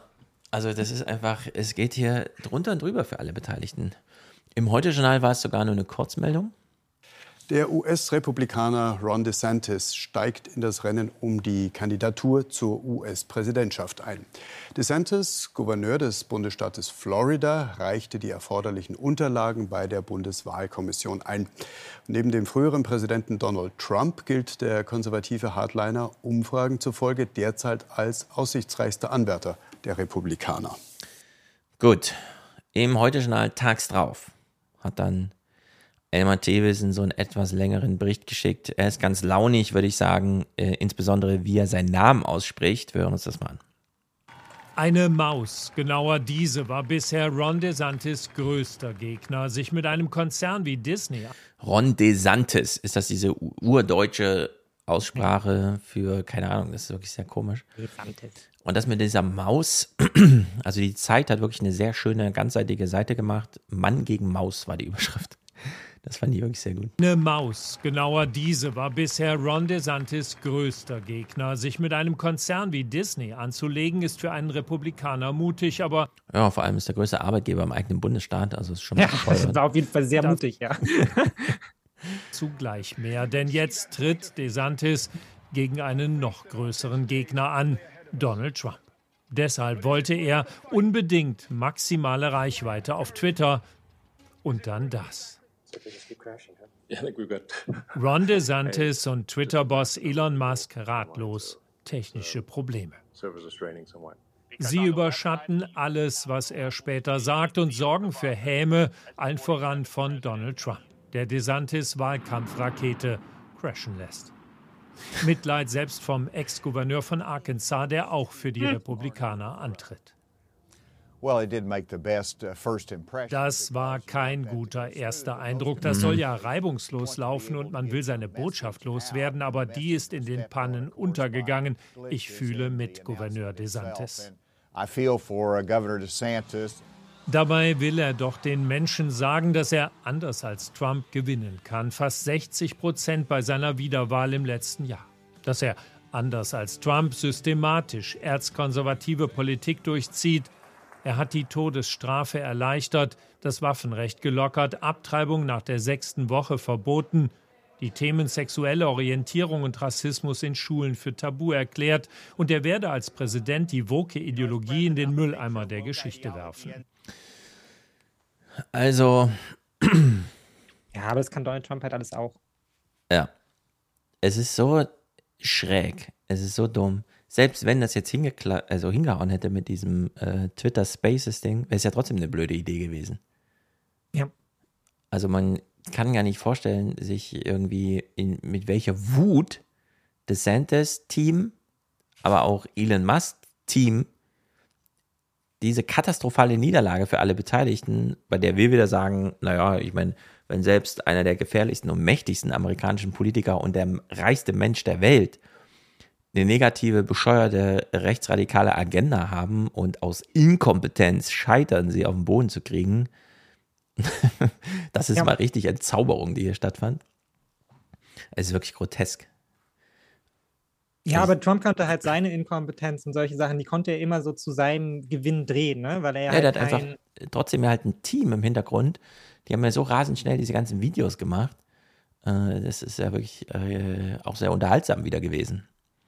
Naja, und weil er halt auch, also, und weil halt hier, finde ich, auch in gewisser Weise wieder dieses Establishment-Ding wirkt, so, ne? Weil Donald mhm. Trump natürlich auch hier wieder letztendlich der Kandidat im Zweifelsfall ist, der von, auch wenn natürlich viele Teile jetzt der Republikanischen Partei auf seiner Seite stehen, aber der ja hier wieder auch von außen letztendlich auf so eine Establishment-Organisation gucken kann. DeSantis generiert sich ja quasi als so ein Republikaner der alten Schule. Das heißt, wenn er stolpert, dann stolpert er ja doppelt, weil er hat letztendlich auch noch die Professionalität eingebüßt. Ja? Die, die man bei Donald Trump ja nie erwartet hat, wovon man ja nicht ausgeht, dass Donald Trump sich professionell verhält, das ja. gehört ja nicht zu seiner politischen, zu seinem politischen Kalkül, genauso wenig zu, wie zu seiner Persona, die er da aufgebaut hat, sondern da ist er Donald Trump hätte sich jetzt hinstellen können, hätte sagen können, naja, das ist natürlich der Staat, der da reingefutscht hat, wahrscheinlich die CIA, ja, die das hier irgendwie mhm. manipuliert hat. Ron DeSantis muss natürlich in seiner erzkonservativen Manier und halt alles auf halt so ähm, professionell wie möglich, ja, und so klassisch wie möglich, ja. kann er das natürlich nicht raushauen, sondern er verliert hier natürlich einfach maximal und fliegt auf die Nase und wird jetzt zerrupft. Und ich vermute auch, das ist halt, halt, das ist die Rakete, die halt, wie Donald Trump es da dargestellt hat, tatsächlich schon halt explodiert ist am Boden. Ja, also, ich würde auch sagen, das Ding ist vorbei. Also so viel Überraschungspotenzial gibt gibt es da gar nicht mehr. Und wenn du als Nimbus hattest, Trump, aber mit Brain, also das ist vorbei. Ja, genau, das ist vorbei, ja. Und Trump kann halt immer noch überzeugen, indem er einfach im, äh, bei CNN für eine halbe Stunde durchhält und ja. die Leute da drangsaliert, weil sie, sie ihn gar nicht so schnell fact-checken können, wie sie glauben. Also, ja. Ja, und Na, halt immer auf seiner Seite, ich habe kein Brain, aber ihr ja auch nicht, so alle zusammen, ohne die, die Leute ohne Brain. Und das funktioniert halt bei DeSantis jetzt nicht. Hm. So, ne? Da kann sich halt nicht so inszenieren und dann schaffst du es halt trotzdem nicht, sondern das muss dann auch liefern auf der Ebene. Ja. Gucken wir uns mal noch eine halbe Minute den Twitter-Fail an und naja. Es wird wohl an DeSantis hängen bleiben, dass er mit einem superreichen Narzissten statt vor jubelnden Fans seine Kandidatur bekannt gab und dann auch noch ohne, dass man ihn dabei sehen konnte. Was für ein unglaublich schlechtes Urteilsvermögen. Wer will schon unsichtbar sein, wenn er Präsident werden will? Es ist wichtig, wie dich die Menschen sehen. Wenn DeSantis ernsthaft sein größter Gegner werden will, sagen manche, muss er nicht nur Trump besiegen, sondern lernen, wie man Wahlkampf richtig inszeniert. Was für ein Totalschaden. Aber finde ich gut. Weil, ja. wenn die Auswahl ist Trump oder DeSantis, dann doch lieber ja, Trump. Trump. Eindeutig Trump. Naja. das ist für mich, ist für mich da an der Stelle jetzt auch einfach so. Ich bin jetzt beide nicht sonderlich, ist jetzt beides nicht meine politische Agenda, aber ja. im Zweifelsfall lieber Trump, der gar nichts glaubt, als der Typ, der halt an Dinge glaubt, die halt sehr nah am Faschismus sind. Also. Ja. Ich finde, die Demokraten sollten dann doch nochmal Gavin Newsom oder so aus dem Hut zaubern als Kandidaten. Naja, da sind wir gespannt. Aber gut, so ist es ist, wie es ist. So muss man es einfach sehen und mal gucken, was draus wird. Gut, damit haben wir hier die wichtigsten Themen. Es ist, ich will es nur mal kurz nennen, aber es gab ja in den letzten Wochen ähm, auch diese Russia Probe. Also Trump hat ja auch jetzt wieder sozusagen ein bisschen Vorteile, weil jetzt dann doch auch mal ein bisschen alle eingesehen haben, dass diese Vor Vorverurteilung mit Putin hat dich ins Amt gehoben und so nicht korrekt waren. Also solche Sachen. Diese Pflegegesetze sind im Bundestag neu. Also mal gucken, mhm. vielleicht werde ich im neue 20er noch ein bisschen davon unterkriegen. Leider nie dazu, kommen, dazu gekommen, äh, mal diese Lindner Parteitagsrede zu hören. Aber sobald bei Lindner mal wieder was los ist, kann man da ja mal die kleinen Best-ofs noch bringen. Naja, und es gibt weiterhin keine Medikamente. Ähm, am Mittwoch ist neue 20er und nächsten Sonntag kein Fernsehpodcast, weil wir da den Salon schon aufnehmen, den neue 20er Salon. Wir lesen ja Dirk Oschmanns Der Westen, nee, der Osten, eine westdeutsche Erfindung. Und Dirk Oschmann hatte auch eine Veranstaltung hier in Frankfurt, bei der ich war. Und als Jena Winzerlauf begrifflich viel, habe ich mich natürlich gleich eingemischt, die Diskussion, weil ich komme ja aus Jena Winzerlauf und habe dann so die eine oder andere Frage gestellt. Das kann man dann. Und äh, ich werde im Salon nochmal einen Recap machen, weil ich habe ja Stuckrad Barres Buch so gelobt und war dann hier bei der Lesung und das war ein bisschen merkwürdig. um nur mal so, das so zu sagen. Gut, hören Aber wir ich will auch noch kurz Werbung machen. Ich will auch noch Ja, Werbung mach unbedingt Werbung. Ähm, ja, hört alle wenigstens meinen letzten Podcast. Ähm, Thema Wasserstoff. Ich, das ist eine Folge, mit der ich sehr zufrieden bin. Wie heißt dein Podcast? Äh, neben der Spur, ähm, Folge 4, ähm, Energie-Wunderländer. Weil wir haben da heute viel drüber gesprochen, schon so angerissen. Hört auch gerne die Folgen zu. Ich mache gerade so eine Serie quasi globaler Süden zu Afrika. Da ist all das, was wir heute hier angerissen haben, insgesamt inzwischen auf Ja. sechs Stunden, acht Stunden noch einmal dargelegt. Mhm. Also hört euch diese Folgen an. Ich glaube, es ist, bietet einen weit besseren Einblick als Norbert Rösken. Ähm, so arrogant bin ich jetzt einfach mal. Genau, neben der Spur. Genau. Und es ist auch dein neuer Twitter-Kanal neben der Spur, denn du ja, für den Moment. Ich gehackt. werde aber morgen auch noch meinen privaten dann wieder starten. Ich bin jetzt aus der Twitter-Pause zurück. Ich habe jetzt ein bisschen Ruhe und Abstand genossen. Das heißt, ähm, wenn ihr dann morgen, morgen Nachmittag guckt, dann werde ich auch wieder äh, auf Twitter privat sein. Aber folgt auf jeden Fall auch den anderen Account. Ich werde jetzt beide wieder mit Leben erfüllen, nachdem ich im Urlaub Sehr gut. Na dann, warten wir auf deinen neuen Account. Und neben der Spur, ist der Twitter-Account neben der Spur, at neben der Spur, oder? Nee, es ist NDS-MK1 oder MK-NDS1. Ist du Shit. Na gut, wie ist die Ähm, URL für deine Website? Also neben der Spur.de oder ist das so ein Podigy, neben der Spur Podigy? Das ist oder? erstmal, erstmal läuft das über Podigy. Also schaut einfach bei Spotify, es müsste inzwischen relativ einfach zu finden sein oder Apple Podcast. Ja.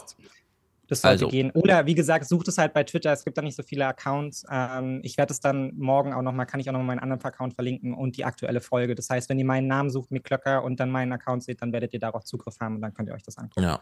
Neben der Spur, die Eselsbrücke ist, man ist in der Spur und dann ist aber vorne so ein Blockadetyp, der sich festgeklebt. Also fährt man dann Ja. neben der Spur und erfährt dann bei dir, warum der sich da festgeklebt hat und was das so alles. Ähm, neben der Spur ist die Idee, dass wir, also wir begleiten ja jetzt hier die Spur, also eben der deutschen Berichterstattung und stellen sehr oft fest, dass die Spur halt irgendwie im nichts verläuft. Deshalb ist manchmal ganz gut, neben der Spur zu laufen. Das Sehr war die gut. Idee, die ich damit mal hatte. Sehr gut, ja, das ist sehr gut. Sehr gut. Das ver verweisen wir, darauf verweisen wir natürlich gerne und ich verlinke das auch und dann können wir das alle hören. Zum Beispiel nächste Woche, wenn kein Fernsehpodcast da ist. Genau, da ist Pause. Und damit kommen wir jetzt zu Matthias Musik. Ich weiß nicht, ob wir sie schon mal Taram Tam Tam gespielt haben. Kann natürlich sein, aber wir hören ja sehr gerne Matthias Archiv hier einfach durch. Also habt eine tolle Woche und jetzt wird es ja auch richtig warm. Hoffentlich noch nicht zu warm. Wobei, für die Klimadiskussion vielleicht nicht ganz schlecht. Aber ja, gut, vielleicht doch ordentlich warm, ja. sehr gut. Also dann, haut rein. Ciao, ciao. Bis dann. Ciao, ciao.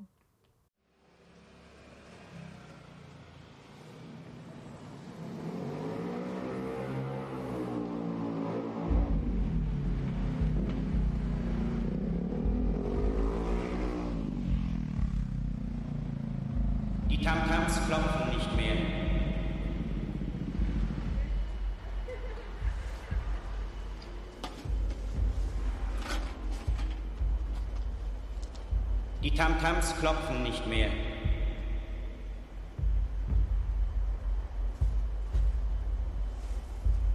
Die warnenden Trommeln, der nie versagende Rundfunk des Dschungels, dröhnt nicht mehr über die Hügel.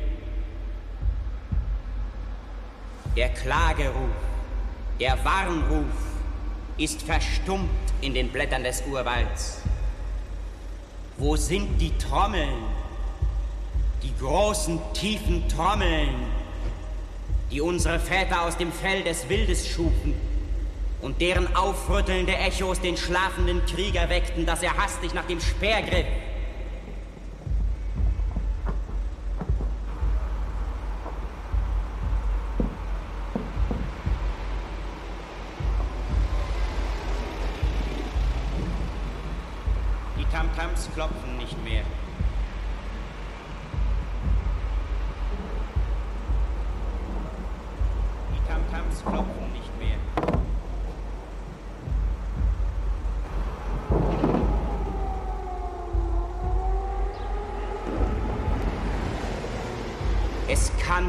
Sein, dass diese starken Arme, die unbeirrt die Klöppel rührten, müde wurden ihrer Wachsamkeit. Es kann nicht sein, dass die Lippen bleicher Männer solch mächtigen Zauber sprachen. Kommt, schlagt die Klöppel, warnt die Angehörigen der Stämme fern und nah, dass bleichgesichtige Fremde mit ungeheiligten Füßen das Erbe unserer Väter entweihen. Die Tamtams klopfen. Klop, klop, klop,